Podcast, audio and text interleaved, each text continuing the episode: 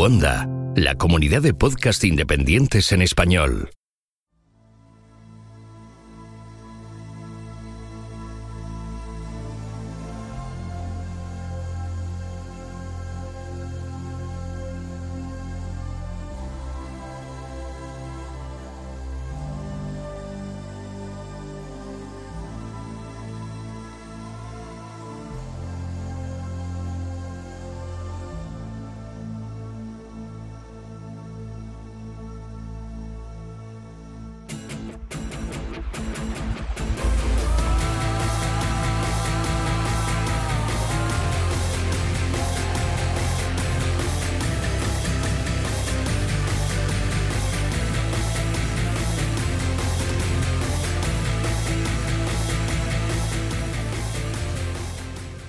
Esto es Istocas, no es Esparta, pero casi. No es Bruselas, no es Vergés, no es Ypres y no es Dunkerque.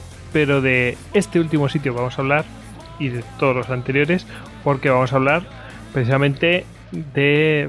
¿Cómo llamarle? Eh, el embarco de Dunkerque, la batalla de Dunkerque. Mm, ahora si queréis lo debatimos. ¿eh? Voy a proponer uno, el milagro de Dunkerque. Sí, señor, también le llaman así, es cierto. Muy bueno. Vamos a hablar precisamente de este milagro. Bueno, algunos dirán, no, no es un milagro, es un, eh, una gran hazaña logística y tal. Bueno, bueno, aquí podemos debatirlo todo lo que queramos. Mm. Así que, bueno, vamos a hablar de, de, este, de este hecho eh, de la Segunda Guerra Mundial en 1940 y bueno, todo esto mm, a raíz de que dentro de un mesecito, menos de un mes, pues se va a estrenar una película por muchos esperado. Eh, no sé si os estáis ahí relamiendo y tal. Bueno, pues sí, pues eh, queríamos sacar un, un tema como este y, bueno, principalmente que está detrás aquí es don Javier Veramendi. ¿Qué tal, Javi? Que hay buenas noches, Goyo, pues a punto de reembarcarme en una aventura del año 40. te pusiste cabezón y dijiste, pues no sé cómo lo haréis, pero vamos a hacer uno de un Kerke, ¿eh? Había, había. Yo creo que además ahora que viene el veranito, estamos, de hecho estamos, ya se nos ha pasado un poco el arroz, pero estamos casi en fecha. Estamos casi En, aniversario. Y, la verdad es que se puso ahí y venga, vamos a hacerlo. Aunque prometimos, eh, creo que dijimos a principio de temporada que julio quedaría libre, pero al final la cabra tira al monte, así que da, da para que bueno, pues retrasemos nuestra nuestro descanso, ¿no? Nuestra retirada. Eh, Nuestras vacaciones. exactamente, nuestro estío. Y... No hay descanso para los histocastos. Exactamente. Bueno, pues ya para los espartanos, de hecho. bueno, los espartanos tenían que ir a todas las historias, pero como esto, esto no es Esparta, pero casi. El del estío no. Descansamos eh, Exactamente. bueno, pues eh, ya sabéis que a Javier Aramendi lo podéis encontrar en Twitter arroba eh, y es miembro del grupo de estudios de historia militar, gem.es. Además es eh, director de la revista Despertaferro Contemporánea, que precisamente, pues a raíz de todo esto que estamos comentando, pues saca un eh, número, el número 22, de la misma revista de historia contemporánea de Despertaferro, pues saca Dunkerque 1940, ¿verdad, Javier? Efectivamente, efectivamente. Vamos a. También les, ha, también les has dado la barrera. Si, si quiero ver esto, tal. pues nada, aquí tenéis al responsable de ello. Eh, que, bueno, pues como la cabra tira al monte, al final tenemos que hablar de estas cosas que, joder, es un hecho de armas que es súper interesante y además un bastante controvertido por momentos. Y vamos a intentar sacarle las, las aristas al tema, ¿no? Un poquillo. Yo creo que vamos a ver si podemos por, eso utilizaba antes la palabra milagro. Es una especie de tormenta perfecta de acontecimientos. Para que, se, para que mm, suceda lo que vamos a relatar aquí. Y siempre es reconocido como uno de esos puntos de inflexión que dicen que podría haber todo cambiado a partir de ahí si hubieran sido las decisiones otras. Podría, podría. Pues eh, si te parece, Javi, eh, contamos más en la parte de bibliografía. ¿Mm? ¿Qué, ¿Qué, nos podemos encontrar ahí adentro? ¿Te parece? Vamos a presentar también a Alex, que ya lo habéis oído hablar, a arroba alejandrohdezlun en Twitter. ¿Qué tal, Alex? ¿Qué tal, amiguetes? Pues aquí ando, mirando un poco, será por la época estival que estamos acercándonos, pero también estoy aquí mirando la playa y buscando una salida. Dan ganas de meterse en el agua, ¿eh? O sea, con el calor que hace. Da igual si está fría, yo creo que es mejor ir hacia el mar adentro y no mirar atrás, que lo que viene es muy malo. No sé cuándo lo escucharéis esto, pero desde luego, en el momento que lo estamos grabando, eh, a alguno le gustaría ahogarse ¿eh? en el mar. es tremendo el calor que estamos pasando. Y eso que hoy ha bajado un poquito, ¿eh? Hemos estado aquí a 39 grados. Sí, sí, sí, sí. A ver si, a, si adivinan cuándo lo estamos grabando. Mm, ahí queda. Bueno. Tormenta hacia el final de la tarde. Sí. que calculen. Bueno, pues el que les habla, Gojix barra baja Salduero en Twitter y ya sabéis que a todos nosotros nos podéis encontrar tanto en Twitter, en Facebook, en Google Plus, en Pinterest, en Telegram y en YouTube. Que tenemos ahí vídeos, eh, que bueno, que son los audios, pero en algunos son vídeos originales. O sea que bueno, es interesante que indaguéis y hurguéis. Bueno, mm, cualquier cosa que necesitéis la podéis encontrar en istocast.com y si queréis escribirnos, nuestro correo electrónico es info.istocast.com. En nuestra propia web pues, podéis dejarnos audio, si queréis mandarnos algún mensajito pues, con vuestra propia voz, pues ahí tenéis la posibilidad. Bueno, y, si queréis, mm, ahora que hace este torrido verano, pues vamos a mm, poneros a disposición, igual que todo el año, pues las camisetas de Istocast, que la podéis conseguir ah, en duckbelly.com. Ya sabéis que allí no solamente tenéis las de Istocast, sino que tenéis de mm, otras mm, temáticas de historia militar. Yo que sé, de vikingos, pum. De la aerostraposta, mm, no sé, de la. Yo que sé. venga, dime uno, Alex. Yo quiero la de vikingos, a mí me encanta. La de vikingos, pues también hay de espartanos. ¿Quieres de vikingos? Toma espartanos. Que me recompensen mis servicios con una buena camiseta de espartanos y nada. Sí, señor. Bueno, bueno. Acaba de aterrizar la polilla gótica. Y dando, y dando golpes y al micro, ¿eh? Pero bueno, qué formas de haberse pasado empujones. Lo estaba, lo estaba colocando, joder. Vaya forma de entrar, Rodrigo. Bueno, acaba de... apagando la tele que estaba viendo lo de los Mystery Diners. Oye, Rodrigo, ¿qué tipo de camiseta te gustaría a ti de Duke Belly? Eh, una de Bushido que había por ahí o alguna de Kamikaze. Ah, sí, esas son muy guapas, son muy guapas esas. Nada, nada, una de espartanos contra vikingos. De esa ya mm. compré una, pero para Alex. Alex tiene una de espartanos de Duke Belly.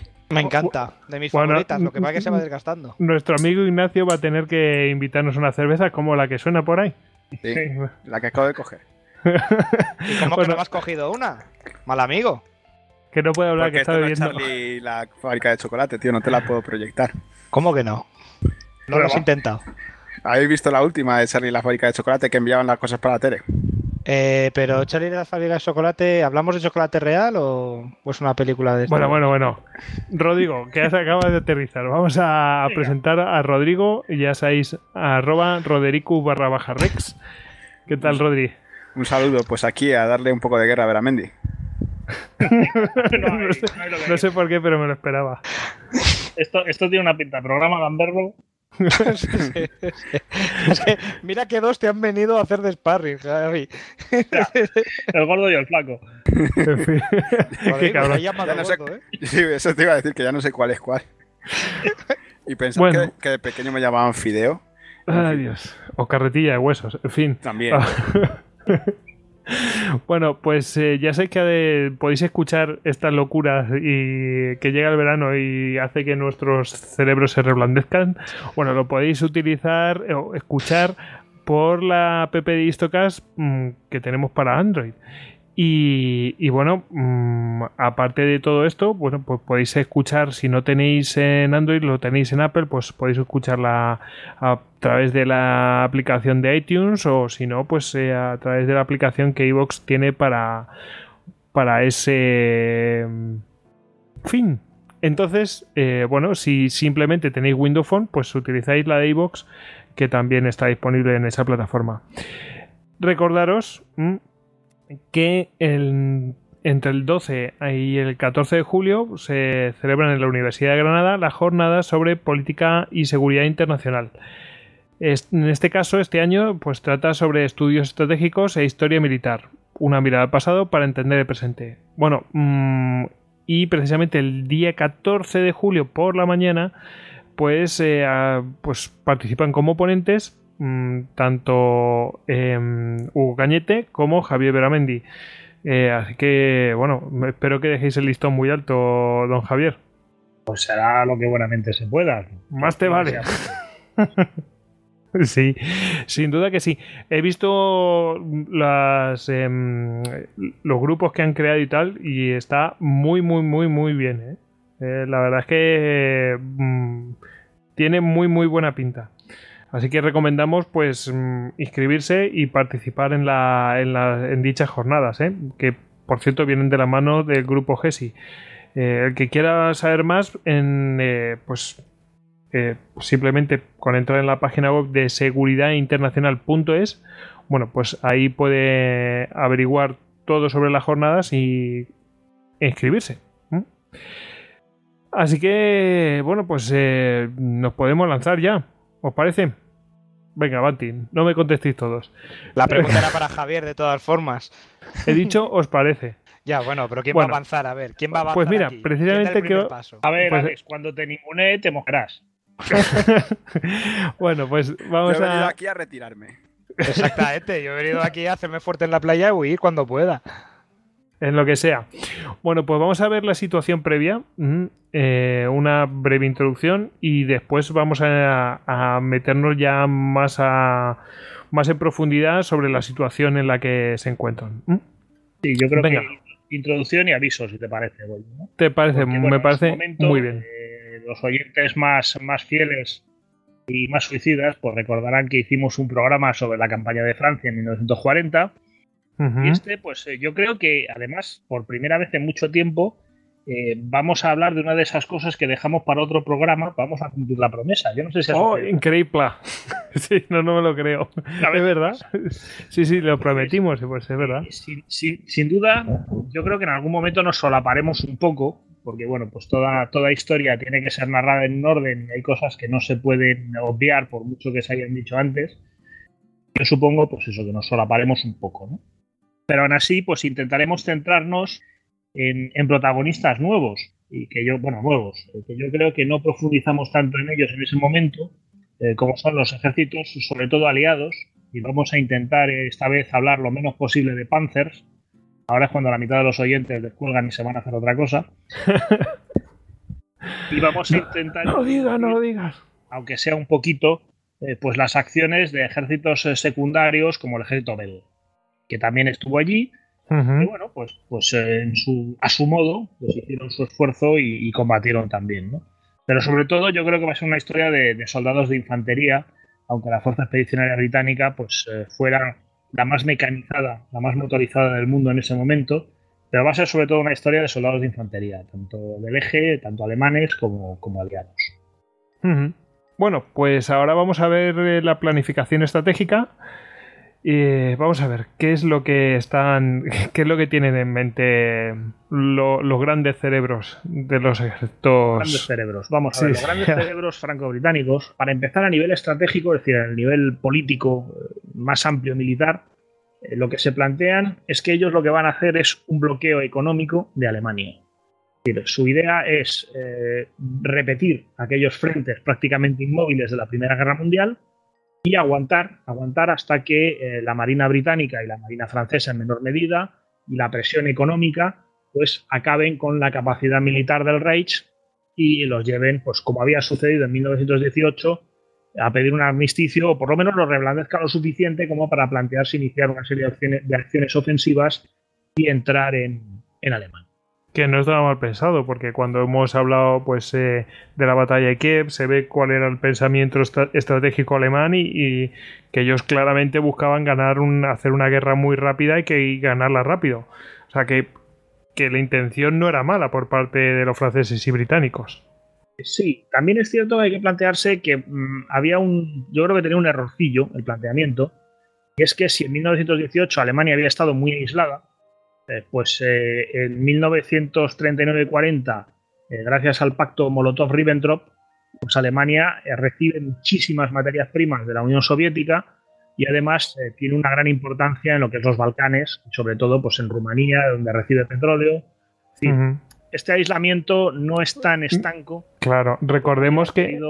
Es que recordemos que en este momento eh, mm, hay un pacto de no agresión entre la Unión Soviética y Alemania, que todavía no se ha producido la operación Barbarroja.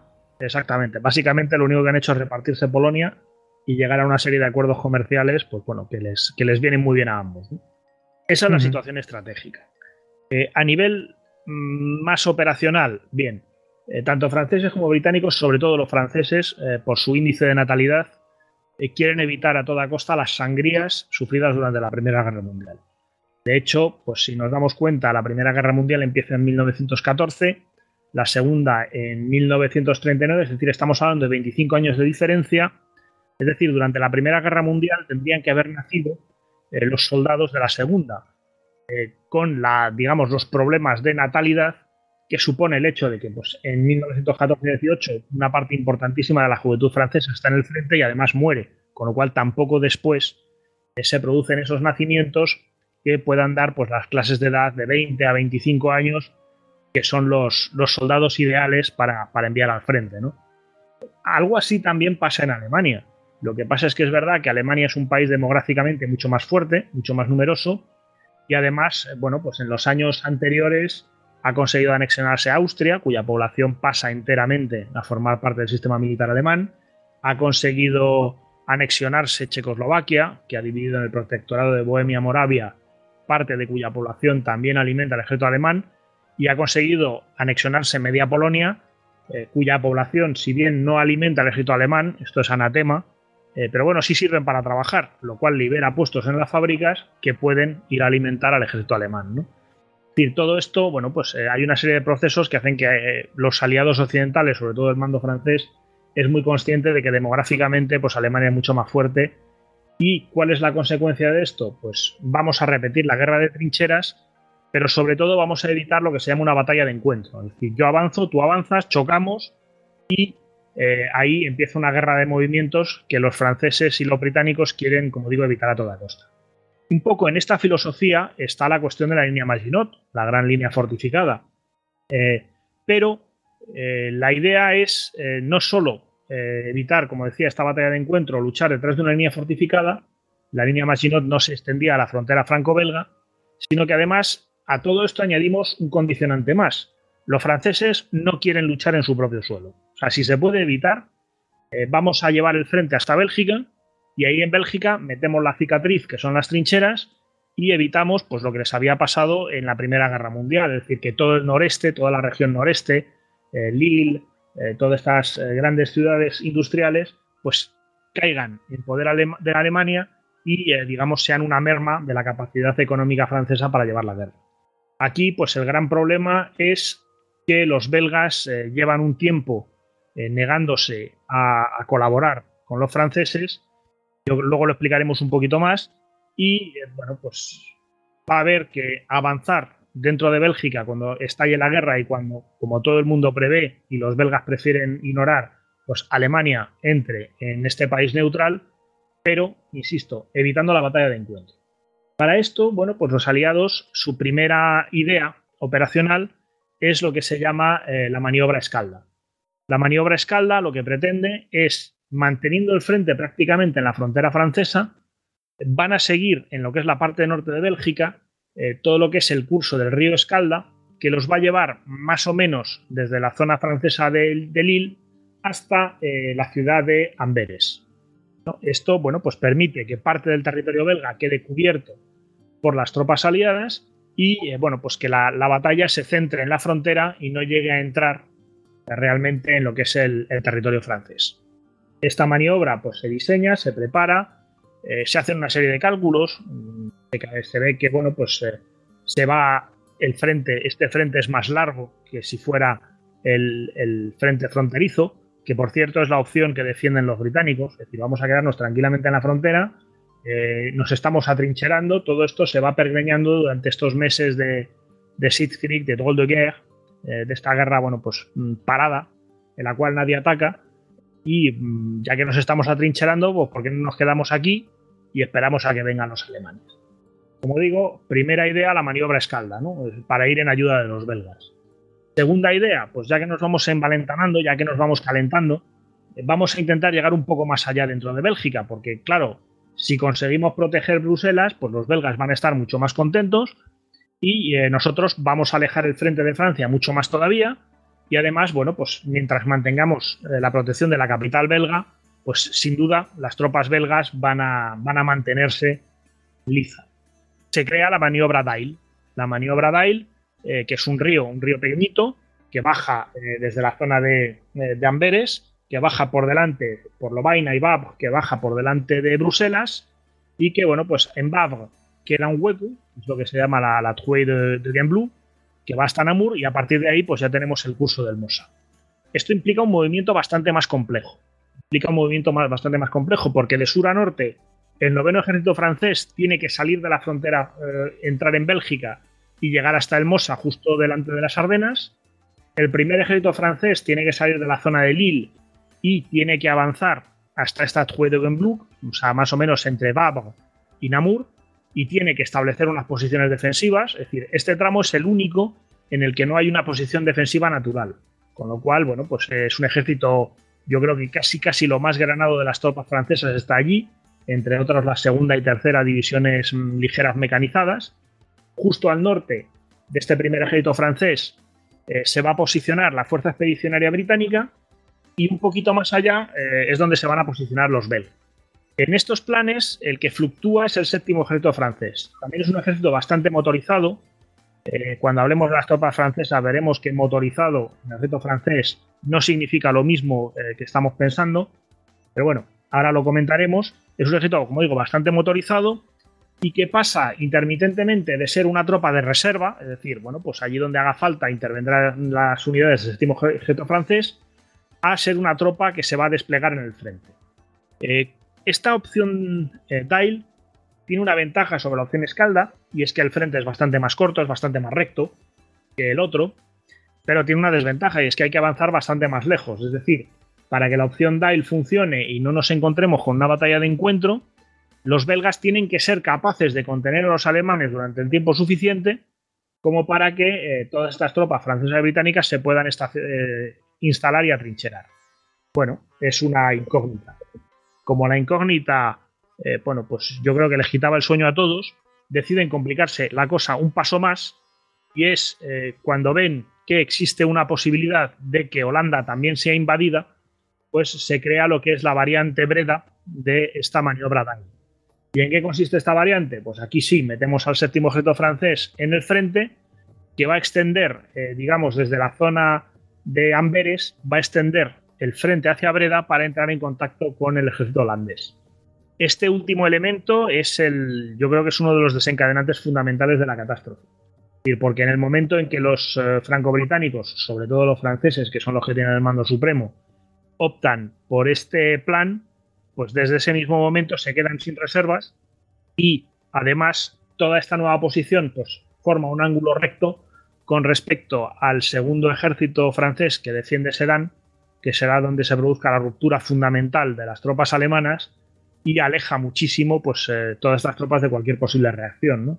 Si uno se fija en, la forma que tiene la frontera francesa, eh, de haberse mantenido las tropas en la posición fronteriza, o sea, en la frontera franco-belga, pues al romper los alemanes el el frente entre Dinant y Sedan, hubieran avanzado hacia el canal, pero casi casi en paralelo por detrás del frente, con lo cual cualquier tropa que se hubiera enviado a reaccionar eh, contra esta penetración hubiera estado muchísimo más cerca y muchísimo más preparada para intervenir que eh, si se aplica la maniobra Dial, sobre todo la, la vertiente Breda, esta última que decía, en la que el séptimo ejército es enviado al extremo norte del frente cuando eh, se supone que tenía que ser una fuerza de reserva que hubiera podido intervenir mucho más deprisa todavía si se hubiera producido la penetración alemana sobre la posición frontera.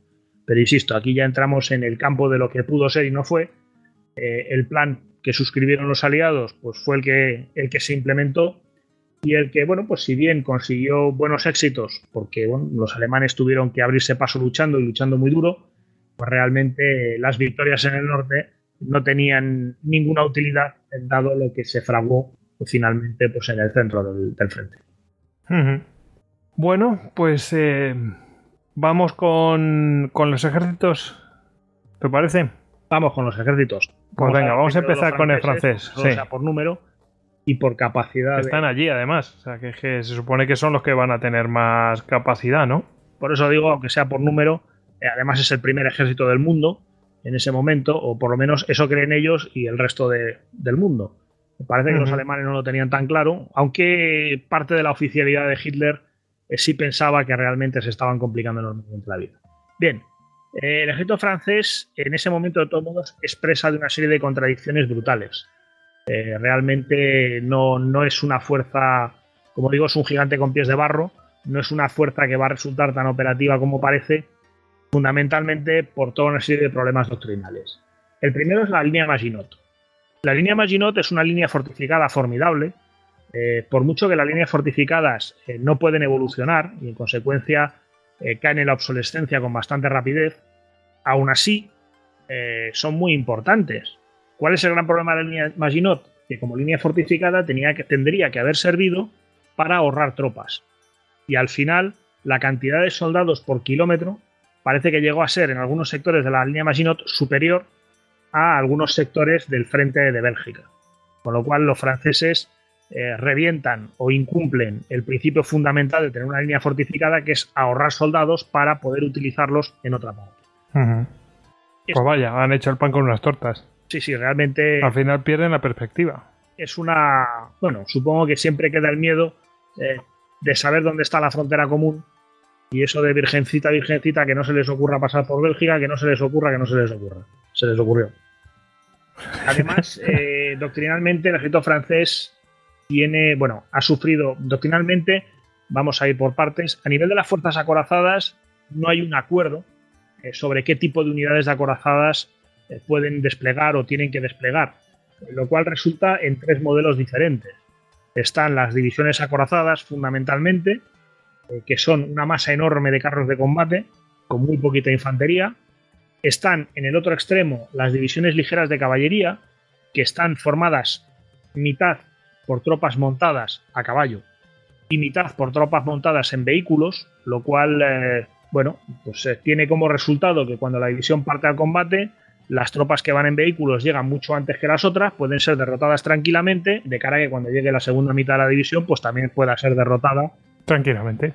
Por la misma fuerza que se cargó la primera. Hmm. Una mezcla de, avena, o sea, de, bosta de caballo y, gasóleo, o algo parecido, dijo uno de los eh, generales que tenían que mandarlas. Madre mía. Y entre medias están las divisiones ligeras mecanizadas de las que hablaba antes, que sí son lo más parecido a una división Panzer, eh, y que bueno, pues eh, van a funcionar bastante bien, sobre todo teniendo en cuenta los, los defectos o los problemas de diseño eh, a la hora de operar que tienen los carros franceses, ¿no? Es decir, un solo hombre en la torre, eh, falta de radios. Ya lo comentábamos en aquel programa de blindados en, los tiempos de María Castaña, cuando había dinosaurios. Sí, eso, te iba a decir, que vamos, en el, en el número 3.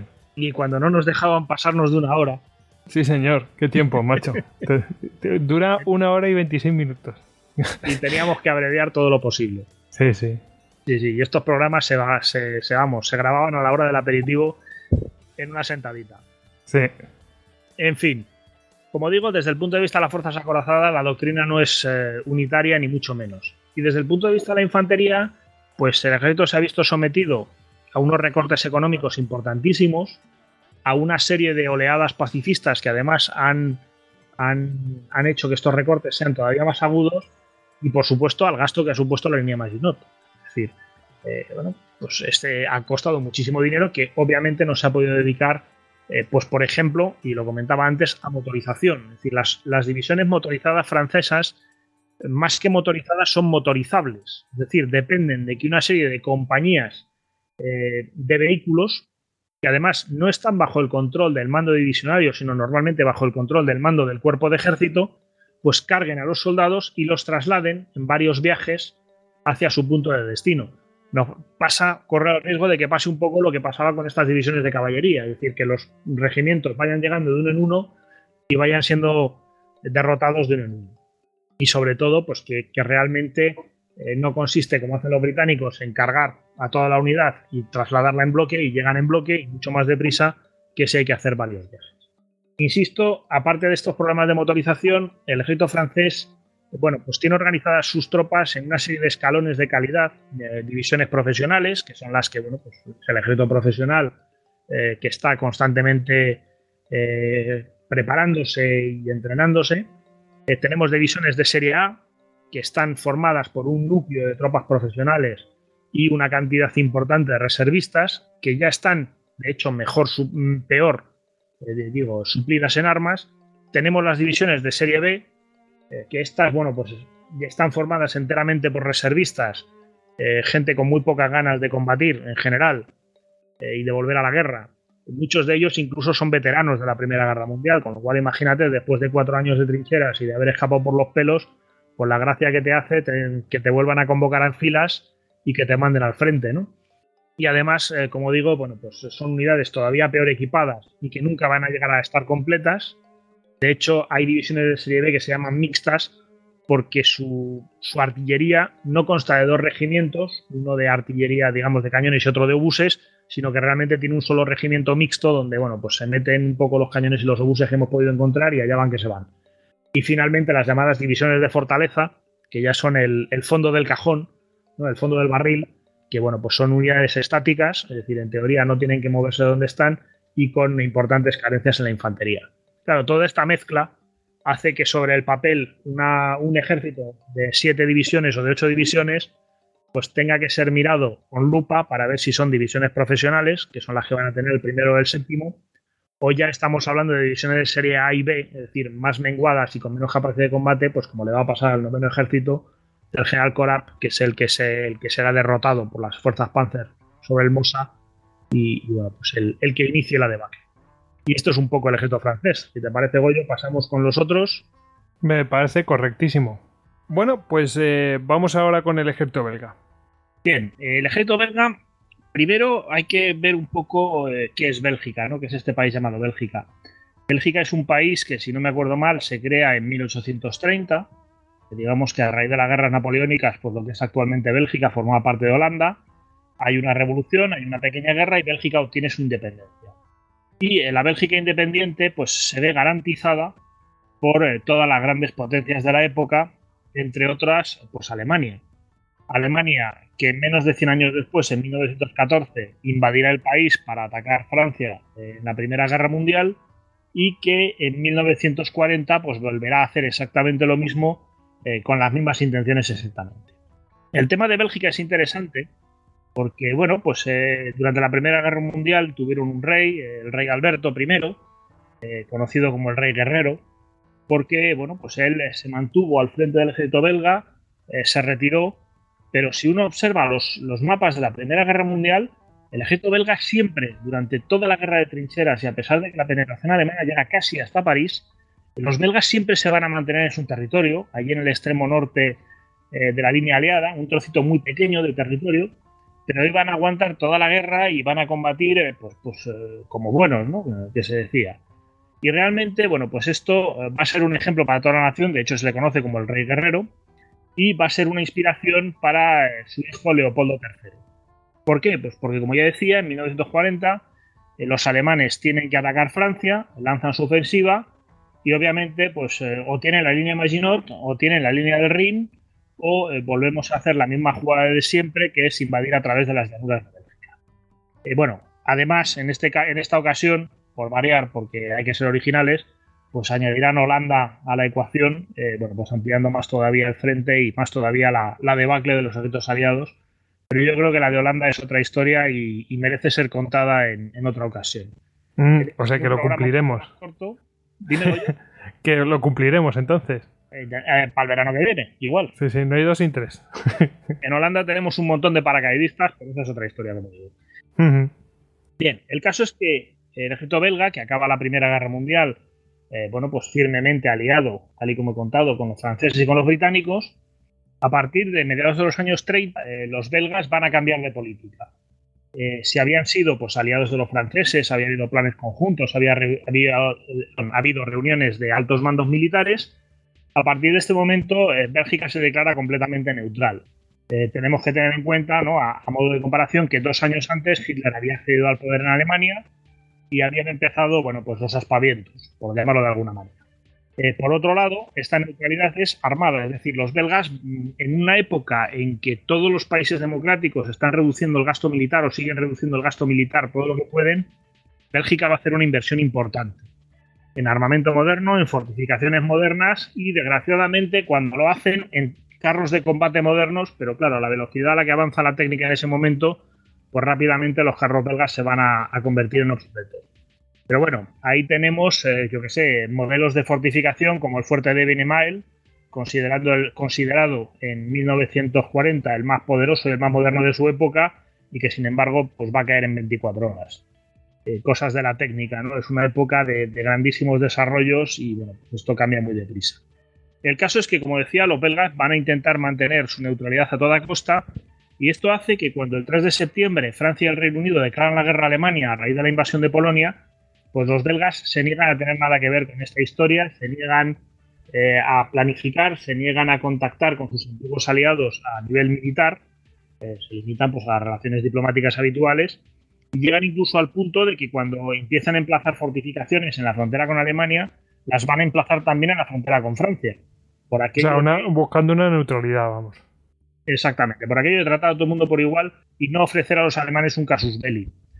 Un casus belli que, como decía antes, es bastante evidente si tenemos en cuenta que las demás fronteras eh, franco-alemanas, pues si quitamos la región del Sar, que ya está protegida por la línea Maginot, pues es más Maginot y además el río Rin. Con lo cual, eh, bueno, pues parece que Bélgica es ese, ese escenario o esa zona de ataque eh, ideal, Como hemos visto además ya eh, hablando de, la planificación.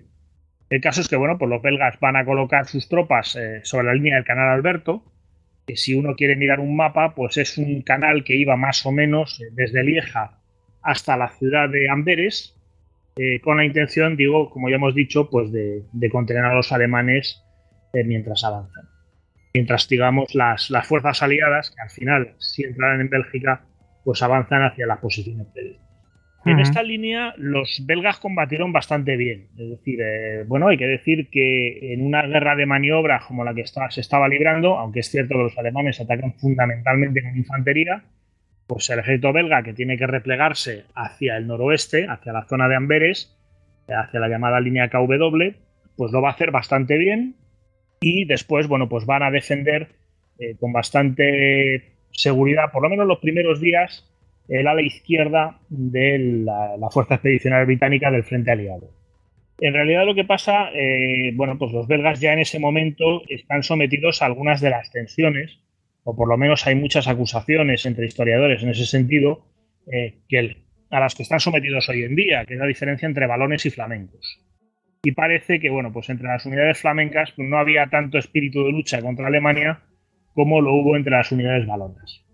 El caso es que, bueno, pues según van pasando los días, el ejército belga, que como digo, está bien armado, está bien equipado y está bien entrenado, y es relativamente numeroso, eh, se va desgastando muy deprisa porque no tiene fondo eh, de reclutamiento, es decir, los belgas alinean casi todas sus tropas, todos sus varones en edad militar los alinean desde el principio y a partir de aquí pues las bajas son difíciles de ir reponiendo. Y eh, bueno, pues como, como voy adelantando, el día 27 a las 12 de la noche, pues el 27 de mayo a las 12 de la noche, pues pedirán armisticio y el ejército belga pondrá las armas. Esto es un elemento fundamental en nuestra historia porque es la que va, lo que va a suponer, primero, el, final de la, de la era de la, de la época de las ilusiones y, en segundo lugar, el principio de la retirada de la Fuerza Expedicionaria Británica hacia Dunkerque. O por lo menos el principio, la confirmación de, esta retirada.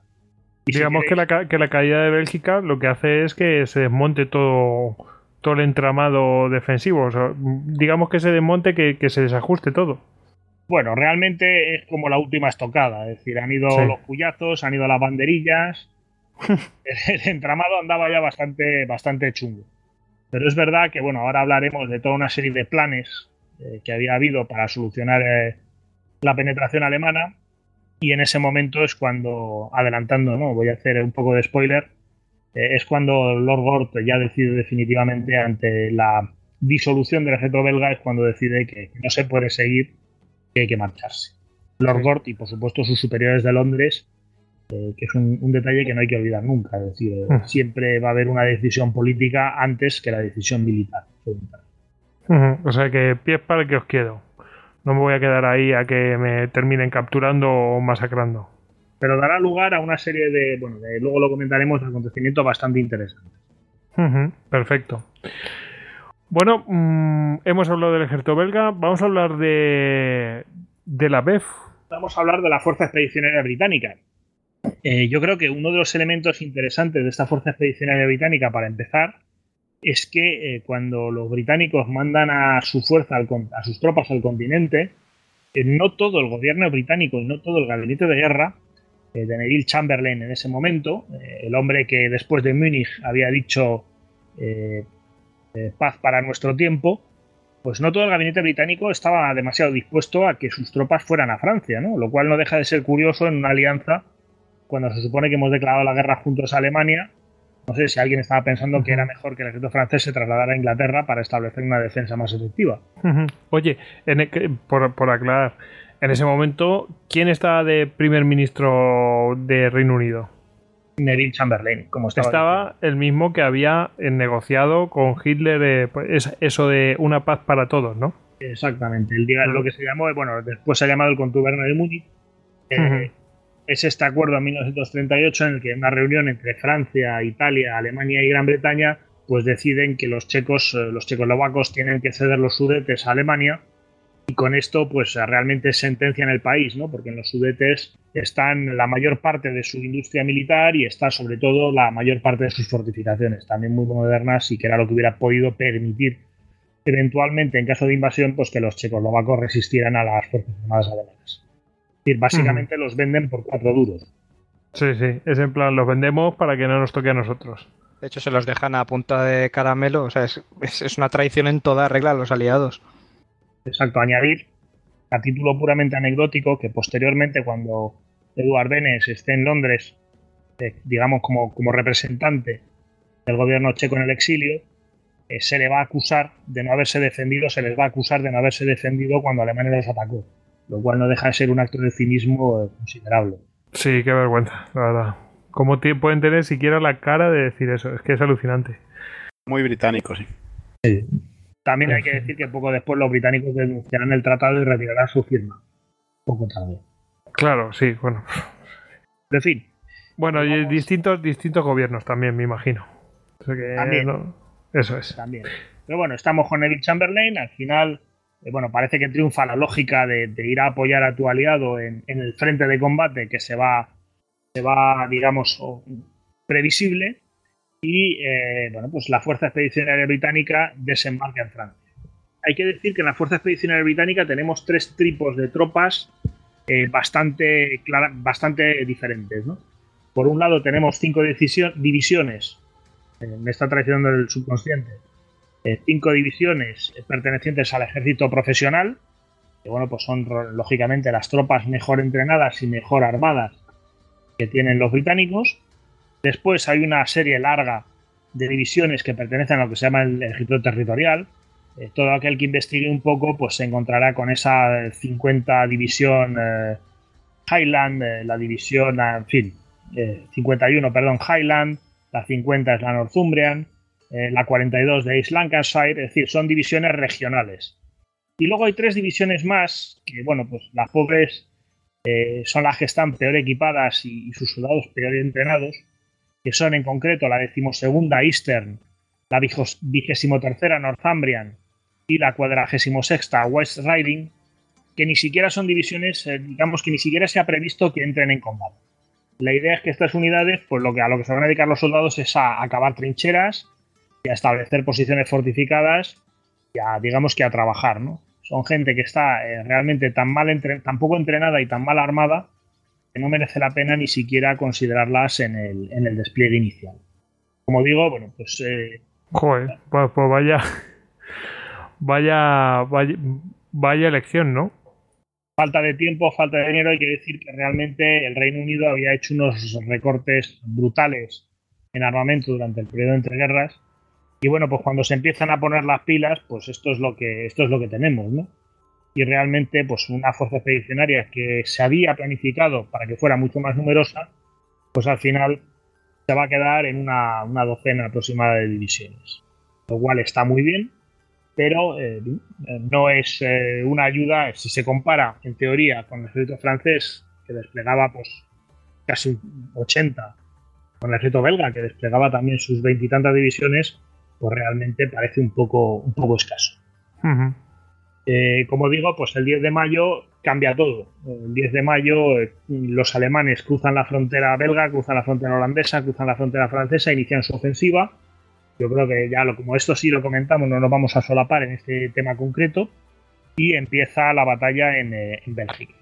Aquí, bueno, es interesante puntualizar que nada más iniciar la batalla, las tropas aliadas avanzan a toda velocidad para ocupar las posiciones previstas según la planificación y sin duda los primeros que llegan eh, son los británicos. Como, como he dicho antes, la Fuerza Expedicionaria Británica era una de las más motorizadas de su tiempo y ya para el día 12, es decir, en dos días, están colocados eh, sobre la línea del Dail, pues más o menos entre Lovaina y eh, Namur, de, perdón, y Bab, delante de Bruselas. Los británicos además tienen una segunda ventaja, y es que su, su, frente va a ser el más profundo eh, de todos, ¿no? Es decir, si lo normal es que las divisiones, los ejércitos que van a actuar, eh, tengan una división en reserva y las demás en el frente, los británicos, eh, pues, por ejemplo, van a tener tres divisiones en primera línea, de norte a sur, la tercera, la primera y la segunda, dos divisiones en segunda línea, la cuarta y la cuadragésima octava, y luego dos cuerpos de ejército más en tercera línea, ¿no? Esto sin meternos en estas divisiones de trabajadores, la que realmente tiene una profundidad importante. Una profundidad importante y en cierto modo inútil, porque en realidad los alemanes eh, nunca van a llegar a atacar eh, las posiciones del ejército británico. De manera, de, manera frontal ni. No, no. No, no, en ese momento, en ese momento para nada. Es decir, ellos el día 10 inician su ofensiva, expulsan muy rápidamente, demasiado rápidamente, a los belgas del canal Alberto. los belgas, como decía, según el plan, pues se desplazan hacia el noroeste para eh, establecerse sobre el río Lis y sobre bueno, primero sobre la línea del río Dail, entre eh, Lovaina y eh, Amberes. Amberes, digamos que va a ser uno de los ejes de su sistema defensivo. Y los franceses, bueno, pues los franceses del primer, los franceses del séptimo ejército en el extremo norte habían avanzado para contactar con los, conectar con los holandeses y en el primer ejército pues ocupaban la brecha, es decir, la única zona sin ningún río detrás del que guarnecerse había entre Bab y Namur. Es donde en este sector norte se van a producir los combates más importantes. ¿no? La batalla de, Hanut, que yo creo que ya la comentamos en su momento. Y aquí es donde se produce de esta zona eh, bueno, pues, los combates más importantes. Esto, Little Heart eh, compara este escenario con una corrida de toros, donde el ataque por el norte hubiera sido la capa del matador y lo que sucedió en las Ardenas, que es por donde entraron los alemanes, pues eh, fue la, espada eh, que penetró en, en las líneas aliadas. Es importante, eh, ya entrados un poco más en, harina, ¿no? Pues bueno, el día entre el 13 y el 14 de mayo, los alemanes cruzan el Mosa y no deja de ser curioso que Lord Gort, Lord Gort, Lord John Bereker, Lord Gort es el comandante en jefe de la Fuerza Expedicionaria Británica, un comandante en jefe un tanto discutido, porque realmente bueno, había sido jefe del Estado Mayor General Imperial y se le traslada a este puesto, eh, a pesar de que bueno, pues él no estaba demasiado convencido. Y se cree que fue porque bueno, tenía cierta enemistad personal con el entonces ministro de Guerra británico, que era Jorge Belisa. Y bueno, pues este decidió mandarlo a Francia a, chupar un poco de barro y sacarlo de, los puestos de alto mando. ¿no? El caso, bien. El caso es que, como decía, entre el 13 y el 14 de mayo los alemanes cruzan el Mosa entre Sedan y Dinant y el Lord no se entera de lo que está pasando hasta el día 17 de mayo. Eh, no deja de ser bastante sorprendente y bastante llamativo eh, con respecto a lo que, bueno, pues que tendría que ser un sistema de mando y comunicaciones moderno, ¿no? Eh, parece que Churchill, en una reunión con Renault, ya el día 16, con el primer ministro, con Renault, que es el primer ministro francés, ya se había enterado, es la famosa reunión en la que Gamelin decimos, dijo no tenemos reservas, estamos acabados, lo cual dejó a Churchill bastante sorprendido, no había más la famosa masa de maniobra, y a partir del día siguiente, pues Gord se entera. ¿Cuándo se entera? Pues cuando los franceses le piden que mande una de sus divisiones, en concreto la vigésimo tercera, a la región de Arleux, es decir, en el canal du Nord. El canal du Nord es una, digamos, es, uno, es una zona llena de canales, esta de la que vamos a hablar, y el canal du Nord pues vendría a estar eh, hacia el sur de la, de la ciudad de Lille, eh, bueno, pues hacia donde están penetrando muy rápidamente los, los alemanes. Esta vigésimo tercera división es una división de, de, estos de excavadores, de la que hablábamos antes, y bueno, pues cuando se enfrenten a los carros de combate, esto será al oeste de Arras, unos días después, pues van a ser completamente masacrados, es decir, va a ser un auténtico arrollamiento. Imaginaos, si ya los soldados más entrenados y con algo de armamento moderno pues son incapaces de resistir el empuje de los carros alemanes, pues imaginaos estos soldados que, lo que saben utilizar es un pico y una pala y poco menos. Esto le pasará a la vigésimo tercera y también le pasará a la decimosegunda división más al sur, eh, ya más cerca del Somme, en la región de Amiens, que se van a ver literalmente pues arrollados por los carros de combate alemanes. Sí, sí, pero literalmente, ¿eh? Lo estoy imaginando es que los, o sea, ¿qué, hacen si no están preparados para combatir ese tipo de bichos? Bueno, en realidad eran soldados que en teoría no estaban preparados para combatir. Punto. De ningún tipo. Y ya está. entonces, bueno, pues si ya nos ponemos en ese plan, eh, pues, pues eh, es tremendo. Como digo, eh, además es que Gord se entera el día 17 de que las cosas no están yendo demasiado bien y hay una brecha muy importante en el frente francés. El día anterior, el día anterior eh, ya había recibido, también hay que decirlo, eh, una primera orden de retirada eh, por parte del comandante en jefe francés de, de Gamelin. Esto, esto, es interesante, ¿no? Porque si nos fijamos un poco en la cronología, en torno al día 12, la Fuerza Expedicionaria Británica se instala en sus posiciones, no pasa absolutamente nada. Cuatro días después, el 16, reciben una orden para retirarse hacia, hacia el río Escalda en las cuatro noches siguientes, o sea, el 16 a 17, 17 a 18 y 18 a 19, y el 17, es decir, al día siguiente, cuando ya se ha iniciado el primer salto de esta retirada, pues Lord Gord se entera de que hay una brecha enorme en las Ardenas. En ese momento, el noveno ejército francés ha sido prácticamente aniquilado también, y que los alemanes, que se supone que tendrían que estar como mucho a su derecha, pues ya empiezan a estar francamente eh, dando la vuelta por su retaguardia. Esto, eh, retaguardia relativa, porque a su derecha todavía está situado el primer ejército francés, que bueno, pues combate y también mantiene su frente y también ha recibido el día 16 pues la orden de retirarse. Aquí realmente empieza un proceso eh, sumamente interesante. Y es que si hasta entonces, eh, bueno, pues los, los, aliados habían tenido unas relaciones muy cordiales, pues a partir de ese momento empiezan a, a, deteriorarse, ¿no? Los, sobre todo, pues se lo notan los oficiales de enlace, es decir, los, oficiales franceses que están en el cuartel general británico y los oficiales británicos que están en el cuartel general francés. Eh, por parte de los franceses, pues porque los británicos empiezan a mirarlos mal, empiezan a mirarlos realmente mal, eh, y a acusarlos pues, de, la, de, la, debacle que parece que se está produciendo, que se está iniciando, y por parte de los franceses, pues porque los británicos empiezan a actuar por su cuenta. ese hmm. mismo día eso, eso lo vimos. Eh en el Histocast 52, el de 1940, la defensa de Francia, mm, empezamos a ver este tipo de cosas. Eh, que lo recuerde, verá que eh, sí, nos estamos solapando, pero es que hay que explicarlo, que empieza a haber desavenencias y, claro, mm, ahora veremos por qué. Claro, aquí vamos un punto más allá, ¿no? ¿Qué hace Gort? Pues ese mismo 17, bueno, para empezar es importante apuntar que los días anteriores había dividido su cuartel general en tres escalones. Esto, que va a ser una práctica británica bastante común, Montgomery también lo hace en Normandía e incluso en el norte de África, pues funciona muy bien si los sistemas de comunicaciones son buenos. Si los sistemas de comunicaciones un señor montado en una motocicleta con, una, con un mapa Michelin, pues la cosa eh, pierde bastante atractivo.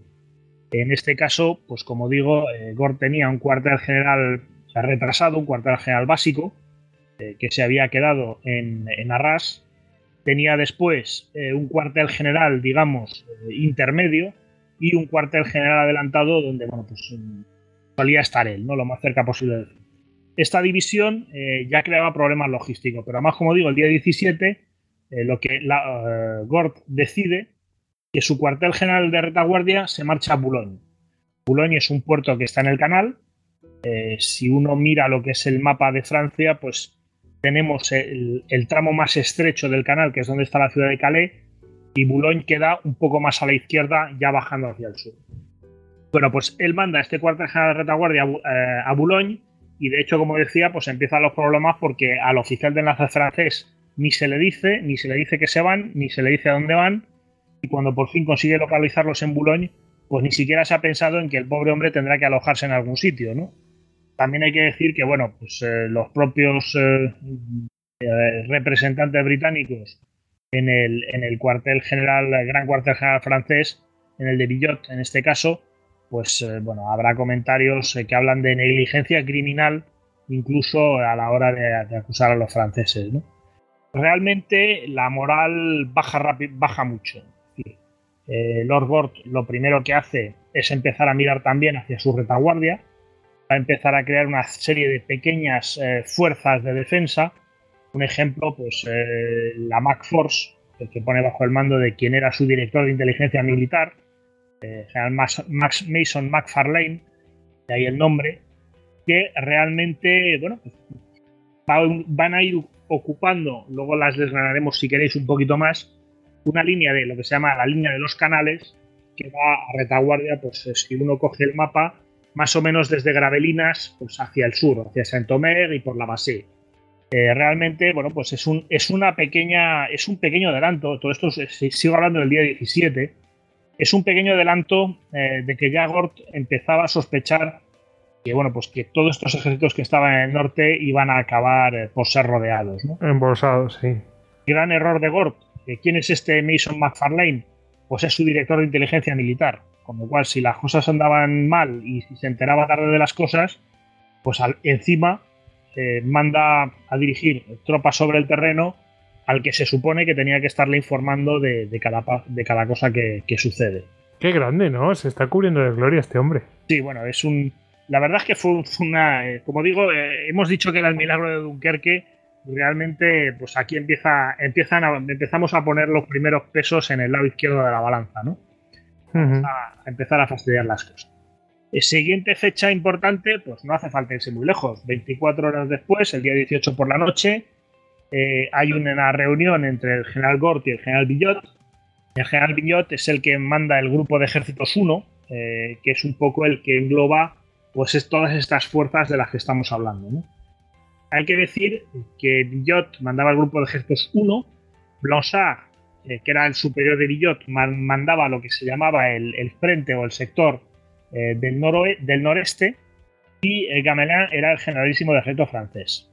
Aquí hay que puntualizar también cómo era el sistema de mando.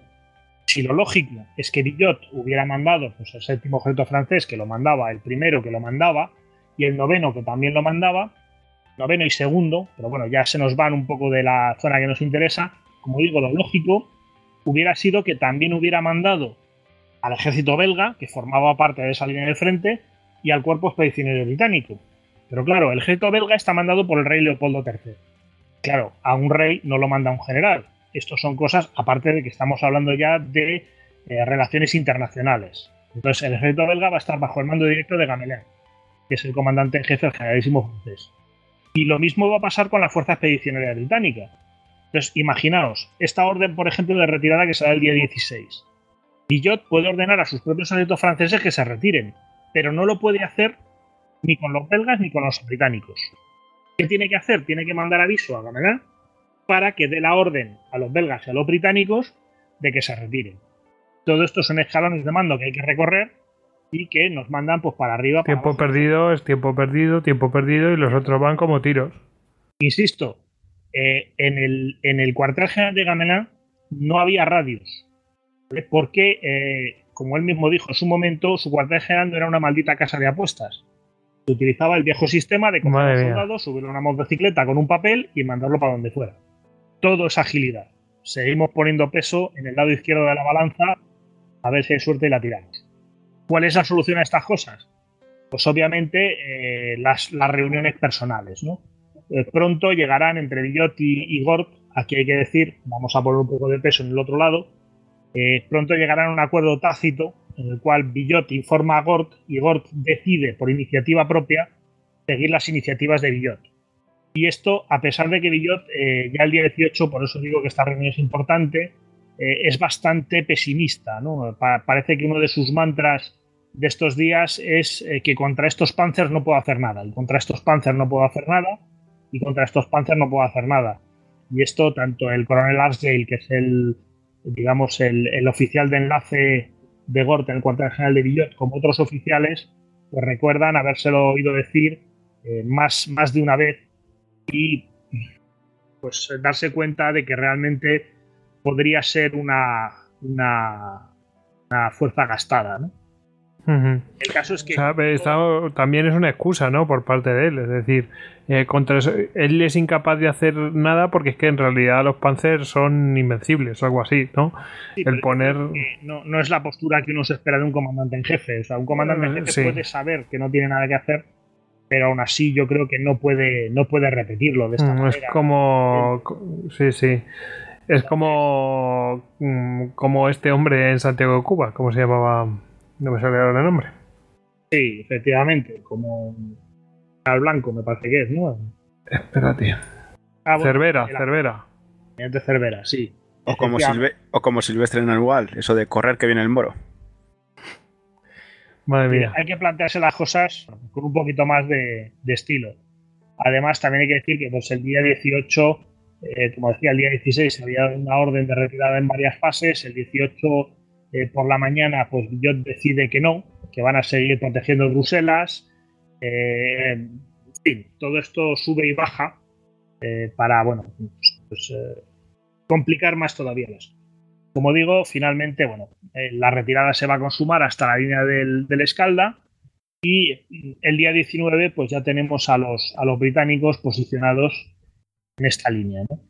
Ese mismo día, bueno, sobre esta línea a partir del 20-21 es cuando por fin la BEF va a empezar a combatir. Eh, van a llegar ya las primeras unidades alemanas y van a empezar, pues en el sector de Tournai y en toda, eh, frente a Roubaix y toda esta zona, pues van a empezar a, combatir contra las tropas británicas. Y de hecho mm, van a conseguir cruzar el río y romper el frente en varias posiciones, pero eh, aunque aquí los británicos no van a disponer de esa profundidad que habían tenido en, digamos, en la línea frente a Bruselas, aún así, bueno, pues un espacio relativamente corto de terreno, pues despliegan siete divisiones y si tienen la fuerza suficiente como para contenerlos.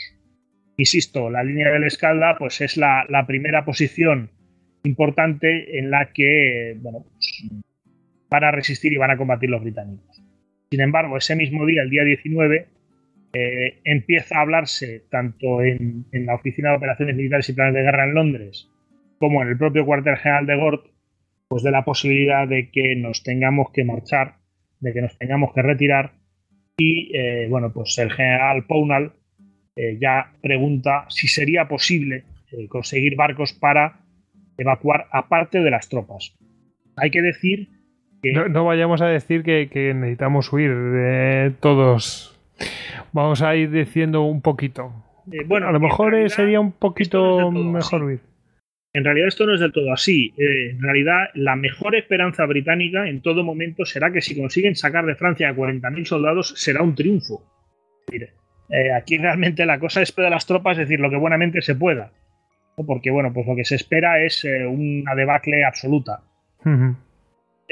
A partir de aquí, bueno, pues ya decía antes, se crea, Gort había creado una primera fase, una primera fuerza, que era la, la Mac Force, a partir de aquí, bueno, pues eh, los británicos se dan cuenta de que a su izquierda el séptimo ejército francés se ha retirado, o sea, el frente lo ocupan los belgas, y a su derecha el primer ejército francés pues empiezan a tener serias dudas de si será capaz de resistir la ofensiva alemana o no será.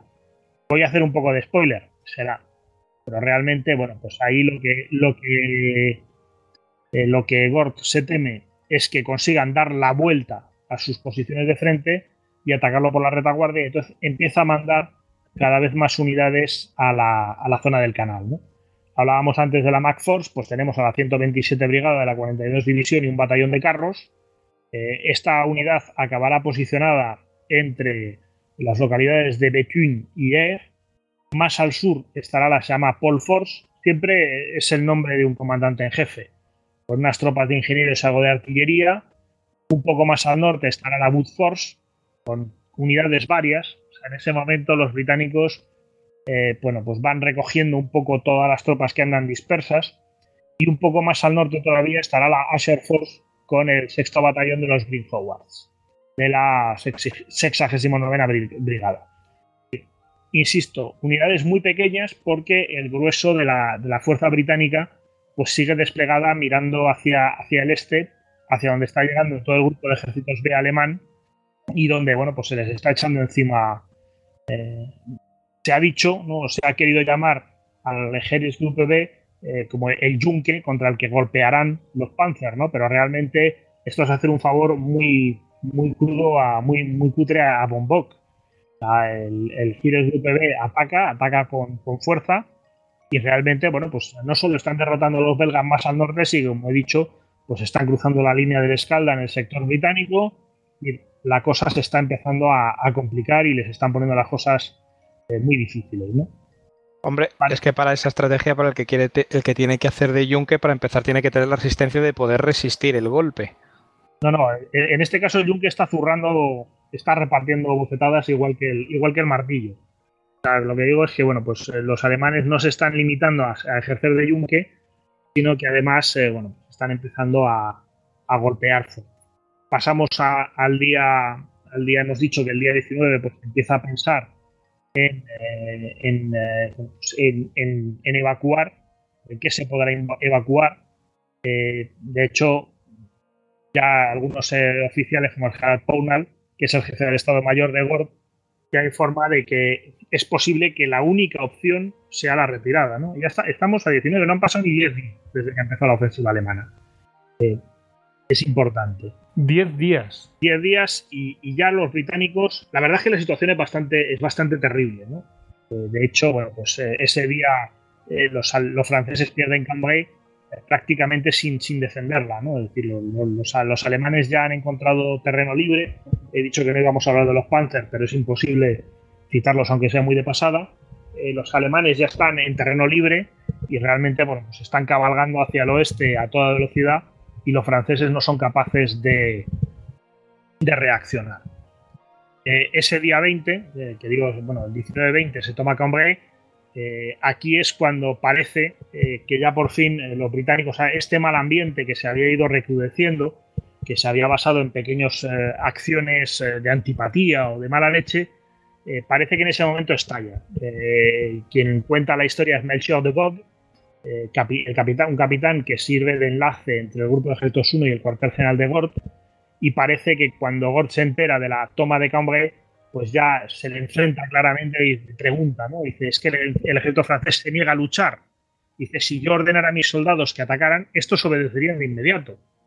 Y, eh, detalle importante, eh, informa a De Vogue, que insisto, solo es capitán, pero es el enlace entre el grupo de ejércitos 1 y el cuartel general británico de que si los alemanes llegan a, a y Calais, no tendrá más remedio que retirar la fuerza expedicionaria británica de Dunkerque y transportarla de vuelta a Inglaterra. Ojo, porque esto ya es, un, es una sentencia. ¿no? Sí, sí, sí. Ahí lo que le está diciendo a De Gaulle es, eh, es una amenaza en todo el sentido. Te puedes quedar sin nosotros, nos vamos. Le estás presionando. Nos vamos. Le estás aquí, aquí hay que plantear de todos modos, bueno, aquí parece que los, los británicos son los malos de la película, pero obviamente eh, hay que plantear una cosa, ¿no? hay una diferencia estratégica entre británicos y franceses fundamental. Los británicos tienen otra línea de defensa y los franceses no. Sí, los británicos, tienen otra guerra después de esto y los franceses están defendiendo su territorio y se acabó. Y se acabó. Es decir, realmente los británicos saben que pueden reorganizarse y que además tienen que defender su casa, ¿no? Lo que están defendiendo no es su casa. Bueno, pues ¿quién se dejaría eh, la última onza de energía en, una la casa del vecino cuando sabe que después van a ir a por la suya. Pero una, una, pregunta, Javi, pero entonces tú crees que todo el rato la estrategia de los británicos está condicionada por esa idea de que realmente todavía pueden dar un paso atrás, que tienen todavía espacio para, para rearmarse y para reagruparse en, en una segunda parte? O sea, ¿crees que simplemente no estaban ahí con toda la carta en con toda la carne en el asador, que aquello era simplemente un tanteo. Sí, bueno, esto es, aquí hay un cambio de actitud. O sea, sí estaban con toda la carne en el asador si las cosas salen bien. El plan estratégico de todos modos aliado, eh, hay que recordar, eh, ya lo hemos comentado, que bueno, eh, realmente no pretenden invadir Alemania. Los aliados lo que pretenden es una nueva guerra de trincheras. Pero, pero donde a nosotros nos interesa. Y esa guerra de trincheras no es que queramos llevar la ofensiva. La ofensiva que ellos pretenden es una ofensiva de estrangulamiento, impidiendo el comercio alemán, eh, cortando sus comunicaciones, es decir, llegar a la misma situación que les permitió ganar la Primera Guerra Mundial, que es asfixiar a Alemania para que tenga que rendirse. Para eso lo único que necesitan es un frente estático y dejar que los alemanes se vayan estrellando todas las veces, tantas veces como haga falta contra ese frente estático. Claro, los alemanes que ya se saben la jugada, pues eh, también planifican por su cuenta y deciden que no va a ser así. ¿Sabéis qué me viene a la cabeza? Que es, que es también un problema de... Bueno, no es, que sea un problema, pero me viene un poco a la cabeza esas formas de a veces de ver la guerra que se repiten en, en lo sustancial. ¿Os acordáis cuando hablábamos de aquellos temas de la guerra púnica? En otros histocas que ya hago yo dirá que números, que estábamos comentando que la mentalidad muy fuerte de los cartagineses era no creerse que la guerra iba a avanzar más en serio y sobre todo eh, desde la perspectiva comercial y mercantil que tenían, pensar en hacer lo que era un bloqueo y que al final por causas de comercio y de, asfixia y de necesidad de volver a la vida normal, ya que la guerra no hace negocio, los romanos se rendirían, Mientras que los romanos iban totalmente a decir, mira, yo voy a ir, voy a llegar, te voy a conquistar y voy a arrasar. Yo voy a ganar las batallas y llegar hasta el final. Y no voy a perder el tiempo. No voy a ir a jugar, voy a ir a ganar. Unos van al bloqueo, a contenerlo y que a base de contenerlo unos se arruinan y no continúan. Los otros van directamente a, conquistar, a vencer. Te digo los números. toca 54 y 89. ¡Bingo! Bueno, ¿tú qué dices, Javi?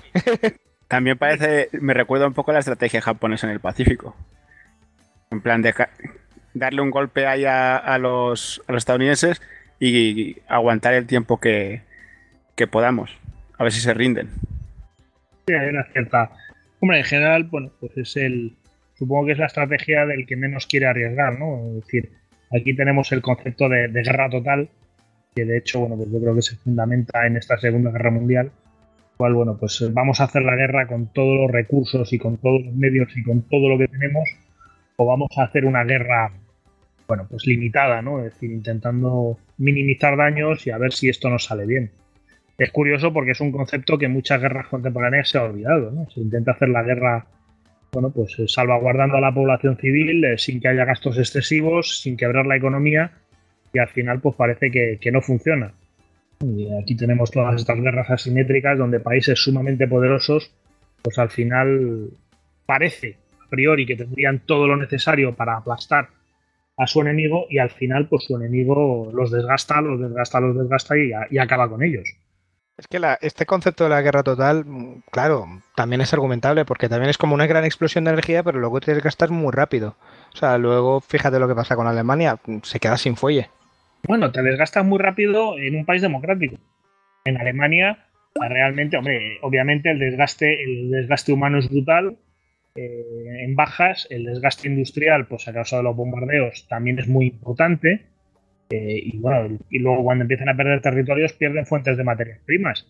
Pero a nivel social no hay el más mínimo movimiento en contra de la guerra, como hemos visto en países democráticos, donde, bueno, pues citemos el ejemplo más que evidente y más que citado de Vietnam, ¿no? donde la población se acabó poniendo en contra de una guerra que ni siquiera les estaba exigiendo eh, sacrificios personales.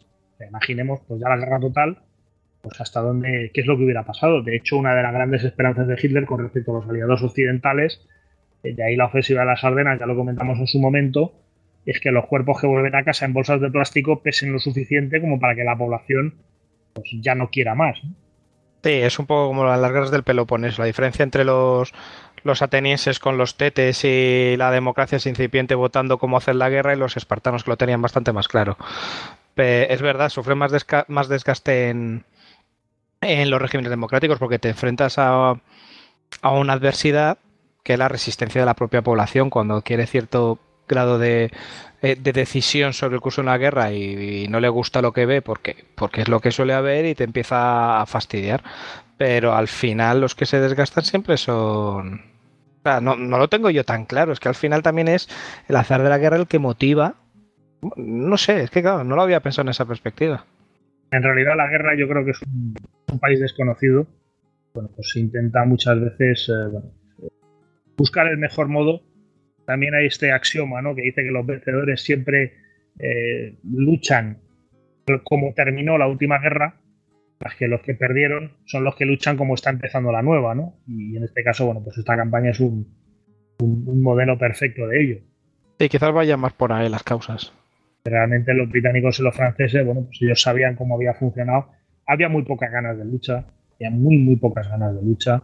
Esto es un tema claro. Y a partir de ahí, bueno, pues. Y los otros tenían un poquito de ganas de venganza.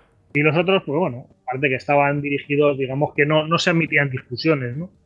Eh, las discusiones en el seno del gobierno francés y del británico, a las del británico nos referiremos, eh, pues, pues fueron muy importantes. Y Hombre, es que claro, no, son temas puramente militares, con lo cual hablamos, pero lo que es eh, la concienciación, lo que es el adoctrinamiento de, la población y, cómo te va a rendir ellos luego en, la guerra es, es absolutamente primordial, es, es, muy importante, o sea, ver cómo todos los alemanes realmente tenían un propósito que era eh, una actitud hacia la guerra que era muy diferente a la que tenían los franceses y los ingleses. Y luego los ingleses más tarde pues se van rehaciendo y todos van espabilando pues como siempre ocurre en las guerras, como los flamencos con los tercios españoles, pues te vas curtiendo y, vas espabilándote y vas aprendiendo cómo va, de qué va la película. Pero, pero es que al principio es eso, los, se nota mucho que los aliados están constantemente echándose para atrás, constantemente evitando el combate y también se nota en la actitud de la tropa y de los mandos. Bueno, ese es un poco el, tema. Aunque, aunque meto sangre, aquí habrá combates, habrá combates eh, terribles, terribles. Venga, dale caña.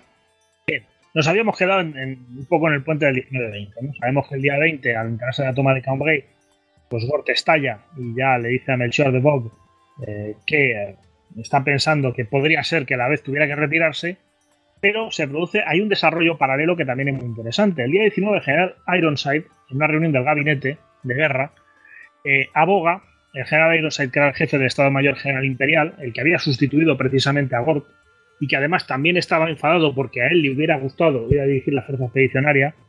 Eh, los dos estaban enfadados, cada uno porque le había tocado lo que no quería. Eh, aboga porque hay que cerrar eh, esa brecha, ¿no? Es decir, mm, la mejor solución es no es retirarnos hacia Dunkerque, como dirá, como ya está empezando a pensar Lord Gord, sino cerrar la brecha.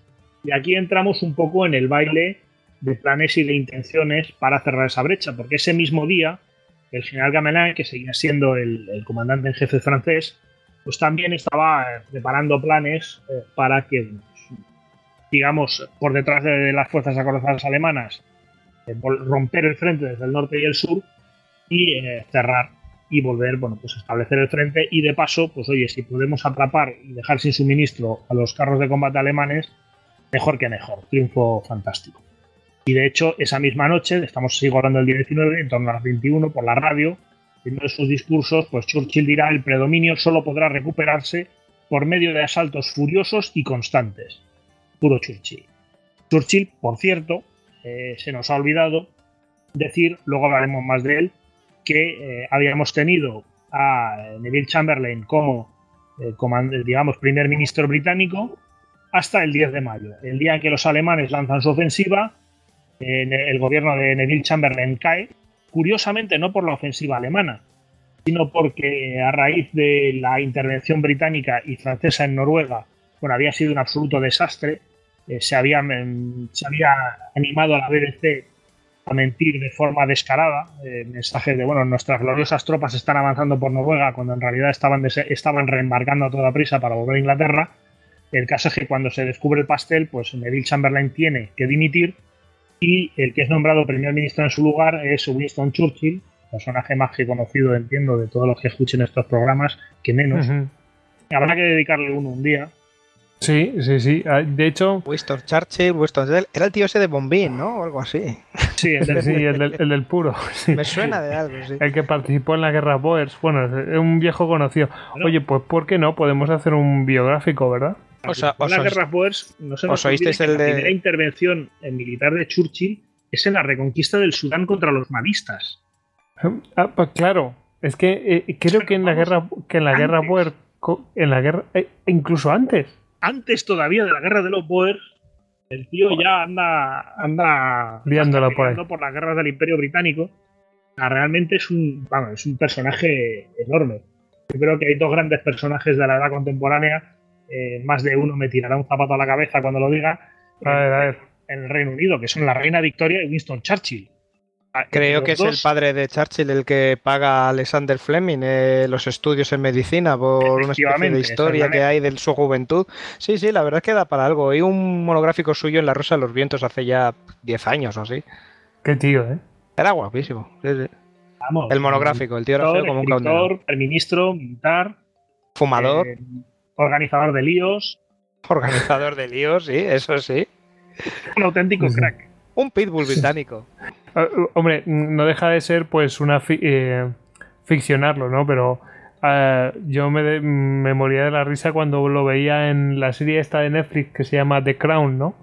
Eh, y lo tienen ahí de primer ministro y dice, joder, vaya personajazo. La verdad es que el actor, eh, no, no- no puedo decir que lo clave, ¿no? Pero, pero la verdad es que se ve que tiene carisma el tío y que es un y que es un personaje, eh, así hablando, un personaje en todos los sentidos, vamos. Y estaba bien documentada porque yo me pregunto cuánto sería la pose, cuánto sería luego lo que nos ha quedado a nosotros. Claro, es que eso es lo que no- cómo él viviría las experiencias. Claro, es que eso, eso es lo que no sabemos. y, es lo y- que no y la carga personal que tenía que ser llevar estos niveles de responsabilidad que tienen que ser de, de que te salgan llagas en los sobacos, vamos. Hombre, hay que decir, hay que recordar que una parte importante de lo que sabemos sobre Churchill es lo que escribió Churchill. Es como César, sí. Bueno, lo que pasa es que él por lo menos escribió en primera persona. Un poquito más humilde. Es que claro, son egos. recordar. Pero bueno, es verdad que, en fin, eh, de hecho sus memorias sobre la Segunda Guerra Mundial, seguimos con el excursus alegremente, eh, hubo bastante movida política. Claro, él era ex primer ministro, pero cuando escribe estas memorias accede a documentos secretos a los que se supone que no puede acceder ningún civil, pero a él se le hace la vista gorda para que pueda eh, escribir estos libros, ¿no? Claro, hubo gente que protestó y dijo, porque este señor y a mí no me dejan. Mm. En fin, eh, realmente un personaje. Y él dijo, ¿por qué soy Winston Churchill? Y ya está. Eh, Bueno, queda, queda de primer ministro, ¿no? Que volverá al gobierno después eh, de todo ello. Pero en fin, eh, hay que atacar, el predominio solo podrá recuperarse por medio de ataques de asaltos furiosos y constantes. Ya estamos hablando un poco de la entelequia eh, del plan para cerrar la brecha. Y digo entelequia porque realmente eh, ya hemos hablado de las dificultades en las comunicaciones, ya hemos hablado del nerviosismo de los británicos, ya hemos hablado del mal ambiente eh, que ya se tiene en ambos aliados y aún así, pues bueno, pues se piensa en organizar una gran colaboración para eh, atacar desde el norte y desde el sur y cerrar eh, esta brecha. Hay que fijarse, eh, va a ser nuestra protagonista, la Fuerza Expedicionaria Británica. Eh, hay que fijarse un poco en cuál es la situación en la que se encuentra. El día 20, eh, a las 6 y cuarto de la mañana, se presenta en el cuartel general de Ward el general Ironside.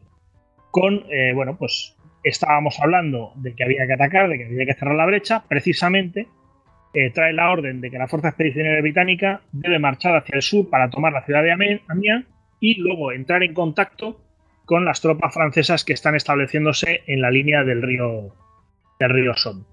Aquí, claro, eh, hay que hacer recapitular, ¿no? Gord tiene 12 divisiones, siete, eh, de las cuales 7 están en la línea de la Escalda.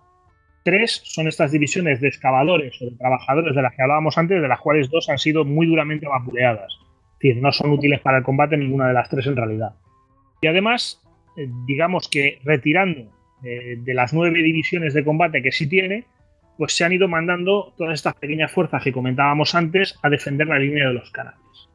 Claro, lo que le queda son dos divisiones disminuidas, la quinta y la cincuenta, y además son dos divisiones que solo tienen dos brigadas. O sea, si lo normal es que cada división británica tenga tres, estas solo disponen de dos, porque se han distraído tropas para enviarlas hacia otros destinos eh, fuera de Francia. En concreto, eh, una de ellas a, Noruega. Entonces, claro, ante todas estas órdenes, eh, lo que empieza a decir es que, bueno, esto, esto es realmente, esto es francamente complicado. Eh, ¿Por qué no se cuenta con el primer ejército francés que está situado más al sur que el de Gorti en concreto y concretamente más cerca de las fuerzas francesas a las que se quiere llegar? Pues porque realmente junto con los belgas en el norte son estas dos fuerzas las que están recibiendo la mayor presión alemana los británicos están siendo relativamente eh, bueno, bien tratados, mientras que los belgas, pues los alemanes se dan cuenta eh, probablemente de quién es el blanco más débil, ¿no? Y el primer objeto francés, pues se había esperado, o los británicos habían esperado que se disolvería, como le había pasado al noveno, pero en cambio, bueno, pues aguanta bastante bien los, los golpes que está sufriendo, se va retirando lentamente hacia la región al sur de Lille y está muy presionado. Aún así, bueno, pues Gort ha recibido sus órdenes, y tiene que empezar a pensar en, qué es lo que va a suceder. Pero entre tanto han sucedido más cosas. Y es que el día 21 eh, accede al mando el general Bellin. Aquí, eh, bueno, pues eh, realmente muy mosqueado con la actuación de Gamela, el, primer ministro francés, Paul Guénot, decide cesarlo. Esto sucede, o por lo menos se anuncia, el día 19 por la noche, perdón, el 21 no, el día 20, eh, eh, toma oficialmente el mando del gran cuartel general francés y en consecuencia de todas las fuerzas aliadas. ¿Qué es lo que hace Deigon? Detener todas las operaciones en curso. Todo el mundo quieto parado, y ahora me tengo que enterar de qué es lo que está pasando. Tiene una parte de lógica, porque Deigon venía de Siria, o sea, venía de ser gobernador de Siria, jefe de las Fuerzas Armadas Francesas allí, y realmente, bueno, pues el escenario de, de Bélgica le quedaba un pelín atrás mano.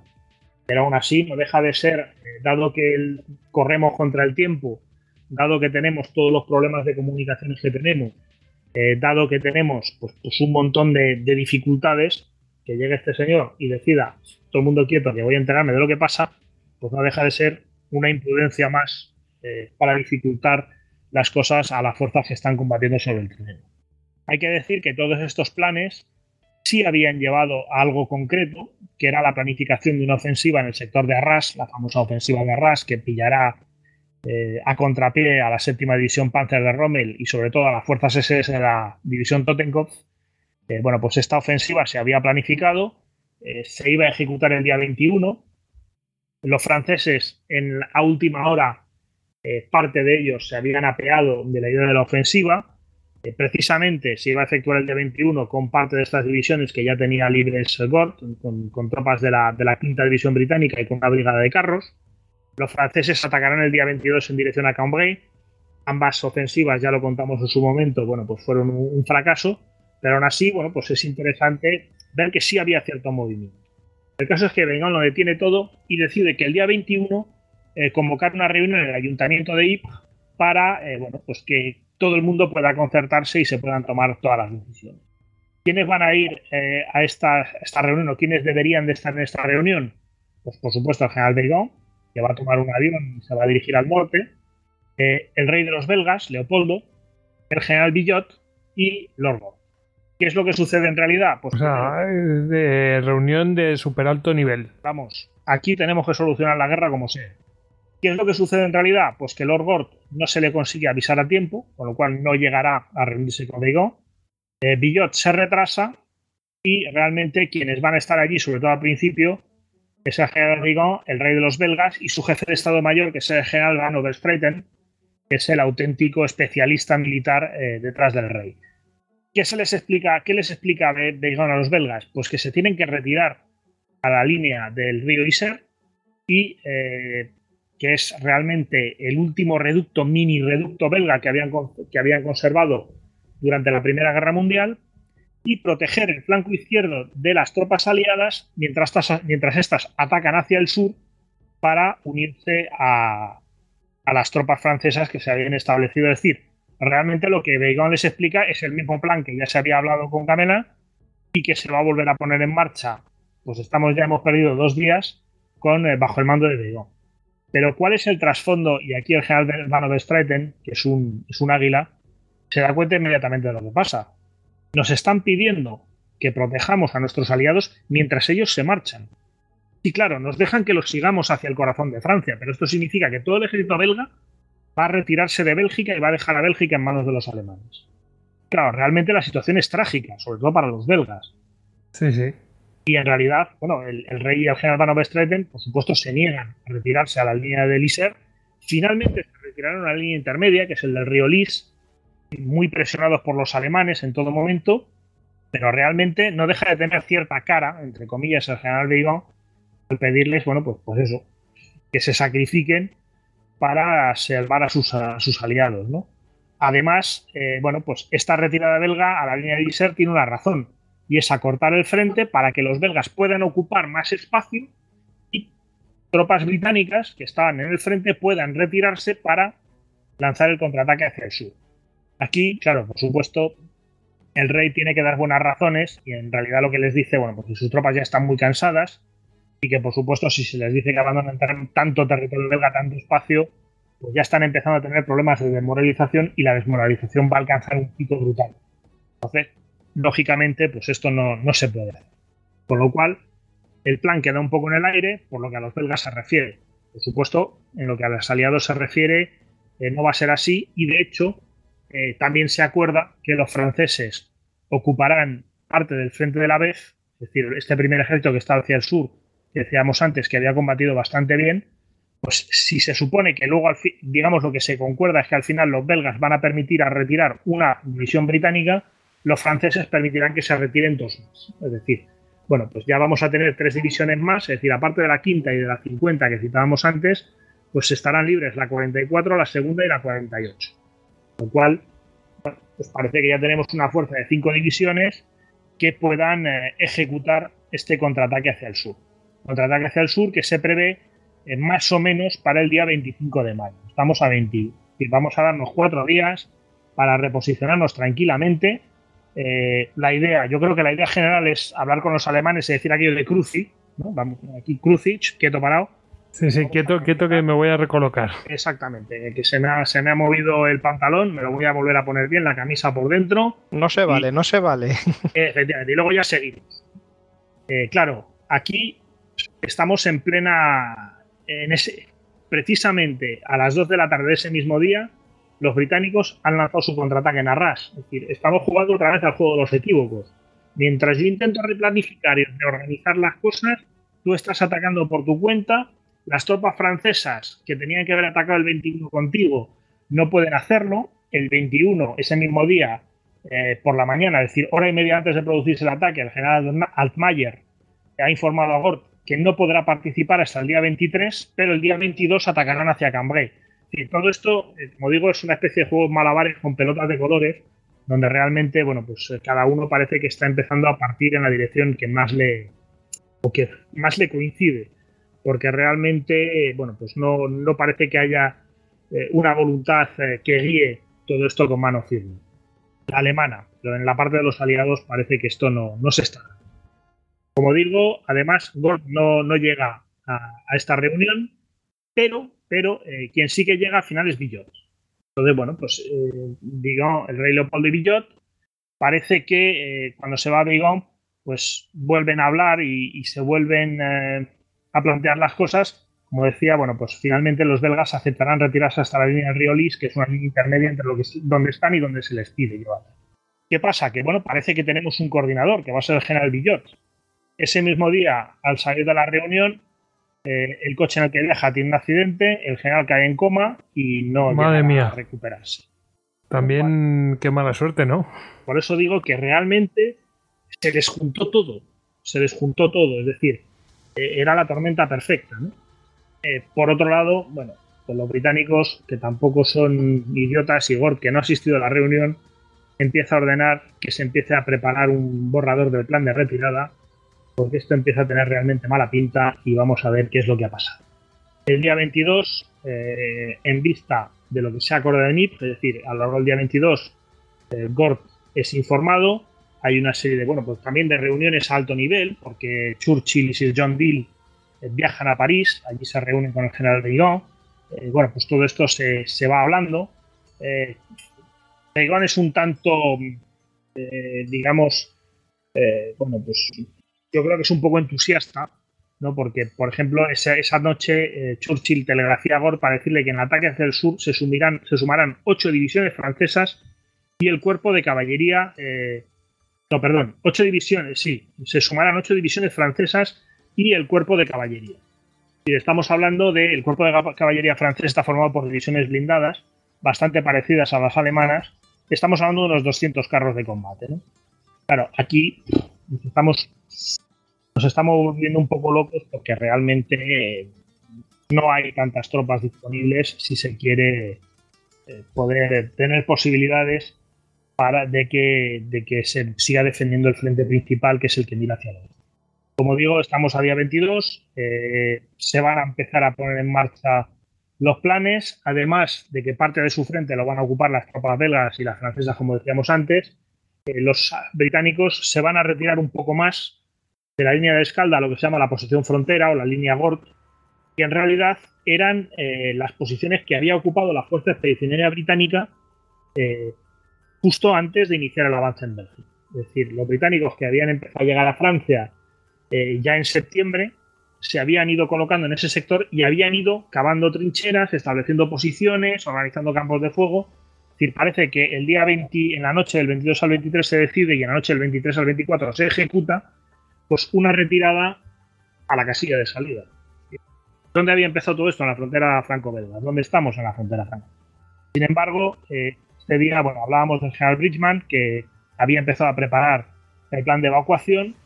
Eh, realmente, bueno, es un plan muy ambicioso. Este plan eh, que se presenta el día 23, pues había pretendía que se utilizaran para la evacuación, pues no Dunkerque específicamente, sino puertos como el de Ostende, el de Newport, y el de Calais también.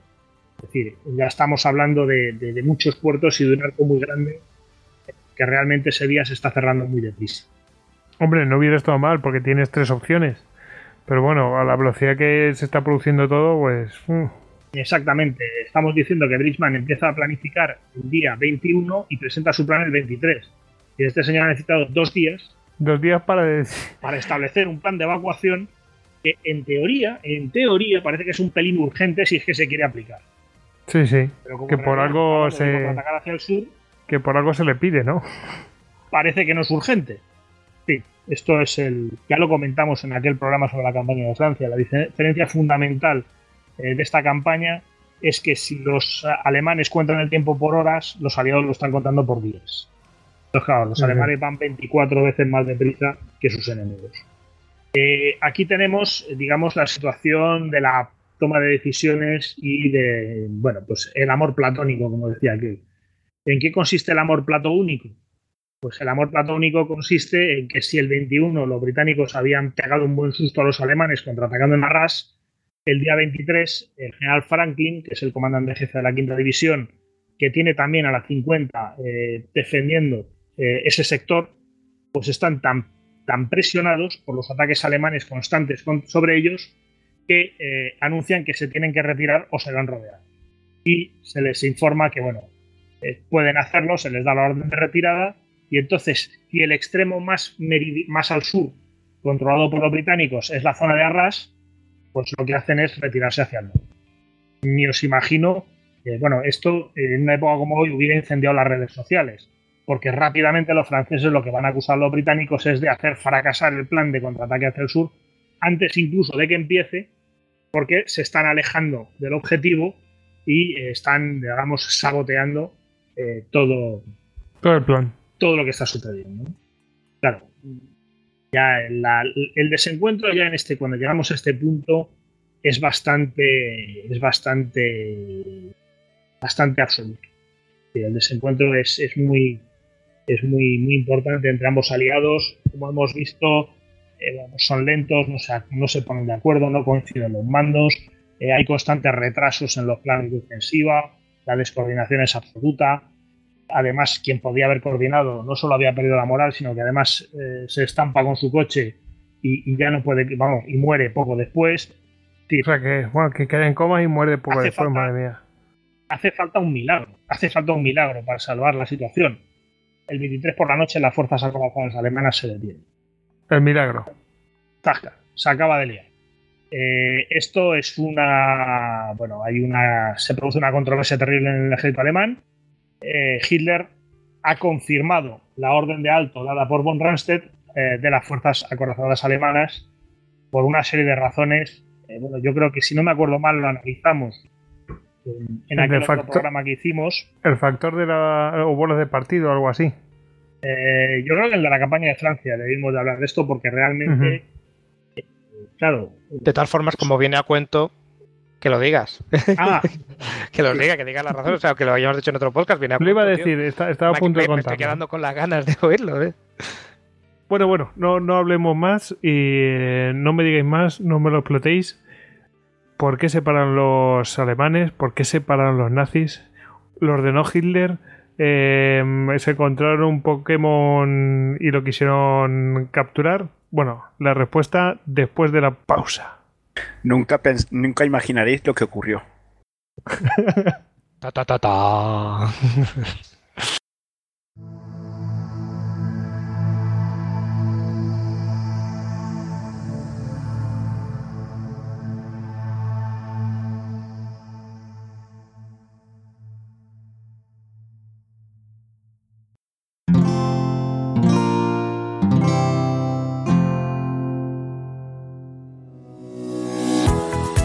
El sábado 24 de junio se celebró en Nueva York la final del Call for Pitch organizado por Cuonda, Uni y El Confidencial. Se trataba de un concurso de ideas originales para realizar un podcast y como premio, Wanda produciría la primera temporada completa. Llegaron más de 70 propuestas desde España y Latinoamérica y con temáticas muy diversas. Al día siguiente supimos algo que nos dejó aterrados. Pero algunas de esas historias pedían otra manera de contarse. Llegamos a este país en busca de un nuevo comienzo. Desde reportajes periodísticos... Que es una política pública. Relatos... A los malos les meten en la cárcel si lo hacen Pasando por informativos, infantiles e incluso ficción. Hace tres años que ellos manejan todo. La política, los medios, la tele, los diarios, la información, todo. A la final de Nueva York llegaron cinco proyectos y el ganador fue Bitácora. Diego Gemio y Marco Tonizo nos transportarán a nuevas latitudes para conocer las historias de sus habitantes. Esto es Bitácora, un podcast con historias de viaje. Somos Diego Gemio y Marco Tonizo. La aventura está por comenzar. En los tiempos que corre queda todo eso te digo que no es poca cosa. Estamos impacientes por escuchar el primer episodio que encontrarás en cuonda.com. También puedes seguirnos en Twitter y en Facebook. Wanda, la comunidad de podcast independientes en español, sigue creciendo.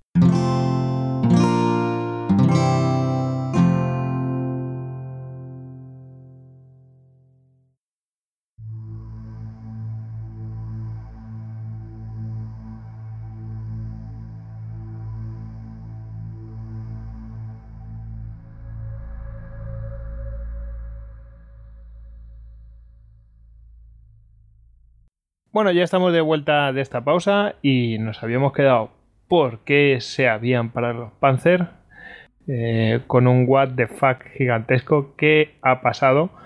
Bueno, pues eh, eh, sacamos un par de teorías absurdas antes de la pausa. Don Javier, ¿qué pasó? todo el mundo, todo el mundo lo sabe o no se sabe o está claro, no está claro. ¿Pudieron ser los alienígenas ancestrales? ¿Qué pasó? Sabemos que se pararon.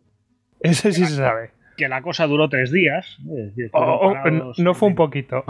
¿eh? Nada más. Estuvieron parados el 24, el 25 y el 26 de mayo. En, guerra moderna, tú sabes que eso es una, una nimiedad. Eso es el acabose. Eso es, vamos, esto es como pasar a otra era. Y como veremos, pasamos a otra era. a ver, ¿Cuáles son los motivos? A mí hay un historiador que me gusta mucho, que, que es Karl Heinz Frieser, que, bueno, pues en su libro El mito de la Blitzkrieg eh, va desgranando eh, cuáles pudieron ser o cuáles son los motivos que se han ido adelante. Ya habíamos dicho, pues, eh, el terreno pantanoso. El terreno pantanoso es verdad que es una zona con muchos canales, es una zona muy baja, pero también es verdad que el día 23 por la noche, pues aquello está perfectamente seco, con lo cual, bueno, pues no parece que sea motivo suficiente la posibilidad de que los panzers se queden atascados en el barro como para detenerse. La segunda tesis, un poco más interesante, que ya adelantábamos, creo también, es la de eh, preservar la fuerza Panzer. Reservar la fuerza Panzer, es decir, eh, los Panzer habían sufrido muchas bajas, ahora explicaremos lo de bajas entre comillas, durante toda la ofensiva que llevaban pues, desde, el 10 de mayo. una serie de vehículos mecanizados, pues estamos hablando de 13 días de movimientos y de combates constantes. Vamos, desgaste, ¿no? O sea, que llevaría, o sea, es que, que, llevan 13 años, o sea, 13 días de tute y, es, bueno, vamos a dar una pausa, pero, joder, una pausa cuando estás ahí, como... Efectivamente.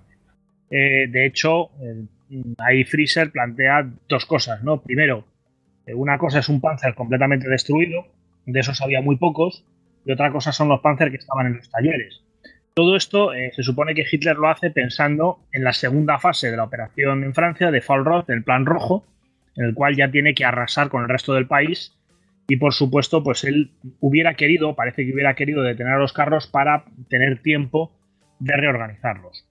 Como digo, lo que opone, lo que opone Fraser, pues fundamentalmente eh, dos días de talleres y aquello estaba reorganizado, no había ninguna razón para pararse tan pronto.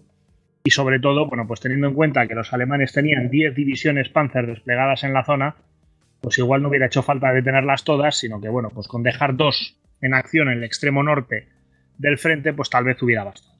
Sí, a mí, me, a, mí me, a mí es que me deja, yo estas razones me parecen un poco, me, quedo anonadado, es decir, tienes, no, o sea, si hubieran continuado, no quedas al rival y ya irás a por Francia, por el resto de Francia, eh, pero, pero el golpe hubiera sido tan mayúsculo que es que a lo mejor incluso se te rinden, o sea, es que, no sé, alucino, vamos. Sí, esta es una situación, hombre, de todos modos tenemos la ventaja eh, de que estamos leyendo el periódico de mañana, cosa que ellos no sabían. Eh, por, cierto, que genial, ¿eh? Entonces, bueno, ahí también hay que contemporizar un poco, ¿no? Pero parece que son motivos, sobre todo, que, van surgiendo a posteriori con respecto a este tema. Enlazando con esta segunda tesis, parece que se plantea otra, ¿no? Parece que el 24 de mayo Hitler había dicho la guerra está ganada, todo lo que tenemos que hacer es terminarla, y habría perdido eh, cierto interés en la bolsa que había creado en Flandes y estaba ya pensando en la segunda fase de la campaña, como decía, el ataque hacia el centro de Francia. El que no parecía estar tan de acuerdo en este caso es von Randstedt, que curiosamente, eh, con el tiempo comentaría, hay que llevar una operación hasta su conclusión antes de pensar en la siguiente. Eh, esto, claro, es una crítica que... Viene a ser un partido a partido, ¿no? Sí, efectivamente. También hay que decir que esto, pues la crítica la hace von Randstedt después de la guerra, ¿no? En sus escritos posteriores. Claro, es la época en la que la culpa de todo es siempre de Hitler y tendemos a olvidar que el origen de esta orden de alto fue el propio von Randstedt. Y fue von Randstedt el que tuvo todo el poder para rescindirla cuando quisiera y no lo hizo hasta el 26 de mayo por la noche. Eh, dentro de estas tesis hay otra que es especialmente interesante, que es el miedo a un ataque aliado por los flancos fundamentalmente las tropas francesas situadas en el sur, que bueno, pues parece que habían formado ya un nuevo frente. Y eh, es un tema interesante porque en esos mismos días los generales franceses están asegurando al gobierno británico y al Lord Gord eh, que tienen entre 18 y 20 divisiones listas que ya están iniciando un contraataque hacia el norte, que esto está resuelto, que no va a pasar nada, que vamos a ganar y que vamos a conseguir cerrar la brecha, ¿no? En realidad, pues los franceses exageran de forma descarada eh, y los alemanes, pues realmente parece que tampoco tenían una información fehaciente eh, de que su frente estuviera siendo golpeado por unas fuerzas tan descomunales, ¿no? Con lo cual parece que esta también, bueno, pues fuera, es una, una razón a posteriori con poco sentido. Otra de las tesis que se han planteado es que los alemanes no sabían lo que habían atrapado no eran conscientes de la importancia de las fuerzas rodeadas en la, bolsa de Flandes y en consecuencia, bueno, pues esto lo veían como una mera operación de limpieza sin demasiada importancia y eh, decidieron reorientar ya sus esfuerzos eh, hacia el sur. En los documentos que se han desclasificado posteriormente, eh, bueno, pues parece que en la bolsa de Dunkerque la inteligencia alemana tenía identificadas 22 divisiones belgas, 12 británicas y 29 francesas. Es decir, habían identificado una división francesa más de las que había y lo demás lo habían clavado. Lo cual. O sea que eso es descartable, ¿no? Lo, esa teoría. Porque en realidad la, inteligencia está diciendo, oye, que aquí está lo gordo. Exactamente, ¿no? Es decir, bueno, pues parece que no, que esto es otra excusa posteriori eh, que, bueno, pues se habrían inventado los alemanes, sobre todo Hitler, para justificar la orden el haber apoyado la orden de alto. Otra de por, intentar explicar lo inexplicable, ¿no? Volvemos como siempre a, Hitler, pues era la mentalidad continental, ¿no? Es decir, y aquí, bueno, pues puede que tuviera cierta influencia. Efectivamente, Hitler, pues no era un hombre versado en la guerra naval, y puede pues que le, sorprendiera eh, la capacidad que tuvieron los británicos para evacuar por mar a todas aquellas tropas, ¿no? Eh, probablemente pues pudo ver el canal como algo infranqueable y eh, bueno, pues no, no, se preocupó por algo que tarde o temprano iba a caer en sus manos. Aquí volvemos a encontrarnos con, bueno, pues el, propio servicio de, inteligencia británico, ¿no? que parece que sí que era muy consciente de que la embarque, la huida por el mar eh, podía efectuarse y avisó en su momento eh, de que bueno pues desde que esto era una posibilidad no parece que, bueno pues uno de los textos eh, dice Liz que es uno de los oficiales del servicio de inteligencia alemán en consecuencia el servicio de inteligencia indicó muy pronto la probabilidad de un reembarque lo hizo por primera vez el 21 de mayo dos días después de que Lord Gore tuviera sugerido en Londres la idea de un reembarque y cinco días antes de que también en Londres se pusiera en marcha la operación Es decir, Perdón, sí, la cita es del, propio Lis, obviamente también Egipto después de la guerra. O sea que tenemos a alguien que, sí que era bastante competente y que se está adelantando a todos los movimientos. Exactamente, ¿no? Que dice, bueno, pues que, esto estaba, que era una posibilidad. Otra de las opciones que tenemos, bueno, pues es el, el famoso solo la luz base de Goring seguirá eh, arrasar completamente eh, al enemigo. Bueno, aquí eh, todo el mundo conoce a Goering, ya en 1940 era un hombre con, con tendencia a prometer más de, más de lo que podía vender. Lo hemos visto en Histocast continuamente. Efectivamente, ¿no? y parece que tampoco es que se lo creyera mucho en ese momento. Además, esto hay que añadir un factor importantísimo. Cuando la campaña de, 1940, cuando esta campaña empieza el 10 de mayo, la Luftwaffe tiene sus bases en Alemania. A día 23, 24, 25 de mayo, la Luftwaffe sigue teniendo sus bases en Alemania, pero el terreno, el espacio a recorrer para llegar al frente es muchísimo más largo y se ha multiplicado. Eh, con lo cual, eh, esto sumado al desgaste que han sufrido los aviones, pues que llevan 15 días operando de forma constante, es decir, la Luftwaffe en ese momento estaba muy, muy disminuida en su capacidad ofensiva y esto se va a notar en los combates aéreos sobre la bolsa de Dunkerque. Mm, también hay que decir que pues, si Goering hizo promesas, desde luego no tuvo en cuenta el, estado de su propia fuerza. Nos queda la última tesis, ¿no? la más discutida, la más eh, morbosa, y es que Hitler hubiera querido perdonar eh, a los ingleses, que en el fondo como anglosajones pues eran de raza germánica, y permitirles escapar de la bolsa. ¿no? Aquí hay una, pues en el propio testamento político de Hitler dice, en Dunkerque permití intencionadamente la fuga de los británicos si tan solo alguien hubiera podido convencerlos de que el reconocimiento de nuestro liderazgo en el continente, que acababa de obtener sin, que acababa de obtener sin dolor, pero contra el que se resistieron egoístamente, solo les habría traído ventajas. Eh, otra vez, eh, Hitler, eh, bueno, pues escribe a posteriori, su testamento político es muy tardío, y realmente lo que hace es justificarse, ¿no? Es decir, buscar una excusa para explicar cómo se cometió este error tan garrafal. ¿Qué, es, lo que había pasado con esta orden de alto? Pues esta orden de alto parte de von Klug y de von Rundstedt, que están al mando del Gruppe A y, de, las fuerzas Panzer eh, sobre el terreno, eh, que deciden que, bueno, pues que hay que reorganizar estas tropas, que están muy cansadas, en fin, toda esta serie de elementos que hemos ido comentando, que sí es cierto que había un desgaste y que era importante. Eh, ellos deciden, además, que es bueno que la infantería pues llegue a la línea de frente y dan la orden de que se suspendan todos los ataques. Automáticamente, eh, Brauchis y Halder, que son eh, respectivamente el jefe del ejército alemán y su jefe de Estado Mayor, lo que deciden es que hay que saltarse, o sea, esto no puede ser, no se pueden detener los Panzer en este momento. ¿Qué es lo que hacen? Como Runstedt y, Kluge no están, no están dispuestos a seguir adelante, pues lo que hacen es pasar todas las tropas Panzer que estaban bajo el control del grupo de ejércitos A, que digamos dirigía las operaciones en la parte oeste de la bolsa, es decir, van a pasar bajo el control del grupo de ejércitos B, donde no ha habido ninguna orden de detenerse, y el grupo de ejércitos A va a ser enviado hacia el sur a encargarse de planificar y preparar la ofensiva hacia el resto de Francia. Esto que parece eh, pues, una solución muy lógica, es decir, eh, vamos a dividir territorialmente los esfuerzos, un grupo de ejércitos se va a encargar de reducir la bolsa y el otro de preparar la campaña siguiente. Por supuesto, en el grupo de ejércitos A es una auténtica, vamos, es una auténtica bofetada, ¿no? Lo que se está haciendo es quitarle todas, todas sus fuerzas más importantes a Rundstedt él no está dispuesto y al día siguiente, cuando Hitler acude a visitarle, pues es cuando se descubre el pastel, porque además Brauchis y Halder han hecho esto sin eh, consultar con el dictador.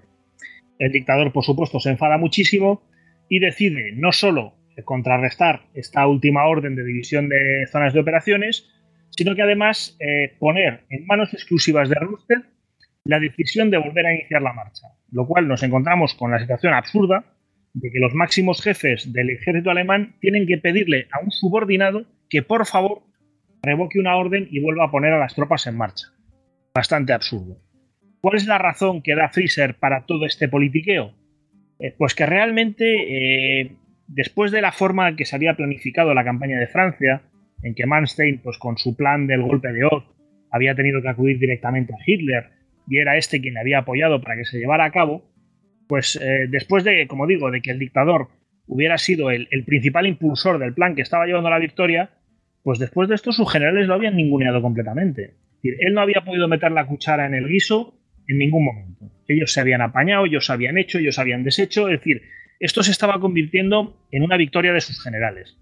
Y esto en, razón del Führerprinzip, es decir, el, principio del jefe, eh, como que Hitler es el que manda y dirige, pues esto no se podía permitir. Y como no se podía permitir, pues Hitler aprovecha esta ocasión, eh, como quien dice, para hacerles ver quién manda Y, bueno, pues apoya a unos generales subordinados con respecto a sus jefes para que todo el mundo tenga claro que de ahora en adelante, pues, pues las campañas eh, las decide él, las manda él y él es quien toma las decisiones. Y así es como nos encontramos finalmente pues, con esta situación tan, tan lamentable. ¿no?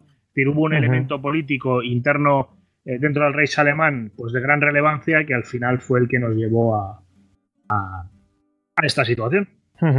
Y Dios trajo la discordia y vio que la discordia era buena. en fin. Los disciplinó, les hizo pum pum en el culete, vamos. Efectivamente.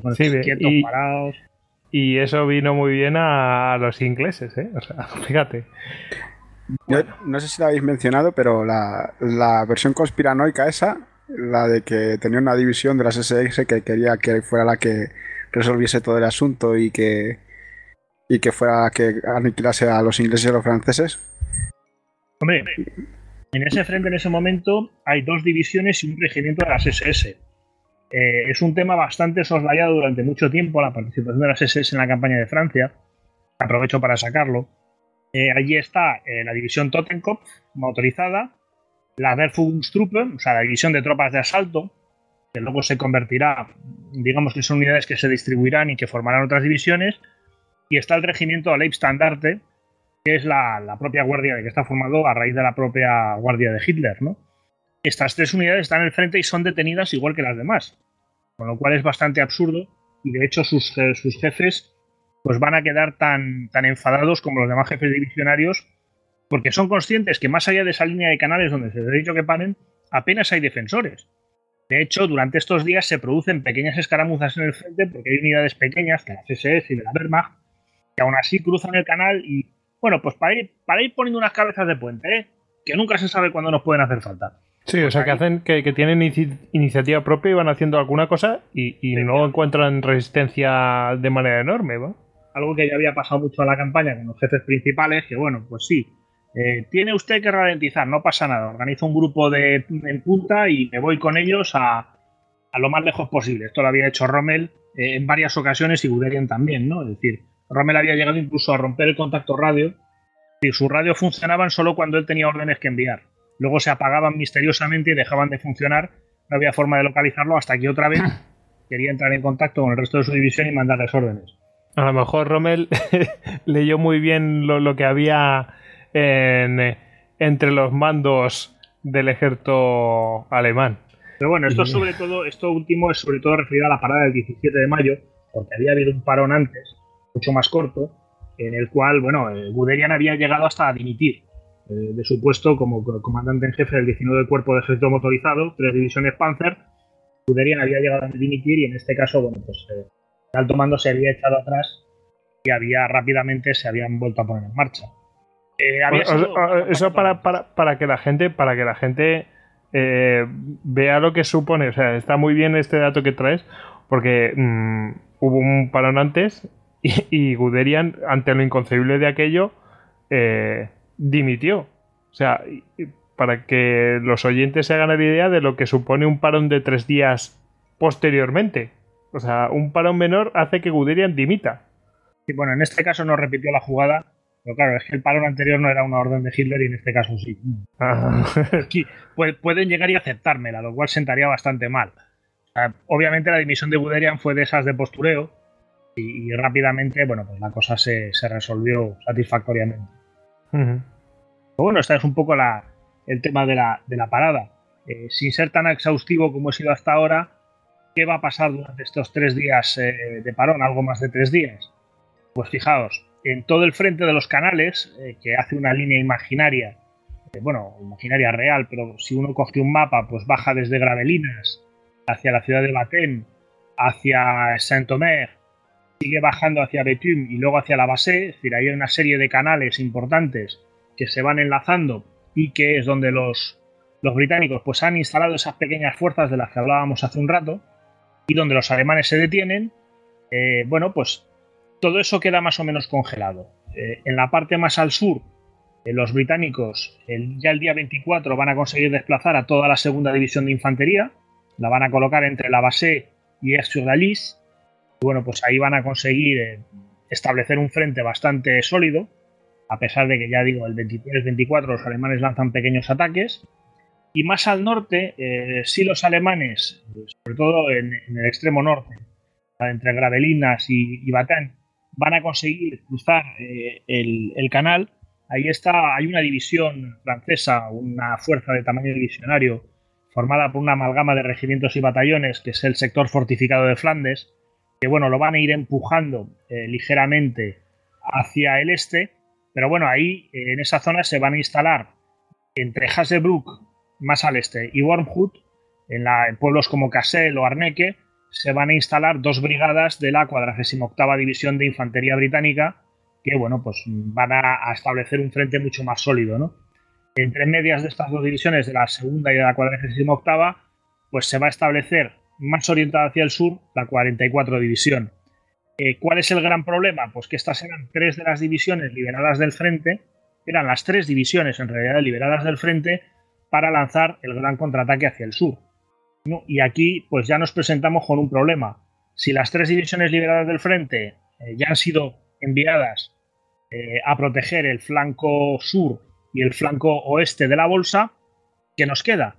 Pues nos quedan las dos divisiones que estaban en Arras, que ya decíamos que el día 23 se habían retirado ligeramente hacia el norte, la 5 y la 50, y eh, que el día 25, bueno, pues parece que el 25 a primera hora eh, reciben eh, órdenes de avanzar hacia el sur, posicionarse para lanzar el ataque, ¿no? Precisamente con esta historia que tenemos de que gran cantidad de divisiones francesas en el frente del Somme y, y, todo esto, que en realidad, bueno, pues se queda en agua de borrajas. aquí el día 25 es un día crucial. El día 25 en, Francia, en, la Bolsa de Flandes, es fundamental.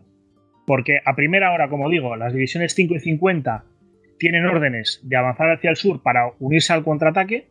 Y, eh, bueno, al contraataque, al ataque, perdón, para cerrar la bolsa. Y a última hora se están desplazando hacia el norte para proteger el flanco oeste de la bolsa de Flandes. ¿Qué es lo que ha pasado entre tanto? Bien, eh, lo primero que hay que concretar es que la orden de alto se refiere a las fuerzas acorazadas, es decir, al grupo de ejércitos A.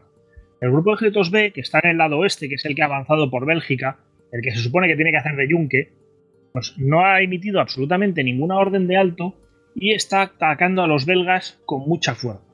Y el grupo de ejércitos B, eh, a partir del día 23, rompe el frente belga a ambos lados de Cortrique eh, es la zona, digamos, eh, entre Cortrique, la línea del Escalda, ya no es el Escalda, la línea de que viene desde Cortrique, que se une a la frontera francesa, hace una especie de ángulo. Los británicos están desplegados de norte a sur y los belgas están desplegados de oeste a este. Pues justo en ese ángulo lo que hacen los alemanes es que empiezan a empujar a los belgas hacia el norte y van abriendo una brecha. Y por esta brecha, pues empiezan a entrar divisiones de infantería alemanas que giran hacia el oeste y empiezan a envolver el flanco izquierdo de las tropas británicas, fundamentalmente de la cuarta división de infantería. Como digo, el 25 eh, es un día de muchos movimientos porque empiezan a, llegar eh, bueno, pues informes, sobre todo del decimosegundo de lanceros, un batallón de reconocimiento británico, que indican que, bueno, pues que los belgas se están descomponiendo, eh, que ellos mismos se están viendo obligados a combatir. Una unidad de reconocimiento se supone que no tiene por qué combatir en el frente. Lo que tienen que hacer es ir, observar, informar y marcharse cuando las cosas se ponen difíciles. Pero ellos mismos se están viendo obligados a combatir eh, para contener a los alemanes. Y todo esto, bueno, pues eh, como digo, supone un, peligro grandísimo para el flanco izquierdo británico y al final, pues lo que obliga después de una jornada llena de debates y de idas y vueltas y de, reflexiones, pues lo que obliga a Gort es a enviar a la quinta y a la cincuenta división a proteger su flanco izquierdo y sobre todo a evitar que pasen los alemanes porque ahí sí que podrían, aunque los panzers no se muevan, pues sí que podrían eh, conseguir cerrar la bolsa, digamos que llegando por el, por el otro lado, ¿no? Y aquí es donde, por supuesto, termina completamente cualquier ilusión eh, de llevar a cabo. De contraataque, claro. Y, bueno, pues ya eh, realmente, bueno, pues en los días 26-27 eh, va a tener lugar entre Ypres y Comines, dos ciudades unidas por un canal seco, pues va a tener un, lugar una batalla interesantísima, donde tres brigadas británicas, dos de la quinta división y la tercera brigada de la 48 van a contener a nada menos que tres divisiones de infantería alemanas. Realmente, eh, yo por lo que he estudiado esta guerra, esa batalla es el, día de gloria de, la, Cuerpo Expedicionario Británico. Es decir, es el día en que, bueno, pues eh, realmente eh, se va a ganar, o sea, van a conseguir ganarse el, llegar hasta Dunkerque, ¿no? Y ahí lo van a conseguir combatiendo y no maniobrando. Es decir, eh, bueno, son combates muy duros. Además, es un campo de batalla que los británicos conocen bien. Tal vez no los soldados que estaban allí ese día, pero sí sus padres, ¿no? Porque la zona de Ypres es uno de los campos de batalla de la Primera Guerra Mundial clásico, pues lugares como la cresta de Messines, donde vuelve a estar concentrada la artillería británica, o, o Ploegstert, o bueno, todo este tipo de, nombres, pues vuelven a aflorar en esta batalla. Y la verdad es que es una batalla muy al estilo de la Primera Guerra Mundial, es decir, los alemanes pues van lanzando asaltos, empujan a los británicos hacia atrás, los británicos contraatacan. Ahí tenemos al, al batallón de Cameronians, al segundo batallón de Cameronians, que van a lanzar un ataque casi napoleónico, es decir, bayoneta en ristre, eso sí, en orden abierto, no en, filas cerradas, pero bueno, lanzan eh, su ataque colina arriba, bayoneta en ristre para, retomar los saltos de Kerteker. Y todo esto, bueno, pues nos vamos a encontrar con una batalla muy dura que al final, pues eh, yo creo que es el, día en que realmente la Fuerza Expedicionaria Británica pues se gana el derecho a escapar. Y es un poco, bueno, pues todo lo que hay. Después de dar la orden, es decir, ese día 25, en la noche al 26, pues también llega la información fehaciente de que, bueno, pues el, ataque, el ataque hacia de los franceses desde el sur, pues no, no tiene ninguna consistencia. Eh, es un mensaje que manda Anthony Heden, a la sazón, pues es el ministro de Asuntos Exteriores británico, a Lord Gort, y dice, dado que Dill se ha reunido hoy con usted, he obtenido información que indica que la ofensiva francesa del Somme no puede llevarse a cabo con la fuerza suficiente como para que tenga alguna posibilidad de entrar en contacto con sus fuerzas en el norte. Si ese fuera el caso, se enfrentaría usted a una situación en la que la salvaguardia de la Fuerza Expedicionaria Británica sería lo primero a considerar. En semejantes circunstancias, la única opción posible sería abrirse camino combatiendo hacia el oeste, donde se utilizarían todas las playas y puertos al este de Gravelinas para embarcar su fuerza el primer ministro se reunirá con el señor Reynaud mañana por la tarde. Entre tanto, es obvio que no debe hablar de la posibilidad de esta acción con los franceses ni con los belgas. Aquí. clarito, ¿no? el mensaje es clarito. Este mensaje es crucial. Es verdad que Gord ya tomó la decisión de abandonar el ataque y de, retirarse hacia el norte. Pero esto es el espaldarazo definitivo. Sí, el espaldarazo político, vamos. Esa noche eh, la vez se retira. Y nos queda, eh, bueno, pues eh, la segunda parte, ¿no? Es decir, la segunda parte de esta historia, ¿cuál es? ¿La vez se retira para qué? Porque sí, Churchill el día 26, el día 26 también es un día interesantísimo, ahora, ahora me meteré un poquito más en él, eh, pero el día 26 Churchill informará a Reynolds de que la BEF se retira y, según Churchill, le dirá que la vez se retira para reembarcar y marcharse a Inglaterra. Según Weygand, el generalísimo francés en ese momento, Reynolds no le informa en ningún momento de esta última circunstancia. Y aquí tenemos un salto que no está claro. Se lo dijo Churchill a Renault, no se lo dijo, eh, no se lo quiso decir a Weygand. Es decir, ahí tenemos un teléfono estropeado bastante interesante. ¿Por qué? Porque en ese momento, eh, cuando ven que, bueno, pues que realmente va a haber una retirada y que esto no va a seguir adelante el ataque hacia el sur, realmente lo que rápidamente lo que planifican los franceses es muy bien. Vamos a hacer una bolsa en el norte, nos vamos a trincherar, aquí vamos a aguantar pues todo lo que podamos. Eh, vamos a aguantar, vamos, tenemos a la Royal Navy, tenemos las bases de la RAF que están muy cerca, podemos establecer bases de la aviación francesa, es decir, vamos a crear una bolsa que resista eh, ahora y siempre a los invasores romanos, creo que me he equivocado de pueblo, sí. y vamos a, a complicar las cosas a los alemanes todo lo posible. Realmente, pues aquí está el equívoco, ¿no? Es decir, esto, pues los ingleses no lo contemplan en absoluto. ¿Por qué decía que el día 26 es importante? ¿Qué pasa el día 26? Pues el día 26 eh, Churchill tiene una reunión con, el gabinete de, con su gabinete de guerra en el cual hay un personaje interesantísimo que es Lord Halifax y es una reunión eh, crucial. ¿Por qué? Bueno, eh, Lord Halifax era, cuando Churchill el 10 de mayo es nombrado primer ministro de Inglaterra, el candidato para suceder a Neville Chamberlain era Lord Halifax, no Churchill. Lo que pasa es que Halifax, cuando ve la posibilidad, pues parece que emite ciertas dudas. Hay varios motivos para ello. Primero, parece que no tenía eh, el apoyo de todo el Partido Conservador, que era su partido. Eh, no había un apoyo pleno hacia él, con lo cual, bueno, pues este, esto le plantea ciertas dudas. Pero en segundo lugar, lo que le pasa a Lord Halifax es que en ese momento Winston Churchill es el primer Lord del Almirantazgo. Como primer Lord del Almirantazgo, tiene que entrar en el gabinete de guerra. Y Halifax no tiene muy claro que vaya a poder controlar a Churchill dentro del gabinete de guerra. Por lo cual decide darle la vuelta a la tortilla. Dejemos que sea Churchill el que dirija el gabinete y me tenga que controlar a mí. Porque obviamente él sí pasa a formar parte de ese gabinete de guerra, como decía al principio. Halifax es bastante menos beligerante que Churchill. Y durante estos días de mayo, eh, pues lo que va a hacer es iniciar una serie de conversaciones con el embajador italiano a ver si hubiera posibilidades de que Italia pudiera mediar en un acuerdo de paz con Alemania. Aquí los británicos tienen dos grandes temores, o sea, tienen un gran temor. Y es que los franceses se rindan de repente y la vez pues quede atrapada en el centro de Francia, eh, pues en muy malas circunstancias.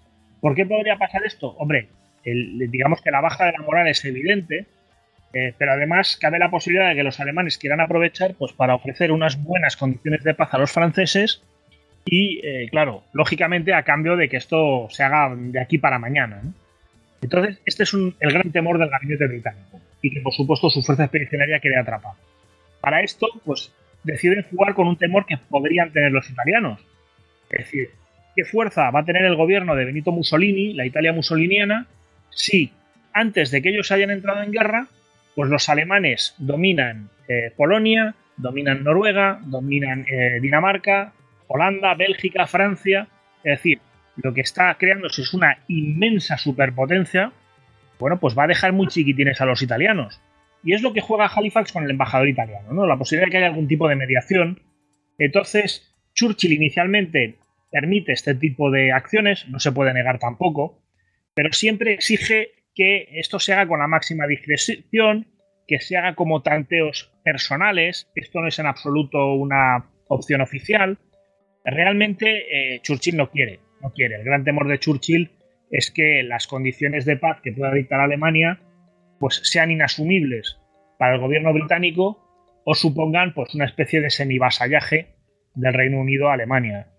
Churchill, que siempre ha sido pues, el, gran belicista en, Londres, pues obviamente no está dispuesto eh, a permitir que se haga una oferta de este tipo y mucho menos que se acepte con la mediación o sin la mediación italiana.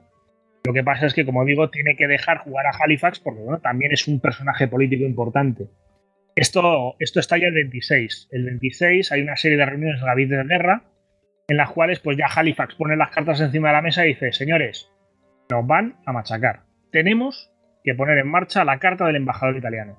Tenemos que llegar a algún tipo de acuerdo con Hitler. Eh, no podemos seguir en guerra.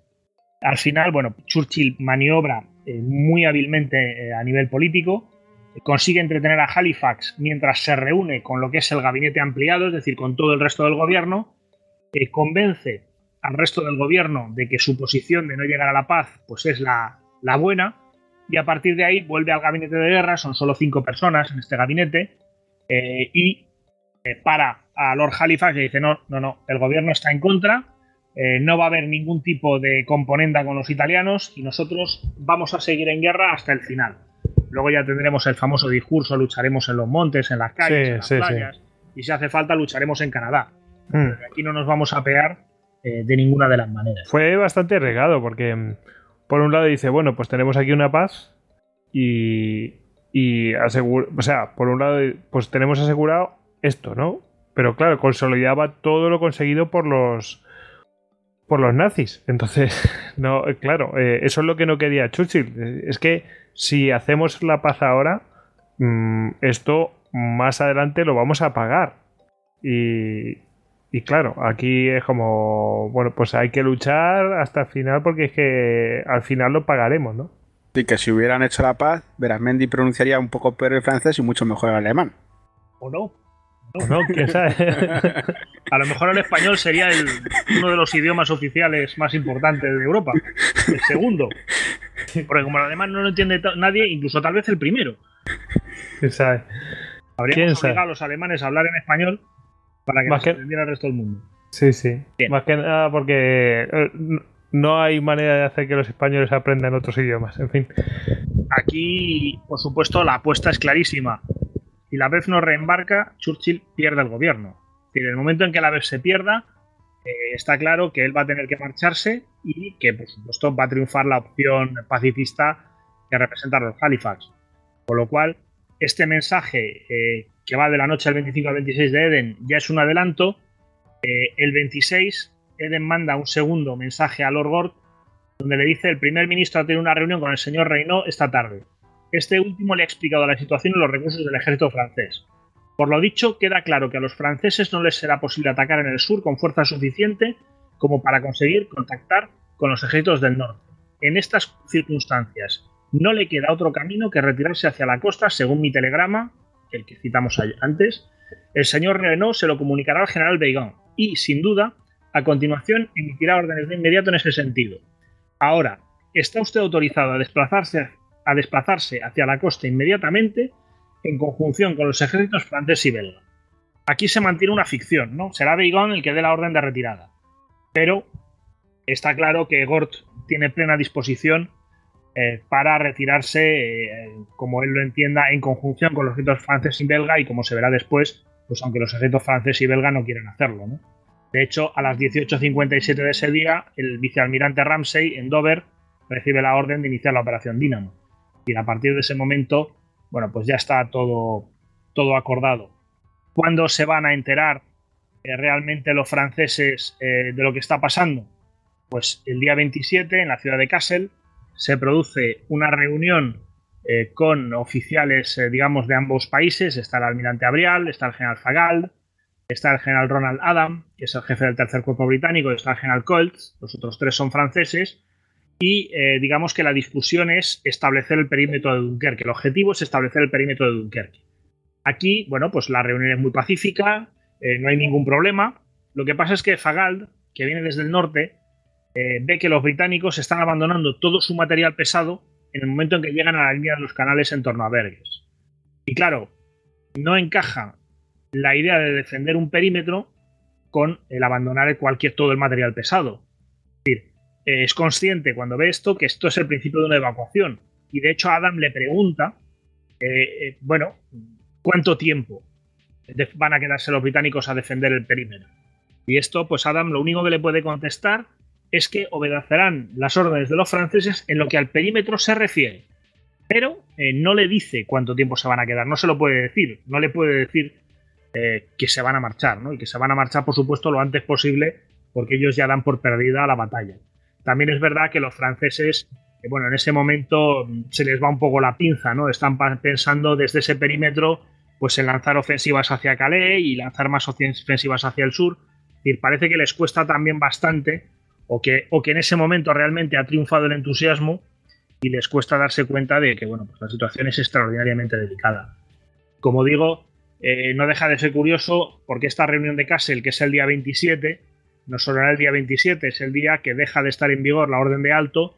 A las 8 de la mañana los alemanes se han puesto en marcha y la, la reunión pues, es rápidamente interrumpida por un bombardeo de la artillería alemana que manda a todo el mundo de vuelta a su cuartel general sin que Adam haya tenido que informar de cuánto tiempo se quedarán los. Eh, ¿Podemos repetir los, los tres días de parón? ¿Cuáles son? Pues los tres días de parón efectivo, la orden se da el 23 por la noche, estamos hablando del 24, 25 y 26. O sea que hasta el 27 no, no, se reanudan los ataques. Y el 27, efectivamente, pues ya se reanudan los combates y vuelven a entrar eh, con fuerza los alemanes. A partir de aquí, pues ya digo, tenemos una serie de combates de infantería eh, tremendamente interesantes pues en la región de Hasebrook, en la región de Kassel. Eh, de hecho, bueno, en, el sur, la segunda división de infantería británica va a ser completamente destrozada por los alemanes. Aquí, además, se dan toda una serie de, incómodas masacres por parte de las tropas de las SS, es decir, ya empiezan a, apuntar maneras y a, asomar la patita. sí, sí, que siempre podríamos haber campaña civilizada entre países de guerra, sobre todo británicos, son los que más han trascendido, eh, pues que eh, son eh, cerrados en un granero y ametrallados y este tipo de cosas, pues también hay unos cuantos de esta época que de hecho se juzgarán en el 46-47. También hay testimonios pues, de pueblos belgas librados al saqueo y al pillaje de la infantería alemana. En fin, no es una guerra tan civilizada como se nos querría haber hecho o como, como digamos como la historiografía la pintó en su momento. Y a partir de aquí, bueno, pues nos encontramos con la retirada, ¿no?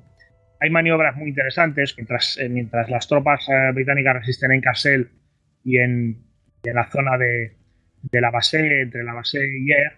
Eh, bueno, pues en el otro lado, en el oeste, hay unas maniobras fantásticas. La tercera división de infantería británica en una noche se desplaza desde el frente que ocupaba en la frontera franco belga a una posición justo al norte de Ypres.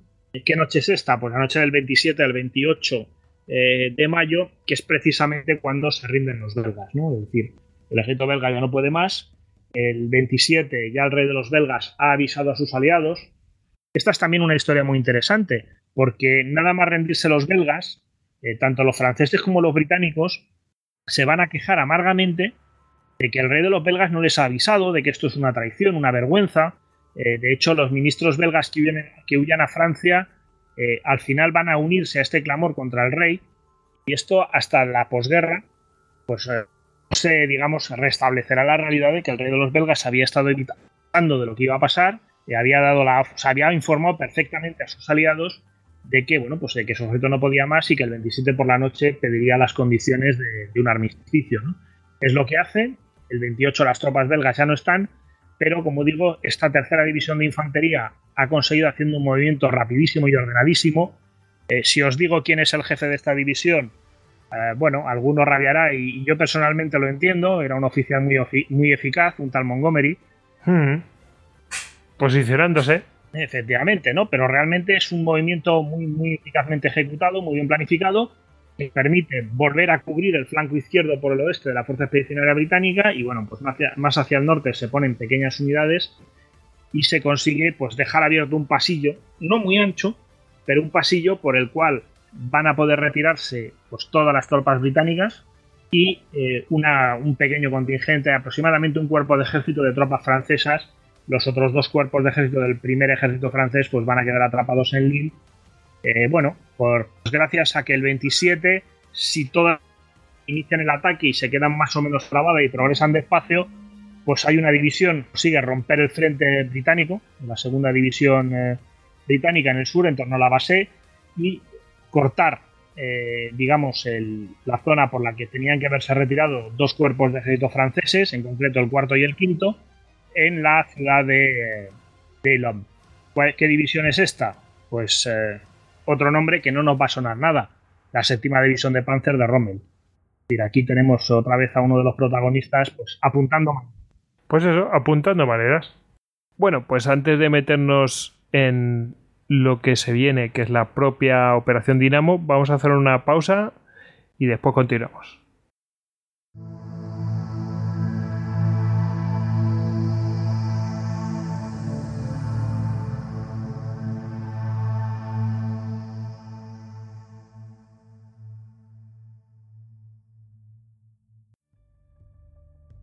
Entraste en istocast.com y descargaste todos nuestros podcasts de historia.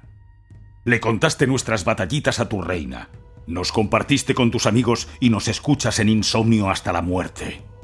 Te recomendé suscribirte cuidadosamente, persa. Quizás deberías haberme hecho caso. Esto es un vicio. Esto es locura. ¡Locura! ¡Esto es Istocast! ¡No es Esparta! Pero casi.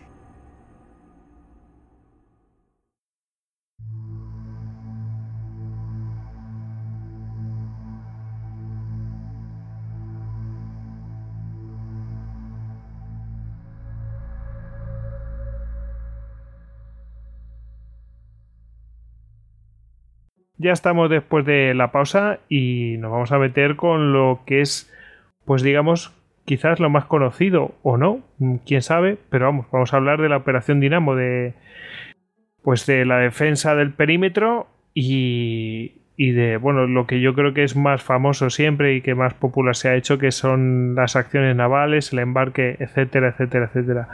Eh, así que bueno, pues llevamos aquí que es digamos como, como si fuera el núcleo, aunque realmente mm, el cómo hemos llegado hasta aquí realmente explica muchas cosas y están ahí, hemos sacado las preguntas estas tan famosas, eh, hay mucha historia política, mucha diplomacia, eh, la verdad es que está genial y cosas que todavía no se saben a día de hoy.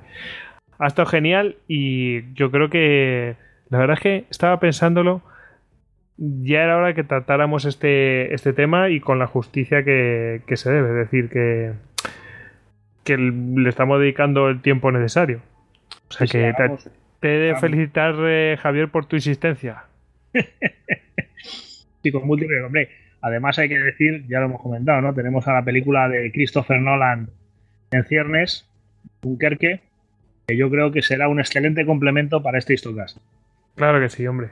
Seguro que sí. Nosotros somos muy nolanistas, por lo menos yo. Sí, no like, no like. Eso es. pues, Javi. Bueno, muy rápidamente. Eh, sabemos que el 26 la BEF se retira definitivamente, el 27 tenemos esta conferencia de Casel. Eh, realmente, bueno, pues podríamos decir que el, frente, eh, las tropas británicas van a mantener el pasillo abierto más o menos hasta el día 29. a partir de ese momento, pues ya tenemos el, perímetro de Dunkerque formado. Este perímetro, a mí sí me gustaría romper una lanza. Hay, una, hay un factor, hay un elemento curiosísimo en toda la historia de la batalla de Dunkerque y sobre todo en la del perímetro. Es verdad que nos hemos centrado sobre todo en las acciones de la Fuerza Expedicionaria Británica y sobre todo en la parte política.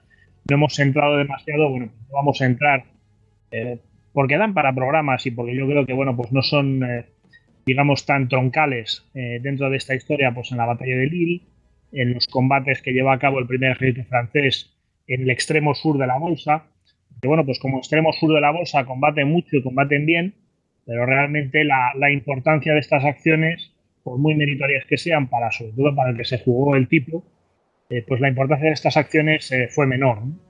Pero es muy, es muy curioso, esto ya adelanto porque en cierto modo caemos en el mismo pecado que voy a criticar ahora.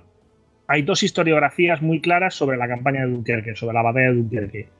La británica, que es más bien derrotista, pero que acaba, digamos, con el, eh, bueno, pues el gran logro de haber conseguido reembarcar a la vez. Y si uno lee muchos libros británicos, verá que los franceses prácticamente brillan por su ausencia. Y parece que no combatieron allí. Estaban de pasada o corrían de izquierda a derecha o de derecha a izquierda. Ah, pero, ah, pero, pero combatieron en serio. Sí, sí, y todo. Joder, madre mía, yo es que no, no, no, es que realmente a, mí lo que me había llegado siempre te lo decía de cachondeo, pero eh, siempre me, me, había llegado de en plan de eh, allí los que se defendieron fueron los de la BEF y ya está. Y, claro, es un poco. A mí me ha llegado justo la historiografía que tú me cuentas. Ahora, lo que, lo que estás diciéndome ahora. Eso es. Si uno acude a la historiografía francesa, los que no estuvieron allí jamás fueron los británicos. Bueno, deja de ser bastante curioso. La historiografía francesa de esta campaña, pues hablará de la batalla de Anut, de la gran batalla de carros de Anut, que ya citamos, ya hablamos en, el otro Histocast. Hablará de la batalla en la brecha de Blues. Hablará de la retirada del primer ejército. Por supuesto, de cómo la retirada británica eh, pues deja colgados a dos de los cuerpos de ejército de ese primer ejército, que como decíamos antes, bueno, los británicos avisan de que se van a retirar. Eh, esto está totalmente documentado. Lo que pasa es que, bueno, pues eh, lo van a hacer mm, esta noche sí o sí. Pero los franceses tienen dos opciones. O meterse un petardo en el culo y tirar para adelante lo más deprisa posible, o, bueno, pues, pues quedarse. Y realmente también esto coincide con la ofensiva de Rommel.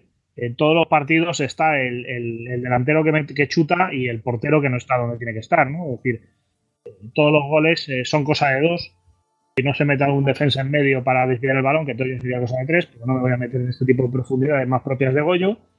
Y, realmente, bueno, pues en la historiografía francesa, como digo, pues vuelve a, anular la culpa a los británicos que dejan colgado el primer ejército en Lille. Y, por supuesto, eh, en el perímetro de Dunkerque se habla exclusivamente de la zona defendida por los franceses. Hay explicaciones, aparte del chauvinismo propio de cada nación, que las dos lo tienen mucho, y, muy bien implantado. Eh, lo cierto es que si nos vamos al perímetro de Dunkerque, que es a lo que quería venir, eh, este perímetro tiene dos zonas muy definidas. Al oeste de lo que sería la frontera franco-belga, es decir, desde la localidad de Brejuin más o menos hasta la localidad de Mardic, incluyendo Dunkerque y sus playas, eh, formando una especie de cuadrado, están desplegadas las tropas francesas defendiendo la línea. Entonces bajan desde Mardic, que está en la costa, por el antiguo canal, de Magdic, bajan hasta el canal de la Haute-Colme y luego siguen el canal de la Basse-Colme hasta lo que es la frontera eh, franco-belga. En este sector, ya que estábamos antes cinematográficos, decir que hay una pequeña localidad muy interesante que es Berg, que si alguno ha visto Bienvenidos al Norte, la película francesa, pues toda la acción se desarrolla allí y es bueno, pues fue uno de los puntales de la defensa del perímetro. De hecho, el pueblo acabó incendiado, destrozado y fue tomado pues, a costa de durísimos combates entre alemanes, franceses y británicos. Pero bueno, este es, como digo, este, este rectángulo es fundamentalmente el sector francés.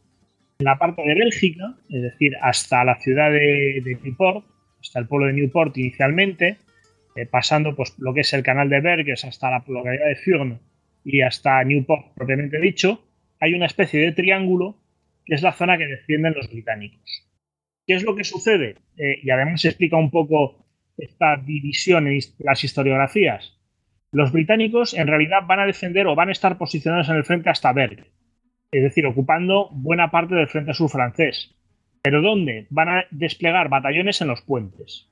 La misión de estos batallones es borrar los puentes cuando lleguen los alemanes y impedir el paso a la zona, digamos, al campo defendido de todo tipo de material pesado. Esto además les va a causar bastantes incidentes con las tropas francesas, pues que pretenden entrar con sus cañones, con sus camiones, con sus motos.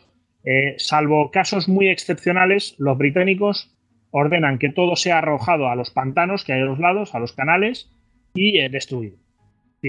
aquí nos encontramos un poco con una repetición eh, de este conflicto, de, quedarnos o marcharnos, eh, los franceses siguen pensando en quedarse, los británicos, pues obviamente están ya con la misión de reembarque plenamente clara y sobre todo, pues se hacen eh, con el control, digamos, militar o con el control, digamos, del acceso a los recintos, ¿no? Entonces, ¿qué pasa? Que efectivamente tenemos historias de combates británicos en el sector francés y parece que los franceses no estaban allí y como no hubo franceses desplegándose en el sector británico, pues también tenemos historias de combates británicos en el sector británico y tampoco había franceses. Pero como digo, es bastante más, más complejo, ¿no? Eh, en realidad, bueno, pues por hacer una pequeña distribución, eh, los franceses en la parte oeste de su sector van a establecer van a colocar a su 68 división de infantería. Eh, bueno, pues con una serie, básicamente tenemos tres regimientos, la 272 media brigada, el 225 regimiento y el 341 esto hace un ángulo y el punto focal de ese ángulo va a ser el pueblo de Speaker, porque es por donde pueden avanzar los alemanes sin tener que cruzar ningún canal.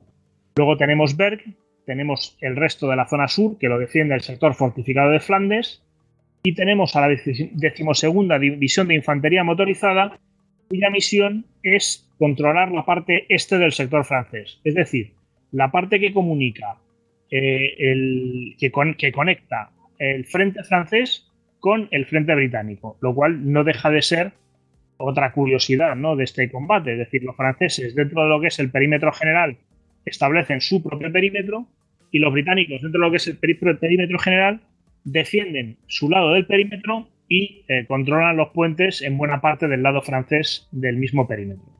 Así que, bueno, es un poco eh, curioso como sistema defensivo. Realmente lo que atestigua es que ya había un derrumbe importante en lo que es la colaboración entre ambos ejércitos. Voy a intentar ser relativamente rápido, porque realmente, bueno, cuando los alemanes eh, llegan el día 29 a la altura del perímetro de Dunkerque, se producen una serie de ataques eh, bastante livianos, eh, donde, bueno, pues están la, parte, digamos, podríamos decir, de toma de contacto. A partir de aquí, el, el sector focal del frente va a ser entre Berges y la frontera franco-belga. Y allí tenemos tres divisiones alemanas, la decimoctava 254 y la decimocuarta, que van a atacar eh, muy duro hacia el norte para intentar bueno, pues penetrar hacia Dunkerque mientras eh, se empieza a preparar la evacuación en lo que es, bueno, se empieza, se está realizando la evacuación en lo que es en las playas. si hablamos de tropas retiradas, pues ya el día 26 hasta eh, entre el día, a lo largo del día 26 y hasta la madrugada del 27 ya se ya embarcan en la zona de Dunkerque 3.373 soldados británicos. Eh, esto según la fecha, las cifras, perdón, eh, dadas por el vicealmirante Ramsey.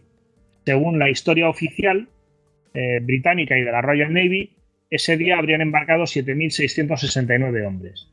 Hay un, hay un incremento entre las dos, digamos que hay una diferencia que al final no es muy importante, pero bueno, si hay, se van incrementando las... Eh, hay una diferencia para más en las cifras de la historia oficial británica.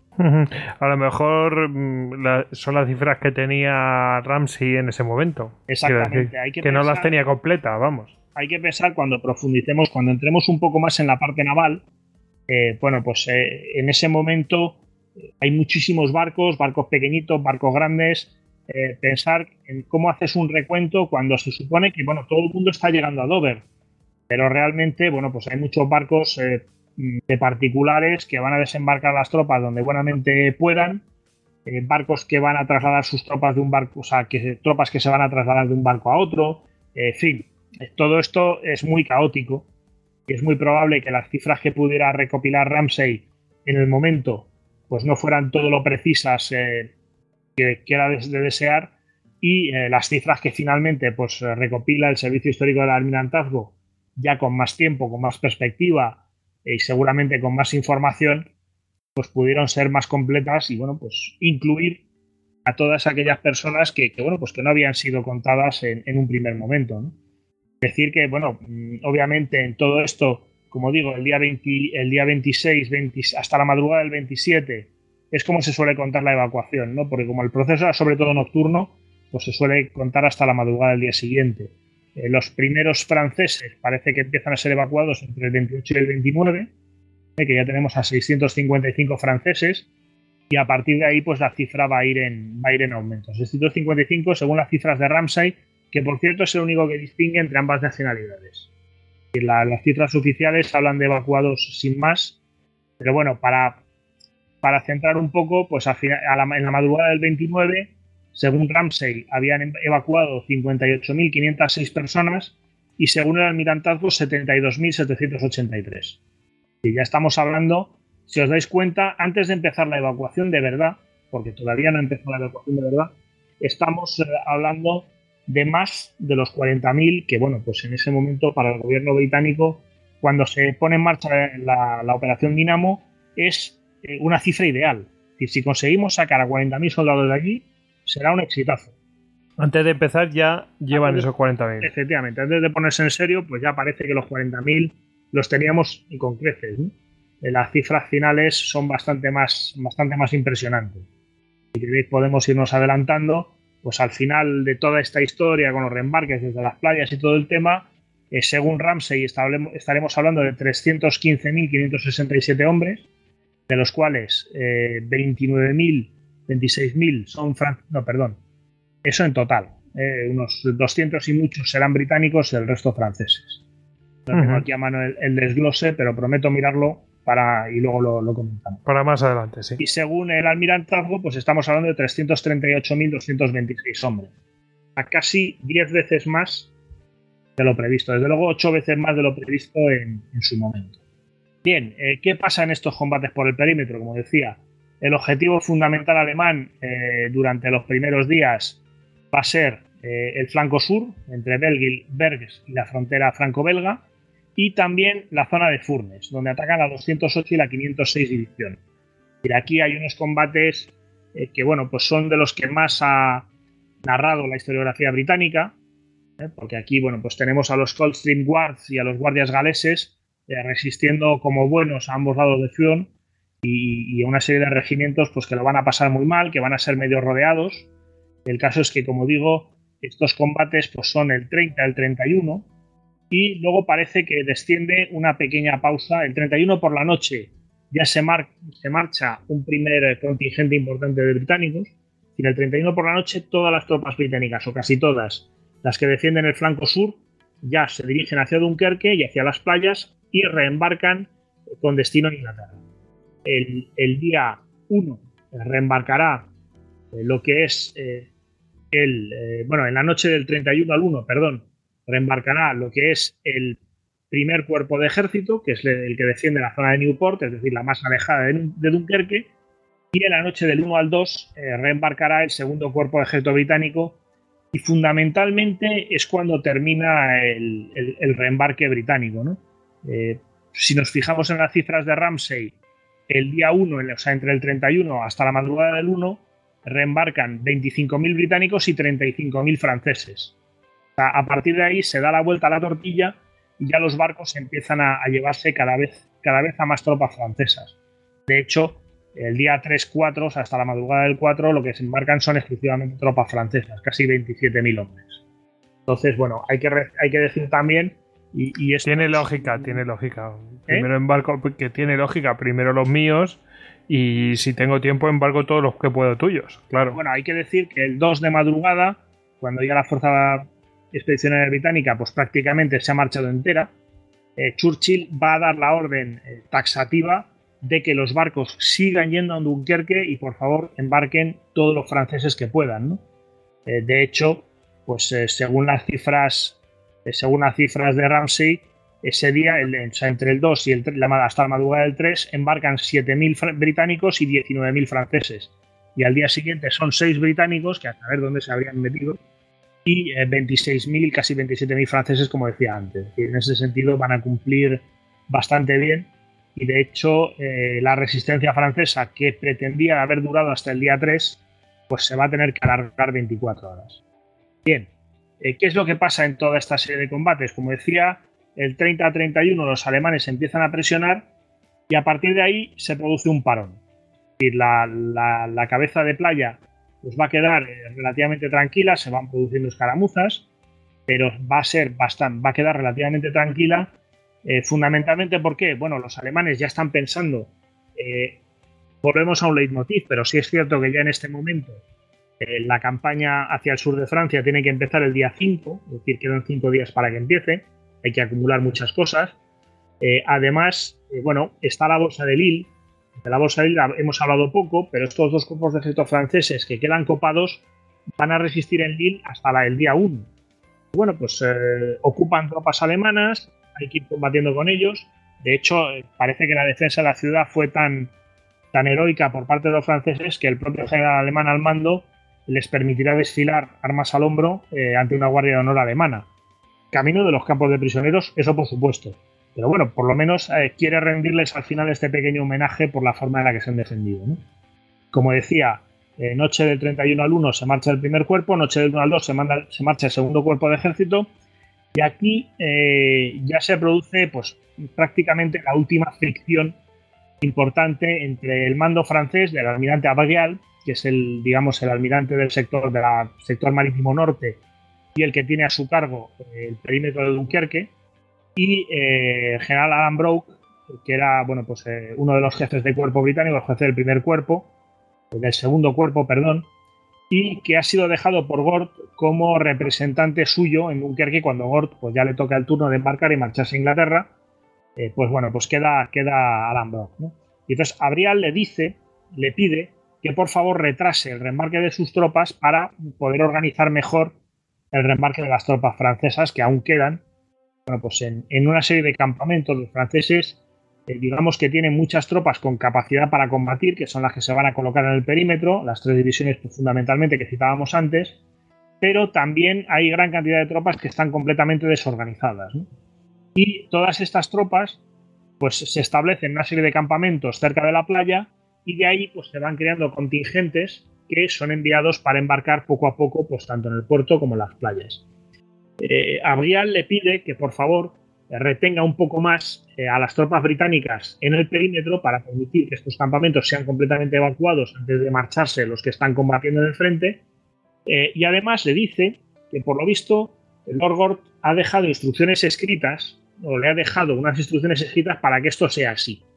Eh, Alan Broke, en un ejercicio complicado, supongo que hay que ponerse también en su lugar, dice el desgraciado de mi jefe se ha marchado y le deja unas órdenes al jefe francés para que yo me quede, más tiempo del previsto, le viene a decir que no, que no, que las tropas británicas, eh, que él no tiene conciencia, constancia eh, de esas órdenes escritas por Gord y que va a reembarcar eh, sus tropas pues, en el momento en que se le ordenó, en su momento que lo hiciera y que no hay ningún tipo de discusión. ¿no? Es un poco el último, la última gran desavenencia, porque como digo, en la noche del 2 de madrugada, pues prácticamente los británicos se han marchado, con lo cual no ha lugar a más problemas. Pero bueno, pues mm, va a ser el último episodio desagradable de esta campaña entre, ambos mandos. El, proceso de reembarque, pues realmente va a tener dos focos fundamentales, los hemos comentado ya. Eh, va a tener eh, el propio Dunkerque, es decir, el, propio puerto de la ciudad, sobre todo los dos grandes muelles, muelles muy largos más que grandes, donde se van a ir pues, colocando los barcos británicos, británicos, franceses, noruegos, holandeses, es decir, hay una flotilla por no hablar de todos los barcos privados, aunque estos van a ir más hacia las playas, y eh, recogiendo tropas.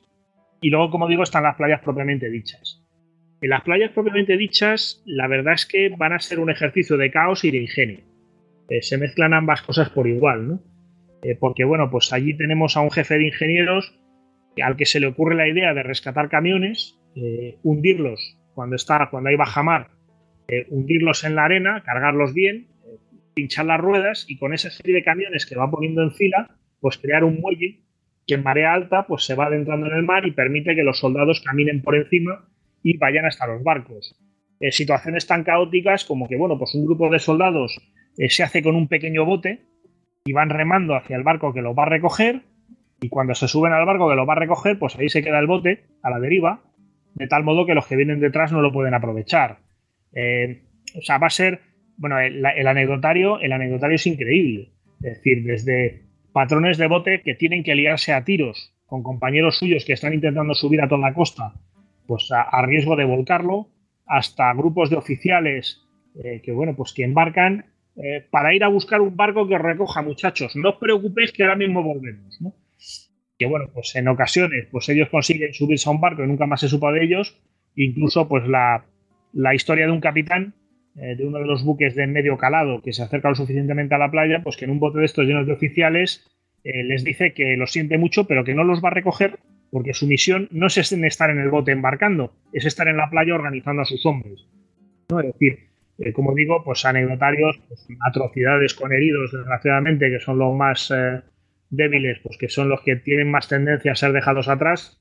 Por supuesto está la otra cara de la moneda, gente que se encargará de, de, bueno, pues de, que tengan, de que se les embarque en algún bote y se les lleve hacia, hacia Inglaterra. Em, eh, pues em, no sé, 15 hombres en una barca milagrosamente salvados por el capellán, por un capellán castrense eh, que está a punto de hundir el bote, porque el barco hacia el que se dirigen, pues de repente leva anclas y empieza a marcharse, y entonces pues el capellán castrense no se le ocurre otra idea más en la barquita más que ponerse de pie y empezar a pegar saltos y hacer gestos, pues a riesgo de volcarla y mandarlos a todos al fondo del océano, pero eh, bueno, pues con la suerte de que no solo no vuelca, sino que además los del barco lo ven y se paran. eh, órdenes tan absurdas pues como, como un oficial de los Coldstream que informa a sus hombres de que no se va a reembarcar a nadie que no tenga el equipo completo. Estamos hablando de la mochila, la máscara de gas, la escopeta, la munición. de huevo. pero oiga, no, no. El equipo con la los hombres, pues ir buscando por la playa lo que han ido dejando los demás, los que tienen más suerte, los que les dan permiso para marcharse eh, sin la escopeta y recuperar un equipo para, bueno, pues para. Y entonces, cuando ya por fin los hombres empiezan a presentarse con el equipamiento completo, eh, los mira el oficial y les dice, y afeitados. Que eh, ese sí que era un troll y no, los de ahora, madre mía. con la burocracia hemos topado. hay troles, hay troles eh, fantásticos, ¿no? Este es épico, tío. Es para si hubiera un premio de troll así que repartiéramos cada temporada, este se lo había llevado de largo esta temporada, Increíble. Como cuenta el testigo, dice además nos tuvimos que afeitar con agua de mar que pica de narices. Claro, está salada, y cuanto te hagas una microherida o lo que sea, pues claro, imagínate. Las 12 pruebas de Asteris, ¿eh? Totalmente. Joder. Y, pues ya digo, hombre, una de las grandes ventajas que tuvieron todos estos soldados en las playas es que eh, la arena eh, absorbe mucho las explosiones. Y entonces muchos intentos de los bombarderos alemanes pues, de causar auténticas masacres realmente van a quedar en, en nada porque bueno, pues la, bomba se hunde en la arena, lo que crea es un geyser de tierra, más de un soldado cuenta que acabará enterrado debajo de alguno de estos geysers, eh, pero bueno, pues los daños son bastante mínimos, ¿no? Y parece que la RAF va a ser relativamente eficaz y va a conseguir mantener a raya en parte a, las, a la. Es decir, como digo, bueno, aquello debió de ser una especie de circo, no de tres pistas, de cinco o seis, eh, con gente, bueno, pues la gente se formaba en colas, parece que el orden en las colas era exquisito, hasta que llegaba un avión, entonces aquello todo el mundo se dispersaba. Eh, también hay anécdotas, bueno, adelanto, ¿no? Hay un libro publicado por el Imperial War Museum que se llama Forgotten Voices Dunkirk, o sea, digamos que, bueno, es un libro de testimonios exclusivamente, que es de donde salen todas estas historietas. Pues mientras todo el mundo estaba en la cola, pues un oficial cuenta que veía un grupo de soldados sentados en corro en la arena jugando a las cartas. Dice, este, su estoicismo era tal que mientras los alemanes ametrallaban la playa, ellos ni se movían. Hacían comentarios jocosos sobre lo cerca que había pasado la ráfaga, lo lejos que había pasado la ráfaga, sobre la, puntería del piloto en concreto que no había conseguido darles. Eh, bueno, la historia de un oficial que en un momento dado pues llega a la playa, pues hay una, dice, no sé si fue la explosión o fue el cansancio, dice, el caso es que perdí el sentido, cuando me desperté a la mañana siguiente se habían marchado todos implícito entre paréntesis, los muy cabrones. Sí. Lo habían dejado, claro, lo habían dejado abandonado. Se encuentra con la playa vacía y dice, bueno, pues ya está. Y hasta aquí hemos llegado, ¿no? Eh, la, eh, bueno, pues la historieta del soldado que se refugia detrás de un camión durante un ataque a la Luftwaffe. Claro, cuando acaba aquello, pues llega un oficial y dice, le dice, ¿qué huevos tiene? ¿no? Y dice, eso, yo estaba acojonado detrás del camión todo el rato. Y dice, no, no, es que es un camión de explosivos. le llegan a dar y olvídate de cualquier tipo de refugio. Y estas historias, como digo, bueno, pues son bastante, son muchas, ¿no? Y, muchas tienen bastante, tienen su gracia, tienen su lado trágico, pues como hablamos de oficiales que abandonan a sus hombres, también de oficiales que reúnen grupos de hombres aunque no sean suyos, de oficiales histéricos, en fin, todo lo que tiene una situación de estas. También va a haber varios movimientos de pánico en el puerto, pues gente que se quiere marchar y que ve que se marcha un barco y no han conseguido subir, pues todas estas oleadas. Yo creo que se puede hacer una idea de lo que es cualquiera que haya estado en un estadio cuando acaba el partido todo el mundo sale a la vez, ¿no?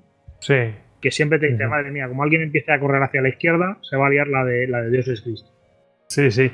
Pero bueno, es que estas situaciones sacan lo mejor y lo peor. Siempre se dice, ¿no? Lo mejor y lo peor del ser humano, ¿no? Pues es que es que verdad es que saca cuando está el destino de uno en juego, pues, pues claro, ahí está eh, tu verdadera naturaleza o, mm, cómo mm, puedes llevar tus nervios, eh, llevarlos, controlarlos, vamos.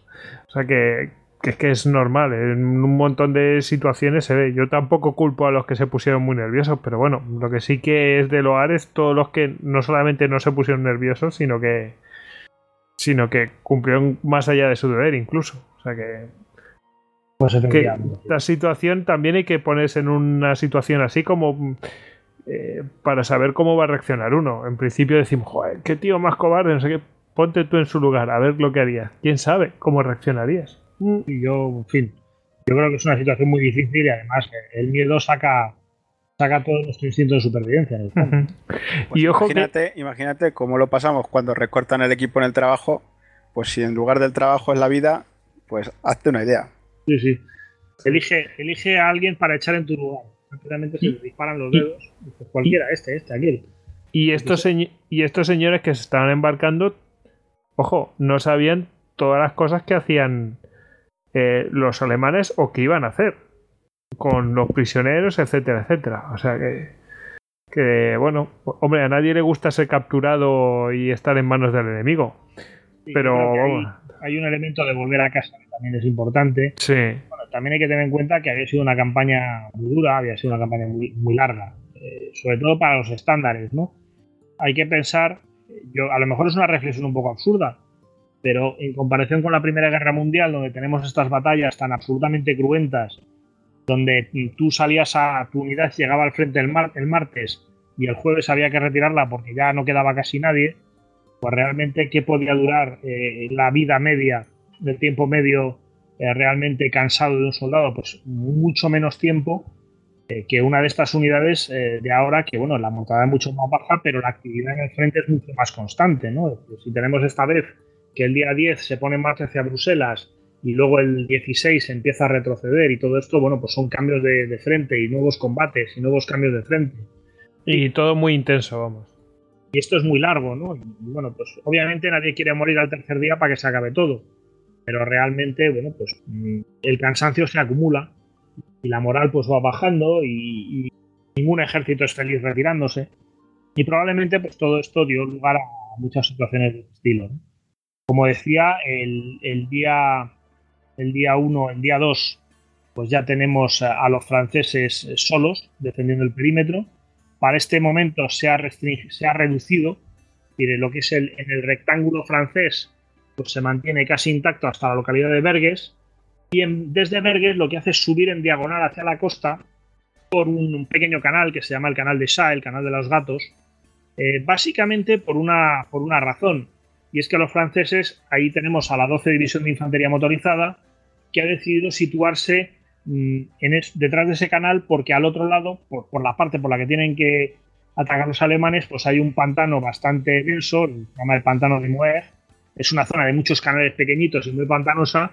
Y bueno, pues con cierto tino, el, el, general Jensen, que es el que está al mando de la división, pues decide que es mejor que esto lo tengan que cruzar los alemanes para atacarnos que lo tengamos nosotros a retaguardia en caso de que nos tengamos que retirar. Muy inteligente. Eh, de todas formas, pasaremos un, mapita de, este perímetro eh, que le, llamamos, le llamaremos Dunkirk Map. Dunkirk Map. Hay un nombre de lo más original. No hay más. istocast.com barra Dunkirk Map. Venga, continuemos como decía, eh, ya un poco abreviando este proceso de combates, eh, la ofensiva fundamental alemana eh, va a tener lugar a partir del día 2. Y del día 2 los alemanes ya quieren dar cerrojazo. Como decíamos antes, el 1 ha terminado la historia de Lille. esta bolsa en la retaguardia pues ya quedado resuelta. Y nos vamos a meter a fondo a ver si terminamos rápidamente con el asunto de Dunkerque y nos podemos dedicar al resto de Francia, que todavía es grande y hay cosas que hacer. Eh, un poco, bueno, pues si queremos de izquierda a derecha, según se vería el mapa, en el extremo izquierdo, en la zona de Speaker, ataca la 61 División de Infantería. Eh, son combates todos, son combates muy duros. Los alemanes, obviamente, a fuerza de infantería, con apoyo de Luftwaffe, pues van ganando terreno. El día 2 muy poquito, pero el día 3 van a llegar prácticamente eh, a la localidad de Saint, que está ya más allá del, canal de Bourbourg, que es el último, digamos, canal defensivo. Eh, lo mismo, pues van a empezar, van a entrar por la parte eh, al oeste de Bergs y también van a avanzar hacia el norte. Los combates en Bergs van a ser durísimos. La ciudad, como decía antes, acaba completamente incendiada antes de que los franceses la, abandonen retirándose hacia el norte. Y en la zona de Hagenmeilen, eh, pues es donde, justo al este de Bergs, pues es donde los, alemanes han conseguido cruzar el canal durante aquellas primeras ofensivas de que hablábamos antes, el día 30-31, los franceses lanzan una serie de contraataques durísimos, es decir, Rápidamente, el general Fagald, que es el que está al mando de las tropas, eh, bueno, pues eh, se da cuenta de que la mejor forma de contener a los alemanes es estar contraatacándoles siempre. Lógicamente, esto supone un desgaste mucho mayor para sus tropas, pero bueno, ya abandonada la ilusión de crear un perímetro perenne bajo los cañones de la Marina, pues realmente eh, consiste en, resistir para que se pueda evacuar a la mayor cantidad posible de gente. Como digo, la evacuación tenía que haber terminado en la madrugada del día 3, eh, en vista de que todavía quedan muchas tropas, entre otras todas estas de que, estamos hablando, de regimientos, bueno, regimientos que ya de regimiento, pues a estas alturas tienen solo el nombre, ¿no? Eh, puñado, unos pocos puñados de blindados, grupos de reconocimiento, grupos de infantería, incluso regimientos de trabajadores, es decir, el, los regimientos regionales de trabajadores 14 y 15 eh, pues van a combatir, aunque se supone que lo suyo era eh, cavar trincheras y poner alambradas y poco más, van a combatir con mucha dureza. Como decía, tenemos a la 61 División, tenemos al regimiento Los Deutschland, que es una de las unidades alemanas más famosas de la guerra, que se convertirá en división y luego incluso en cuerpo de ejército, eh, que ya había hecho sus primeros pinitos en la batalla de Stone, nada más cruzar el Mosa, y que bueno, pues aquí eh, también tiene que combatir con mucha dureza. Eh, al este de Bergs tenemos a la 18 División de Infantería Alemana, que es la que va a penetrar más lejos, hasta Tetegem y hasta Kudekerk. Es la que también se va a enfrentar a casi todos los contraataques franceses. Y eh, ya un poco más hacia el este, pues peleando contra la 12 División de Infantería Motorizada, tenemos a las divisiones 14, 208 y 56, que la verdad es que no van a conseguir progresar casi nada. Es decir, ahí la 12 División de Infantería Motorizada probablemente sea una unidad bastante más fresca en ese momento, de las francesas es la más descansada, porque ha defendido, como decíamos, ha defendido un sector del frente que estaba cubierto por los británicos y bueno, pues ha tenido tiempo para, para establecerse y para, bueno, pues descansar un poco.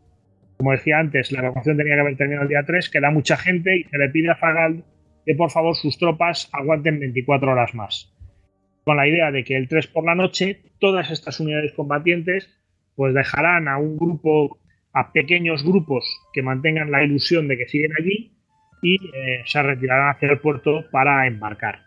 No lo conseguirán todos, eh, no lo conseguirán más o menos la mitad. Esto es una, esto es una cosa que yo siempre me he preguntado. Digo, vale, si tienen que embarcar mientras otros hacen frente, pero, pero alguien se tiene que quedar en tierra pues normalmente lo que se hace es son pequeñas, eh, digamos, como señuelos, ¿no? son los que les ha, entre comillas, los que les ha tocado la China. Yo creo que el procedimiento habitual de estas cosas es aguanta dos horas y te vienes.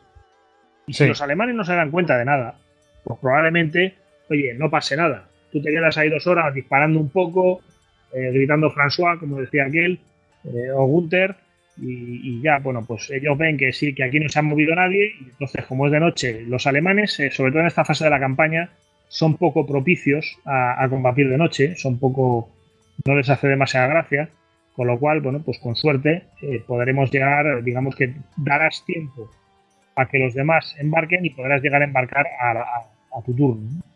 Normalmente, pues, ¿qué pasa con estos pequeños destacamentos? Que si los alemanes lanzan un ataque con un poco de violencia, pues no tienen entidad como para resistir.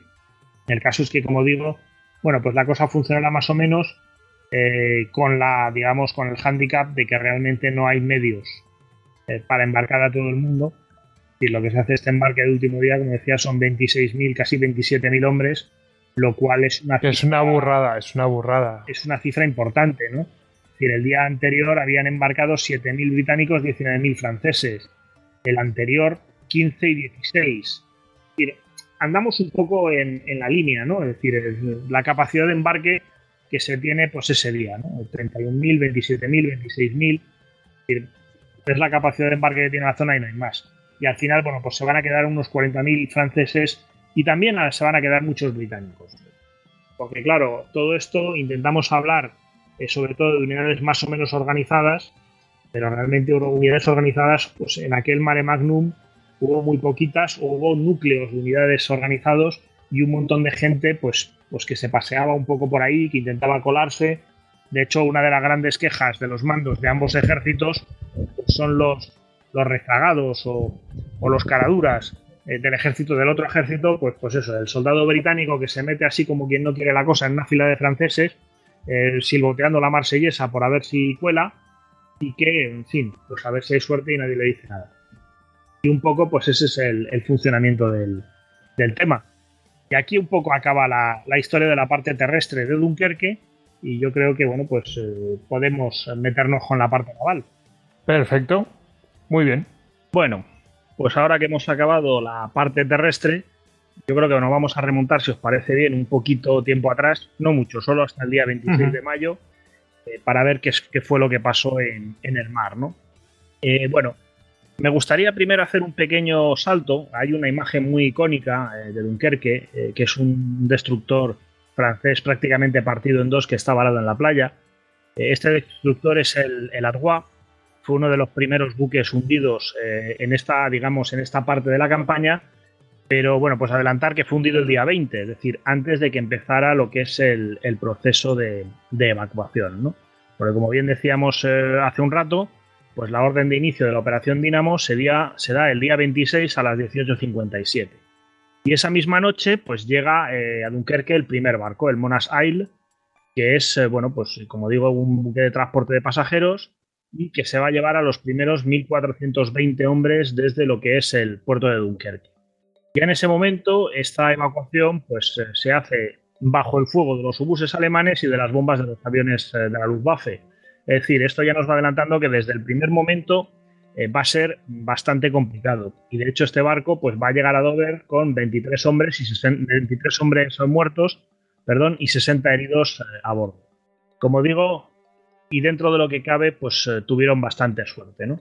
La primera jornada completa de, ya de evacuación nos plantamos a día 27 de mayo y eh, bueno, para empezar es una jornada bastante confusa. El tema de la evacuación, bueno, pues era un tema, era una operación entre comillas inventada sobre la marcha y hay muchas eh, pequeñas cosas que solucionar. Para empezar, el, radio Makuto, ¿no? Eh, esa mañana, pues los barcos que están desplazándose hacia Dunkerque para ir a recoger gente, pues entre ellos, de alguna manera, probablemente por, radio o por teletipo, eh, corre la voz de que los alemanes ya han conquistado la ciudad y gran parte de ellos pues deciden darse media vuelta y volver hacia Dover, lo cual retrasa bastante las operaciones. ¿Qué van a hacer los británicos? Eh, pues el vicealmirante Ramsey rápidamente lo que hace es mandar al capitán Tennant a Dunkerque eh, con el rango de Senior Naval Officer en el puerto a fin de que, digamos, él sea la única autoridad o la autoridad suprema a la hora de organizar todo el proceso de reembarque. Eh, será Tenan, de hecho, el que decida abrir las playas, eh, será él el que, bueno, pues muchas de las medidas que se van a tomar, pues salen un poco de, sus ideas y de su coordinación. Coordinación que, por lo que, como ya hemos dicho, fallaba bastante, eh, va a fallar hasta tal punto que los franceses van a tardar tres días en enterarse de que este señor está ahí organizando los reembarques. También hay que decir que en estos días, como teníamos, citábamos antes algunas cifras, pues muy poquitos eh, soldados franceses están embarcando, con lo cual a ellos no les atañe directamente. Pero bueno, parece que, seguían fallando las formas diplomáticas y, y Tennant pues, eh, no consideró oportuno o no se le ocurrió pues, ir a presentarse al cuartel general del almirante Abrial, que era, digamos, el, jefe de las fuerzas terrestres en el perímetro, para eh, pues, explicarle que estaba allí, lo que pretendía hacer y cómo. El día 28, vamos a ir avanzando poco a poco, día a día, eh, es una jornada también complicada, en este caso, primero a causa del mal tiempo, nos acordaremos que era una de las excusas a posteriori para haber detenido los Panzer.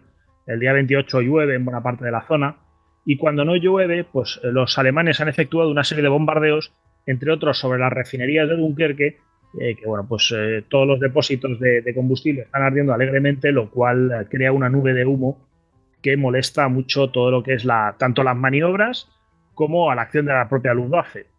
Eh, Es un día relativamente tranquilo, como veremos después, y eh, se deplora eh, fundamentalmente la pérdida de dos buques, el dragaminas francés Mini Pierlot y el ferry británico Queen of the Channel. Hay que decir que la historia del Queen of the Channel ya empieza a ganar dramatismo porque a bordo van 900 hombres. este buque lo que le pasó fue que mm, tocó contra una mina y bueno, pues se fue a pique. Casi todos van a ser rescatados en esta ocasión por el Darien Rose, otro buque de pasajeros. Y luego, bueno, pues tenemos eh, una serie de buques más eh, que son dañados, ¿no? El Maid of Orleans, el buque hospital Isle of Thanet eh, y el Lorina, que es un buque de pasajeros de 1.600 toneladas, que, bueno, pues En este caso parece que iba de vacío, con lo cual no se deplora eh, pérdida de gran cantidad de soldados, pero eh, lo que sí se pierde es todo el material que este buque llevaba hacia Dunkerque. Esto es un, tema que nos solemos saltar a menudo. Eh, la evacuación de Dunkerque pues, supuso un montón de gente concentrada en un perímetro muy pequeño, un montón de gente que iba subiendo a los barcos y se iba marchando hacia Inglaterra, pero claro, a todo este montón de gente había que darles de comer, había que darles de beber, es decir, había que llevarles algo de munición para que pudieran defender el perímetro. Que siempre se habla también de, todas las cosas en material que se dejó, pero claro, a esa gente hay que, alimentarla y, suministrarle cosas básicas. Exactamente, ¿no? Entonces, bueno, pues estos barcos que venían de vacío, eh, muchas veces no venían realmente de vacío, sino que traían eh, ciertos suministros absolutamente necesarios, que se pierden eh, que complican las cosas y que además son barcos que antes de cargar a la tropa hay que descargar, ¿no? Y esto, pues imaginaos, luego hablaremos, bueno, aprovecho para describir uno de los puntos de embarque fundamental será lo que se, llama el muelle este, eh, que bueno, pues tiene 1500 metros de largo, es un muelle de pilotes, construido de, pilotes de madera construido sobre una base de cemento y eh, casi todos los barcos pues tienen que llegar ahí. No es un muelle muy ancho, hay que descargar, hay que sacar toda la carga, luego hay que meter a todos los hombres, llevarlos hasta el barco y todo esto pues con los alemanes bombardeando alegremente, los aviones zumbando por encima eh, y los soldados pues bastante desesperados por subirse a la primera cosa que flote eh, que se los pueda llevar a casa.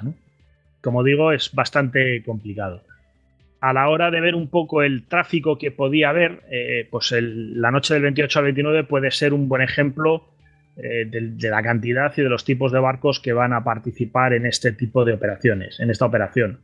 Eh, esa noche llegan al puerto, al muelle este, tres navíos hospital, siete buques de pasajeros y dos torpederos. Y a las playas llegan 20 torpederos, 19 barcos más entre dragaminas y barcos de ruedas, es decir, el típico barco Mississippi. Todavía había barcos de este tipo que hacían el servicio del canal y unos cuantos de ellos van a, van a participar en esta operación. ¿En, serio? Sí, sí, sí. Yo flipo en colores.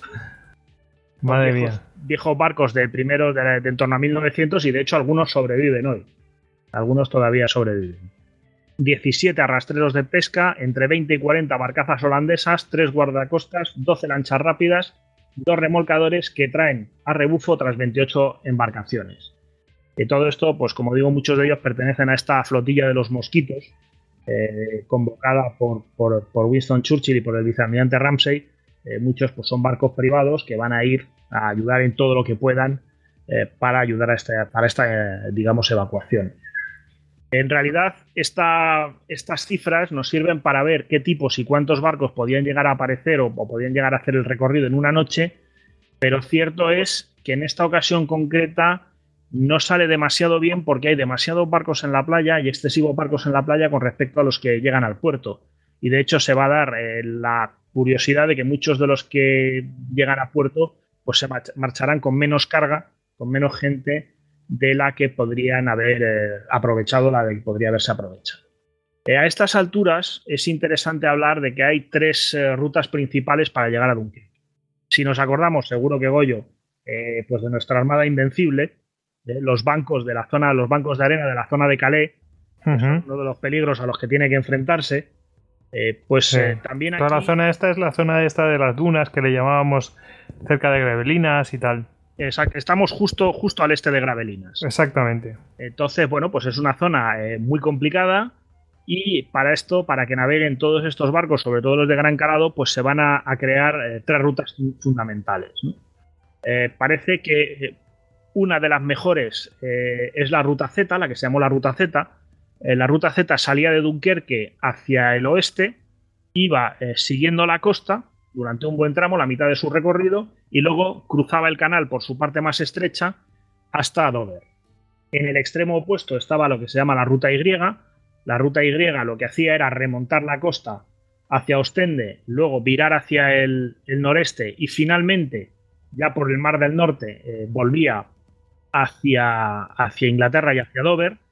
Y la ruta X, pues lo que hacía fue una ruta que se trazó, que se dragó entre los bancos de arena y los bancos de minas, no hay que olvidarlo, aquello estaba tremendamente minado, tanto, vamos, allí dejaron minas tanto los británicos como los alemanes. Ya veremos que la, flota alemana también va a tener su parte de participación en esta historia.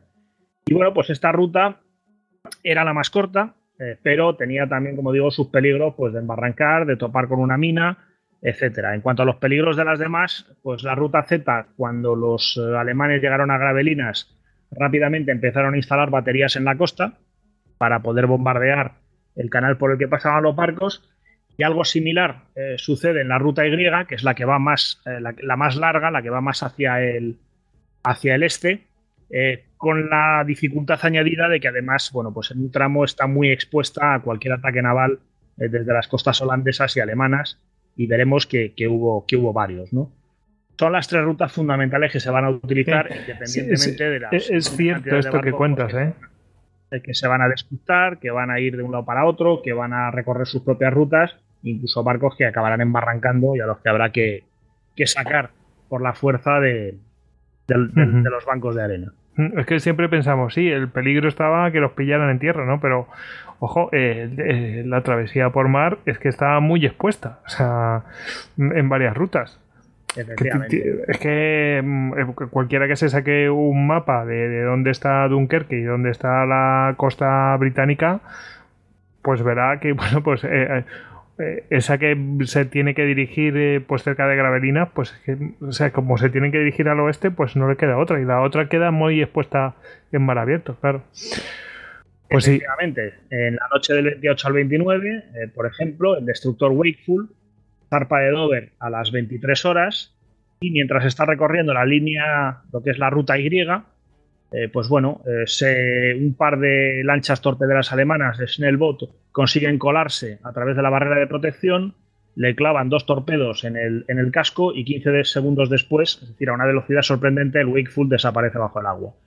Esto, imaginaos que estamos hablando de un destructor que eh, realmente, bueno, pues un buque de cierta importancia, ¿no? Sí, que se supone que está más preparado que un navío normal y corriente. Exactamente, no es un buque de pasajeros. Eh, a lo largo, estamos ya a primeras horas del día 29. Ese día no solo se hundirá este destructor, sino que también se va a hundir eh, otro destructor, el Grafton, y cinco ferries. Insisto, por toda una serie de circunstancias. Precisamente el día 29, eh, bueno, pues empiezan a producirse intervenciones importantes de la, de la Luftwaffe, sobre todo dentro del puerto. Eh, allí, bueno, pues especialmente llamativo ese día la actuación de la sexta división de torpederos francesa. Son tres buques, el Siroco, el Mistral y el Ciclón, que son atacados eh, por los Stuka mientras están dentro del puerto, pues cargando soldados. En el caso del Ciclón, pues va a conseguir embarcar a 575 hombres. A las 15.30 sale del puerto, los bombarderos eh, lo sobrevuelan, es decir, van detrás. Además, en un momento dado se encuentra con los restos del Dragaminas Waverly, que se ha hundido con toda una serie de soldados a bordo, se tiene que detener para recoger a otros 158 hombres. Supongo que detener debió de ser una mezcla entre ir pegando arrancadas para evitar que los aviones alemanes lo bombardearan y soltar sus propias lanchas para que recogieran a todo lo que pudieran, ¿no? De hecho, bueno, pues al final conseguirán llegar a Dover sin demasiados problemas. También el Siroco y el Mistral son atacados en torno a las 17, a las 5 de la tarde, cuando todavía siguen en muelle. El Mistral será alcanzado por una bomba y es herido su comandante. Y eh, bueno, aquí tenemos una descripción del ataque al Siroco que es especialmente interesante porque realmente es del contramaestre Olivier Bochet, uno de los eh, marineros del barco, ¿no? que escribió a nuestro alrededor se sucede un diluvio de bombas y de fuego. Los Stuka descienden en picado casi vertical, emitiendo con sus sirenas un ruido que le rompe a uno los tímpanos. Hay que tener la cabeza muy fría para no volverse loco bajo tanto fuego y bombas. La DCA de los navíos efectúa un fuego nutrido contra los aviones. Varios de ellos son abatidos. Hemos tocado uno. Me parece que así es, aunque no es fácil asegurarlo ya que son varios los navíos que disparan al mismo tiempo. La caza aliada entra también en liza, y se inicia un combate aéreo infernal. Cerca de donde estamos son alcanzados por las bombas un destructor, un pesquero y un transporte. El pesquero se hunde en unos segundos. El destructor no tarda en tocar fondo a su vez, pero el transporte de tropas, menos dañado, si bien se inclina, sigue flotando. A nuestro alrededor todo es desolación. Los hombres nadan en agua enrojecida por su sangre, que se vuelve negra por el combustible que se extiende por la superficie. El embarque de las tropas tiene que llevarse a cabo en medio de esta carnicería. En nuestro barco tomamos un cargamento completo. Hay hombres por todas partes. Creo que son alrededor de 600. Largamos amarras bajo el bombardeo rumbo a Dover. Tranquilizar a, Después Qué bonito. Este Está muy tranquilo, ¿verdad? Esto. Sí, sí. Bueno, el Mistral y el Siroco conseguirán escapar y llegan a Dover en torno a las 23, 22.30 de ese día, ¿no? Como digo, eh, en este caso, pues han tenido, han tenido suerte. A lo largo de esta jornada, pues entre las 15.40, eh, que es cuando parece que empezaron los ataques de la Luftwaffe, hasta las 20, en el puerto se pierde el transporte Fenella, que es tocado y tiene que ser evacuado. El Christ Eagle, que es tocado zarpar, eh, se incendia violentamente y tendrá que embarrancar. Mueren 300 hombres calcinados. El torpedero Grenade, que es alcanzado por cuatro bombas y parte a la deriva, eh, en calle y poco después estallará en mil pedazos. El transporte Clan McAllister, que también es alcanzado. Y el buque de pasajeros Monash Queen. Eh, este buque, que además venía por la ruta Z, eh, bueno, en este caso choca con una mina y, bueno, su pérdida, aunque venía de vacío, es especialmente sangrante porque traía agua para suministrar a todas las tropas que se estaban eh, concentrando dentro del perímetro para ser eh, embarcados. Lo que decía, la parte logística pues no hay que olvidarla en ningún momento. Además, en diversos combates, pues ese día se van a perder siete buques torpederos. Como bueno, pues como vamos viendo, el, el proceso, digamos, de embarque pues como decía Goyo, no se trata solo de llegar a la playa y de subirse a un barco, sino que después la cosa sigue y realmente, pues algunos autores, cuando hacen balance de todas estas pérdidas, pues eh, es como si los británicos hubieran perdido una batalla naval, ¿no? Es decir, al final, eh, bueno, pues son muchas bajas en barcos y, pesarán, pesarán. El día 30, eh, curiosamente, va a ser un día más tranquilo. También va a ser un día en que lo que es el puerto de Dunkerque propiamente dicho, eh, bueno, vea una disminución de actividad. De hecho, si nos fijamos en las cifras, es el, único día en el que se embarca más gente en las playas que en, lo que es el propio puerto. En concreto, ese día van a embarcar eh, en lo que es las playas 29.512 hombres y en el puerto 24.311. Esto no va a ser la tónica normal. También parece, como decía, que las bajas. O sea, que, lo que habíamos visto anteriormente. Em, en realidad era que, había mucha peña en las playas y no tan y, que había perdido importancia el puerto y en este caso ya es que directamente en las playas se embarca más gente que en el propio puerto. Solo en esta ocasión. Luego, bueno, eh, ¿qué se va a hacer? Pues precisamente se va a tratar de gestionar mejor todo el proceso de, embarque. Eh, se establece un organismo que va a regular la ida y vuelta de los barcos desde Dover. De hecho, se empieza a distribuir los puertos de llegada. Los barcos de guerra van a llegar hasta Dover y los barcos civiles se detendrán en Ramsgate, Ramsgate perdón, para desembarcar sus tropas. Eh, los franceses, bueno, pues todos los barcos que tienen allí los organizan bajo la flotilla del Pas Calais, eh, bajo el mando del contramirante Landrieu, eh, que en total va a disponer de unos 200 barcos pues, de todo tipo. Y también se hace un primer reparto serio de las zonas de embarque entre británicos y franceses.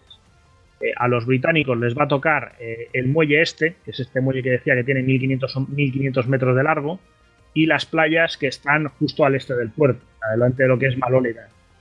Y a los franceses les va a tocar fundamentalmente el muelle. La idea, lógicamente, es que, bueno, pues según se vayan acabando los eh, soldados británicos que embarcar, pues los franceses pueden ir extendiendo su zona de embarque a las zonas británicas. Efectivamente, bueno, pues aquí ya hay una mejor coordinación y esto se va a organizar bastante bien y va a funcionar bastante bien. A nivel trágico, pues está la pérdida de, dos eh, torpederos franceses. Uno de ellos, el Bugas, eh, choca contra una mina a la altura de Ostende, cuando recorre la ruta Y, con casi 800 hombres a bordo. Uno de los grandes problemas es que, claro, todos estos soldados pues no son marineros en absoluto, y entonces, en el momento en que empezó el barco a hundirse, pues cundió el pánico entre los pasajeros. ¿no? Los testigos hablan de hombres que se arrojan al agua sin haberse molestado en quitarse la mochila, eh, con toda la ropa, con el arma. Joder, pobre gente. Eh, hombres que tratan de arrear una, lancha ballenera pues eh, por el expediente directo de subirse encima e intentar que caiga al agua sin, sin manejar los pescantes, subiéndose tantos que al final consiguen hundirla.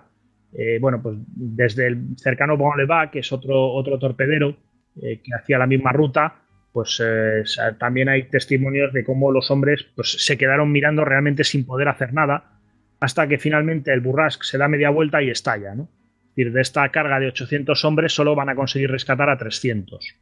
Otro de los buques que se hunde este día es el Siroco, del que hablábamos el día anterior, que había conseguido escapar al anochecer, pues con 750 hombres a bordo a la altura de Sweetcott, eh, entra en un paso que ha sido dragado y balizado la, digamos que las balizas eran pequeñas luces que emitían un destellito intermitente como faros, pero muy pequeñitos y lo más discretos posibles para evitar que, bueno, pues que las rutas fueran localizadas por los alemanes.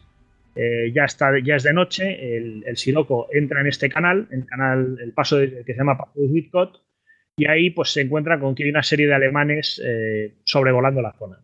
Para llamar lo menos posible la atención, el capitán decide reducir la velocidad del buque de 14 a 70 nudos para que la estela que va dejando sea menos visible.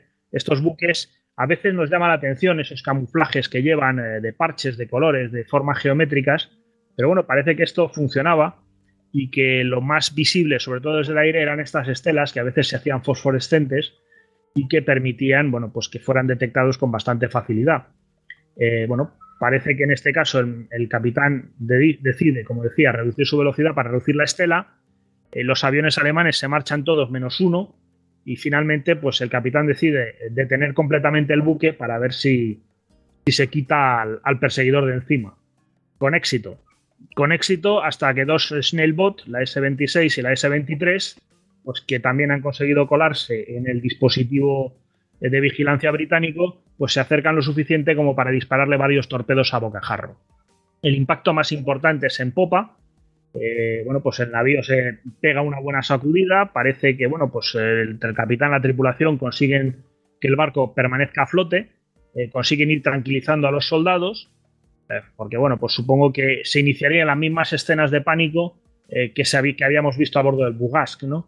Yo supongo que hay que tener en cuenta pues, la situación de un señor que prácticamente se ve libre, que ha escapado del cautiverio, que ha escapado de Francia y de repente pues, le meten varios torpedos en la línea de flotación del buque en el que viaja y, yo creo que las ganas de bajarse pues, tienen que ser considerables en un momento como ese. Y de desesperación, tú fíjate. O sea, que, es como, Dios mío, esta pesadilla no se acaba. Efectivamente, y además no puedes hacer nada. O sea, realmente. Sí, sí, no, depende de ti. Es decir, yo que sé, estás en tierra, corres, te escondes, ¿qué haces? sí, pero allí, ¿qué haces? Y además, si vemos las fotos de estos barcos, o sea, van atestados. Son vagones de metro. Si alguien ha viajado en metro en la punta, pues se puede hacer una idea de cómo iban los soldados en el barco. Claro, consistía en llevarse la mayor cantidad de gente posible. Sí, sí. hay fotos, hay fotos tremendas, o sea, tremendas que, eh, siempre se han mostrado los barcos norteamericanos transportando eh, tropas y todo esto, pero es que hay que ver estos barcos, es que era, vamos, hasta arriba, hasta la bandera. Todo el mundo, o sea, estaba lleno. Sí, sí, totalmente. O sea, no, no se va sentado, se va como buenamente se puede. Oye, esto de dejarlos eh, de dejarlos escapar de Dunkerque, nada de nada, ¿eh? O sea, no, no, no. el testamento político de Hitler queda un poco. queda un poco a tras manos. sí. Sí, sí. O sea, que es que, bueno, claro, eso queda mm, súper mal, pero vamos, eh, o sea, quiero decir, está, yo creo que después de lo que llevamos visto, es bastante obvio que cometieron algún tipo de error en la. ya no me voy a meter en qué error, pero cuando hicieron la parada y después se les escaparon vivos. Efectivamente.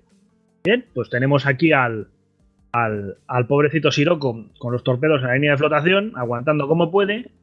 Y, Un eh, campeón. Pues, dime. Un campeón. Sí, vilmente denunciado, desgraciadamente, por la rotura de varias conducciones y por la columna de vapor que está saliendo del barco. Columna de vapor que es detectada por la aviación alemana eh, que dispara, que les suelta varias bombas, mm, varias de ellas eh, además aciertan justo en lo que es la Santa Bárbara. Inmediatamente buque estalla, eh, la cubierta se inclina muy deprisa, prácticamente hasta la vertical. aquí parece que se produce una, una, lucha entre soldados y marinos, porque a diferencia del otro barco, pues aquí los soldados tratan de agarrarse a lo que pueden, mientras que los marinos lo que les aconsejan es que precisamente se tiren al agua y naden para evitar verse atrapados por lo que es la succión, la succión sí. que va a crear el barco cuando se hunda. No hay nada que hacer, tampoco hay mucho tiempo. El Siroco va a tardar dos minutos en desaparecer bajo el agua y de las 930 personas que iban a bordo, incluyendo la tripulación, pues solo podrán ser rescatadas 270. Como digo, pues una, eh, una evacuación compleja, una evacuación cruenta y nada que ver, aunque al final fue un éxito, pues nada que ver con un, con un paseo por las playas. El día 31, vamos a pasar a un día un poco más eh, animoso. El día 31, eh, pues ya el muelle este, como decía, pasa a estar en poder de los franceses y empiezan a embarcar soldados franceses desde él. Eh, ese día, a raíz de lo que ha pasado el día anterior con los dos destructores, perdón, torpederos que hemos comentado, el Siroco y el, y el el almirante Landriot decide cerrar la ruta Y porque considera que es demasiado expuesta. Es entonces cuando se entera de que los británicos la han cerrado por lo que a ellos respecta 36 horas antes, por la misma razón. Y bueno, como la ruta Z también es bastante complicada, como digo, a raíz de las baterías que han ido colocando los alemanes en la costa, pues parece que la cosa se queda sobre todo en, la ruta X, ¿no? la, que, la que sale directamente hacia el norte a través de los bancos de arena y luego pues vira hacia el oeste para llegar o bien a Dover o bien a Ramsgate según el tipo de, buques.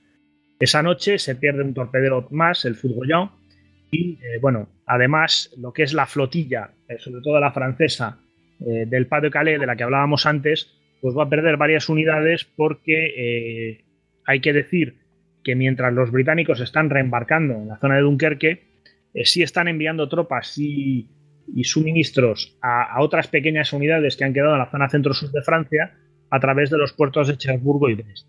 En concreto en Brest, pues ha habido varios ataques y avistamientos, eh, no de ovnis, sino de submarinos, y como digo, pues parte de la flotilla francesa tiene que marchar hacia ese sector pues para evitar, eh, digamos, para dar caza y para evitar que estos submarinos ataquen el tráfico pues de las tropas que siguen combatiendo y que, que van a tener que seguir combatiendo. Pasamos al día 1.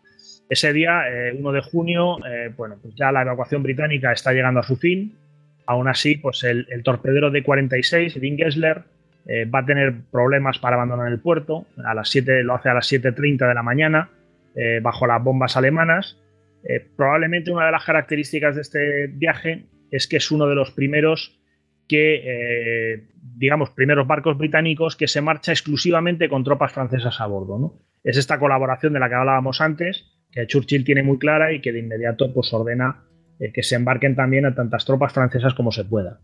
Al final, bueno, pues va a ser las pantallas de humo emitidas por varios buques eh, que están, digamos, en mar abierto, los que van a permitir que este barco escape y aún así, pues bueno, tendrá problemas a la altura de Gravelinas. Parece que va a seguir parte de la ruta Z, eh, donde va a sufrir bombardeos tanto desde tierra como por parte de los Stuka.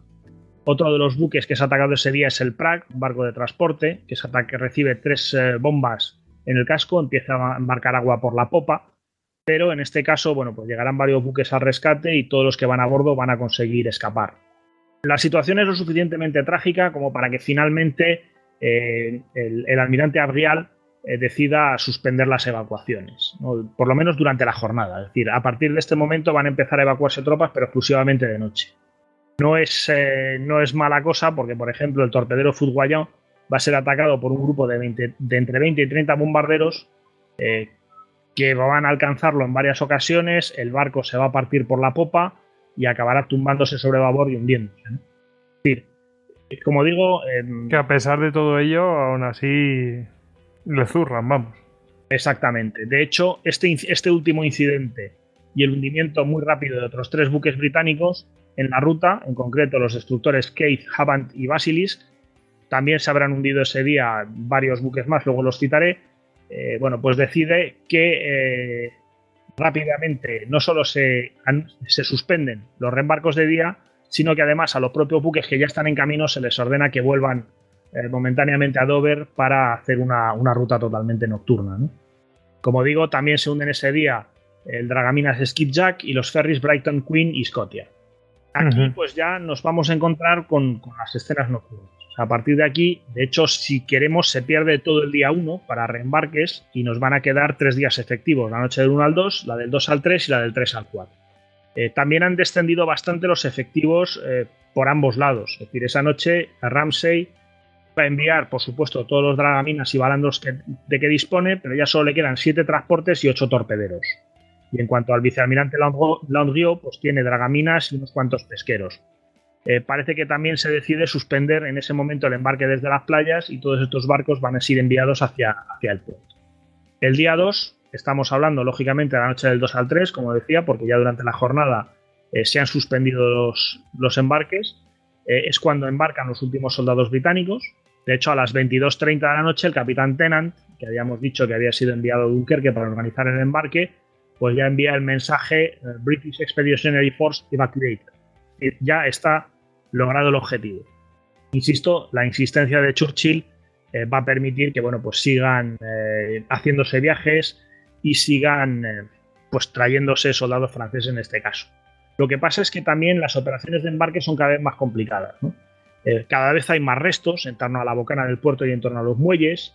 y además la destrucción de las esclusas que contenían las mareas hacia tierra hace que estas, eh, digamos que la subida y bajada de la marea hmm, afecten más y claro, cuando los, hombres quieren embarcar, eh, aquello no está estabilizado, vamos. Sobre todo es una cuestión de corrientes, es decir, si antes la marea no llegaba más allá de la línea de costa, ahora las mareas cruzan la línea de costa y entran en toda la zona baja que hay detrás de las dunas, en toda la zona de canales y de pantanos, y esto hace que el agua se mueva mucho más deprisa, porque va mucho más lejos eh, a poco que suba, y se crean una serie de corrientes bastante violentas pues que dificultan la maniobra sobre todo de los barcos pequeños. De hecho, esa noche la confusión va a ser tal que se pierden, se calcula que se pierden alrededor de un millar de plazas. Pero también es cierto que bueno, pues la, aviación alemana no puede actuar, la artillería alemana se muestra más, más, perezosa durante la noche, ya hemos comentado que los alemanes eran poco propicios a las acciones nocturnas y las bajas se reducen enormemente. Finalmente, bueno, pues nos queda estemos hablando de la noche del, 1 al 2 y nos queda la última noche, la del 3 al 4. Va a ser una noche pues trágica, porque realmente es cuando tienen que embarcar eh, todos los soldados franceses que han estado defendiendo el perímetro hasta última hora, lo comentábamos antes, van a dejar unos pequeños grupos para hacer como que siguen ahí y se van a retirar hacia el puerto. Eh, los primeros barcos llegan en torno a las 22.30, porque la idea es que a las 3.30 de la madrugada eh, todo haya terminado. ¿Por qué tan pronto? Pues porque los barcos tienen que estar lo suficientemente lejos de la costa cuando salga el sol para no ser atacados otra vez por las fuerzas aéreas alemanas. Además, hay una serie de ventajas. Eh, es una noche sin luna, el mar está bastante tranquilo, lo cual va a facilitar pues, que se puedan llegar, llevar a la mayor cantidad de gente posible. Eh, no va a ser mm, posible llevarse a todo el mundo. De hecho, eh, bueno, pues en torno a las, a las 2.30 zarpa el destructor Shikari, que va a ser el último barco que abandona Dunkerque, y en torno a las 4, pues todos los marinos, todos los soldados que todavía siguen esperando eh, su lugar, su barco, el barco que se los lleve en los muelles, pues van a oír una doble explosión. Son dos eh, viejos buques de transporte, el Mowgli y el Pacífico, que eh, han sido hundidos por los británicos en lo que son los accesos a Dunkerque para evitar que, bueno, pues que los alemanes puedan aprovechar el puerto una vez que se hagan con él. Y con esto, pues termina el, proceso de reembarque eh, desde las playas. Como decía en su momento, y refresco rápidamente, pues las tropas embarcadas fueron un total de 338.226, según las cifras de la sección histórica del Almirantazgo, 315.567, según las cifras recopiladas por el, por el vicealmirante Ramsey en el momento. yo creo que, como hemos dicho, pues sobre los 40.000 previstos, es un, es un éxito. Aunque, como diría Winston Churchill más adelante, las guerras no se ganan con retiradas, sino, bueno, a lo sumo con la retirada del contrario. Pero ojo, eh, eh, las guerras no se ganan con retiradas, pero no se pierden si te retiras. O sea, todavía esa fuerza existe en potencia, con lo cual, bueno, pues han salvado, como diríamos, un match ball, ¿no? En esa situación desesperada. porque Hemos logrado un empate, un empate con Vapuleo, pero un empate.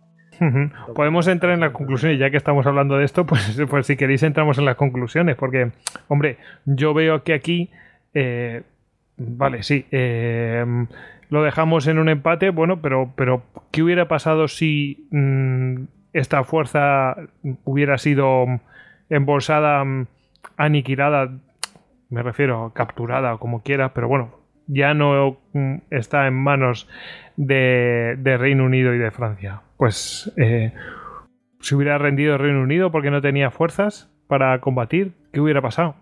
No lo pues, sé. Eh, si nos abstenemos a historiadores como John Lucas, eh, posiblemente sí. Es decir, podría haber caído el gabinete Churchill, mm, era bastante, era una opción muy real. Y bueno, pues un nuevo gabinete ya hemos hablado de Lord Halifax, pues podría haber sido más eh, abierto o haber estado más dispuesto o a firmar la paz o a llegar a algún tipo de, o por lo menos a negociarla, ¿no?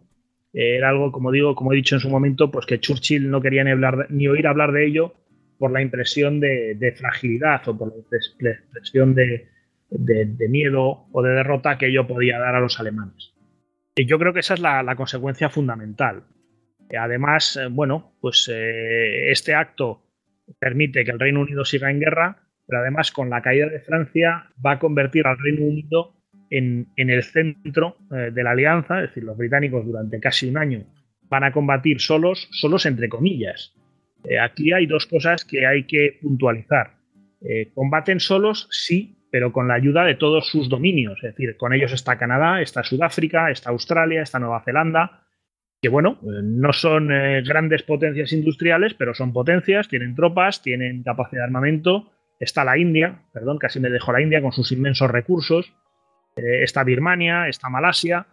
Eh, sí, después de Dunkerque y la rendición francesa, los británicos se quedan solos, entre comillas. Además, hay un segundo elemento fundamental. Eh, precisamente lo que permite que los, esta retirada de Dunkerque, si entendemos que permite que los británicos sigan en guerra o que es la razón que mantuvo la moral británica, pues allí hay muchos gobiernos exiliados de países que han sido invadidos por Alemania, pues que van a seguir eh, actuando, que van a seguir trabajando en segunda línea, claro. O sea, no, no o sea, a lo mejor, eh, a lo mejor no, no oficialmente, pero oficiosamente sí. Es decir, que las resistencias y todo esto, o sea, la representación, digamos, de ese país va a estar allí, ¿no? No, no, incluso su gobierno, es decir, la reina, la reina Guillermina de Holanda está en Londres, el rey Jacón de Noruega también, con, con sus respectivos gobiernos. Eh, está el gobierno belga, aunque el rey Leopoldo no ha querido marcharse, se ha quedado con sus tropas y de hecho será muy criticado, tan criticado por ello que después de la guerra no se le va a permitir volver a Bélgica, va a tener que vivir exiliado en Suiza. Eh, bueno, pues está, está algún elemento del gobierno danés, aunque menos. Eh, está, el, está si no me equivoco, la princesa de la gran duquesa de Luxemburgo, Oye, estaba preguntándome, eh, ¿por qué no le dejan volver si se queda con las tropas? O sea, quiero decir que él acompaña a las tropas, ¿no? Es decir, no sale por patas, ¿no? no, no, en realidad él se rinde con las tropas. Pues eh, lo que viene a pasar, primero, ya comentaba durante el desarrollo del, programa, eh, que le van a, va a surgir enseguida la acusación de haberse rendido sin haber avisado a los aliados, acusación falsa, pero acusación que va a ser sostenida por algunos de los propios miembros de su gobierno. Eh, su gobierno quería a toda costa que el rey hubiera embarcado, como habían hecho otros monarcas de otros países, para ir a Londres. y no servir de rehén o algo así. Exactamente. Eh, sin embargo, él pues, quiere hacer como su padre, el rey Alberto, y quiere permanecer eh, con sus soldados y decide rendirse con ellos. O sea, no solo lo van a criticar muy duramente británicos y franceses, sino que también lo van a criticar sus miembros de su propio gobierno, como Paul eh, personaje del que volveré a hablar dentro de un momentito. Eh, Paul Henry que además, eh, bueno, pues también va a recibir las críticas de los países aliados porque se le va a acusar de la rendición de Bélgica y que va a tener muchas dificultades para reconseguir cierta influencia y cierta importancia política.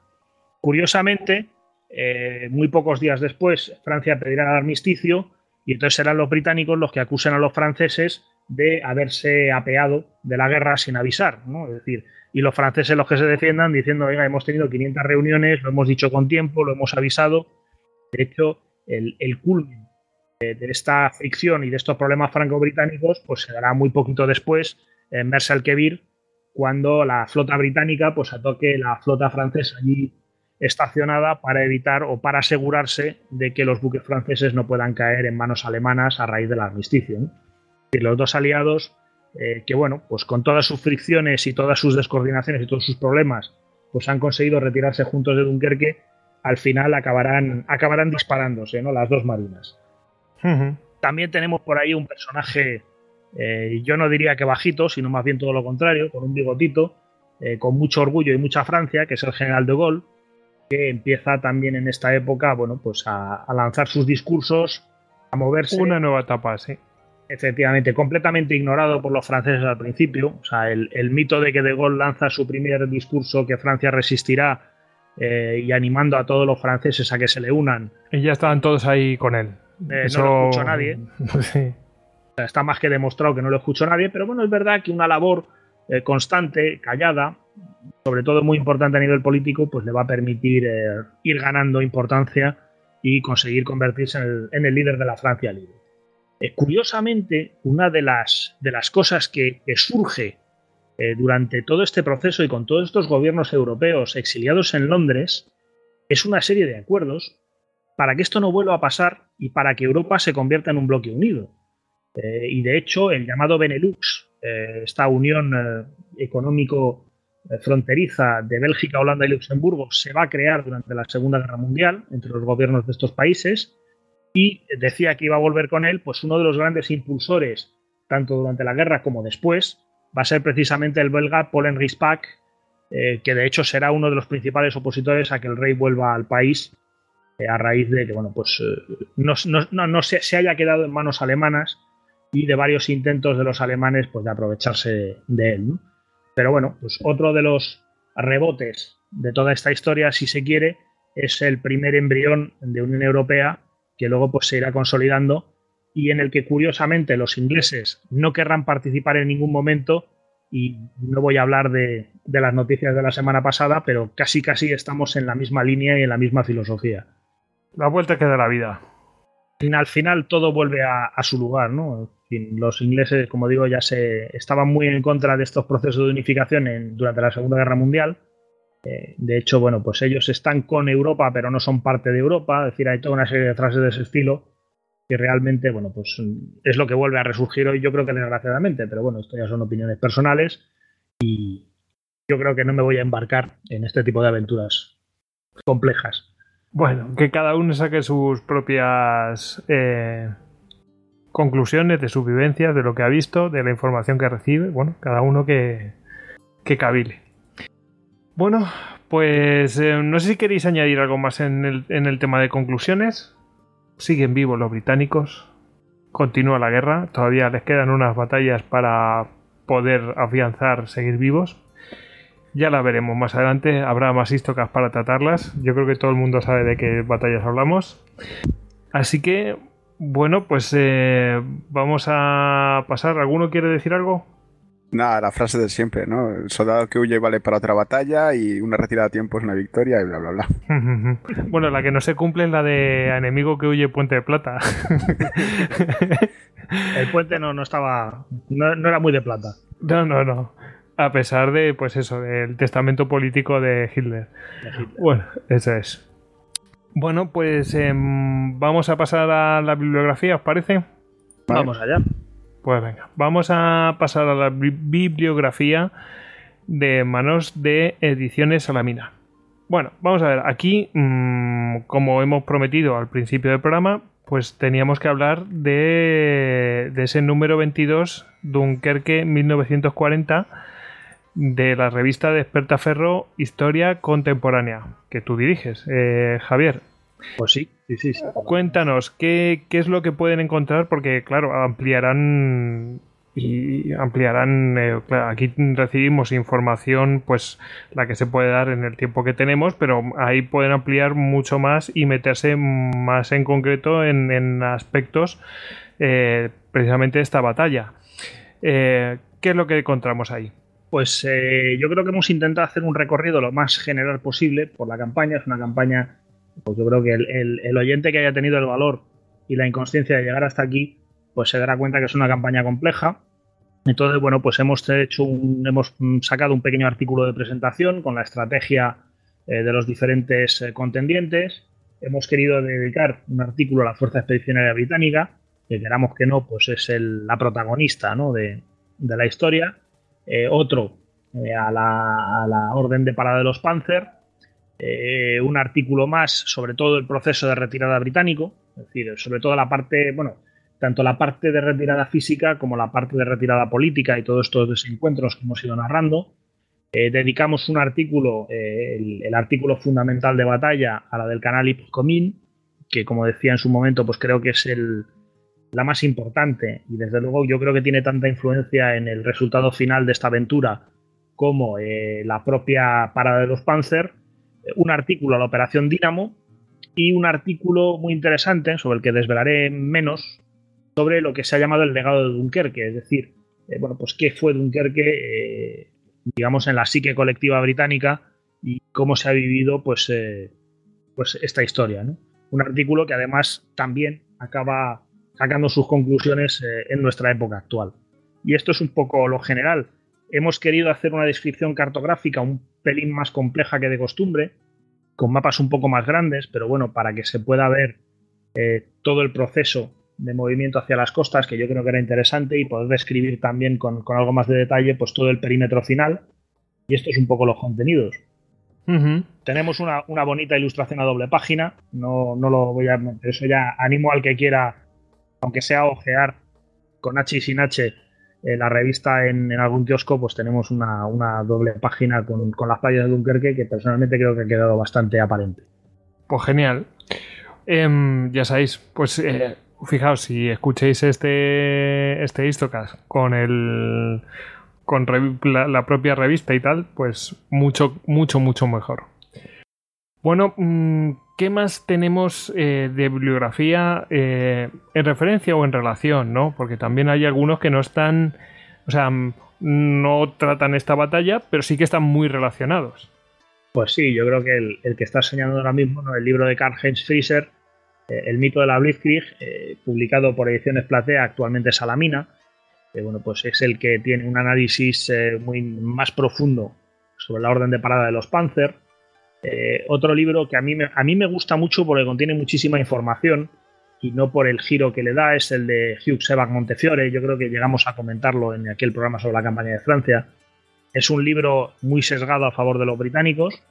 Eh, de hecho, el título es Dunkirk Fight to the Last Man, Dunkerque luchar hasta el último hombre, teniendo en cuenta que habla del cuerpo excepcional británico y que reembarcaron la gran mayoría de ellos, pues no sé cuál fue el último hombre que luchó, pero como digo ya el, título pues tiene cierta tendencia, eh, es un libro muy exculpatorio eh, de los británicos, pero insisto, eh, los datos que maneja son muy certeros y son muy detallados. recomendaría, aparte de toda la, la, bibliografía que podamos poner luego en lo que es la página del podcast o que hayamos puesto ya, supongo, cuando el, cuando el oyente llegue hasta aquí en la página del podcast, el Battle for France and Flanders de Brian Bond, que es una colección de artículos eh, bueno, pues sobre toda la campaña en general y que también habla de Dunkerque. Y finalmente el libro de J.R. Colville, eh, que eh, durante esta campaña era secretario privado de Winston Churchill y que hace una biografía del mariscal de campo Lord Gort durante la guerra y fundamentalmente durante esta campaña. Porque bueno, pues nos explica muy bien eh, qué es lo que pensaba el comandante jefe británico, qué es lo que quería eh, y bueno, pues un poco todas sus motivaciones. Yo creo que ahí hay, hay, que dar una voz al que a fin de cuentas, bueno, pues eh, dirigió el cuerpo prisionero británico, fue muy criticado en su momento y de hecho Agort prácticamente desaparece en la Segunda Guerra Mundial, vuelve a reaparecer en 1942 cuando es enviado como gobernador de Malta eh, pues casi casi en lo más en lo más duro del asedio va a ser el que va a ser bajo su mandato eh, cuando se termine el asedio de Malta pero bueno pues eh, tampoco va a volver a, tener mandos de importancia teniendo en cuenta que era un hombre que había sido jefe del Estado Mayor General Imperial y que había mandado pues la, principal fuerza de combate británica al inicio de la guerra pues yo creo que sí hay cierta caída en desgracia a raíz de las maniobras de la vez hombre mm, razones había, quizás no. Bueno, pues eh, mm, funcionaba con un. De una manera que no era la de la que se requería para esta guerra, ¿no? Razones para no estar satisfecho. Sí, ah, hombre, resultados eh, claramente hablaban por sí solos, de que no había sido satisfactorios, pero es que luego, pues su, su desempeño, pues, pues no era, por ejemplo, el desempeño que tenían los, los alemanes, que ya estaban en otra guerra, no estaban en la Primera Guerra Mundial. O sea, era mucho más ágil eh, los alemanes, por ejemplo, que lo que mm, fue la vez.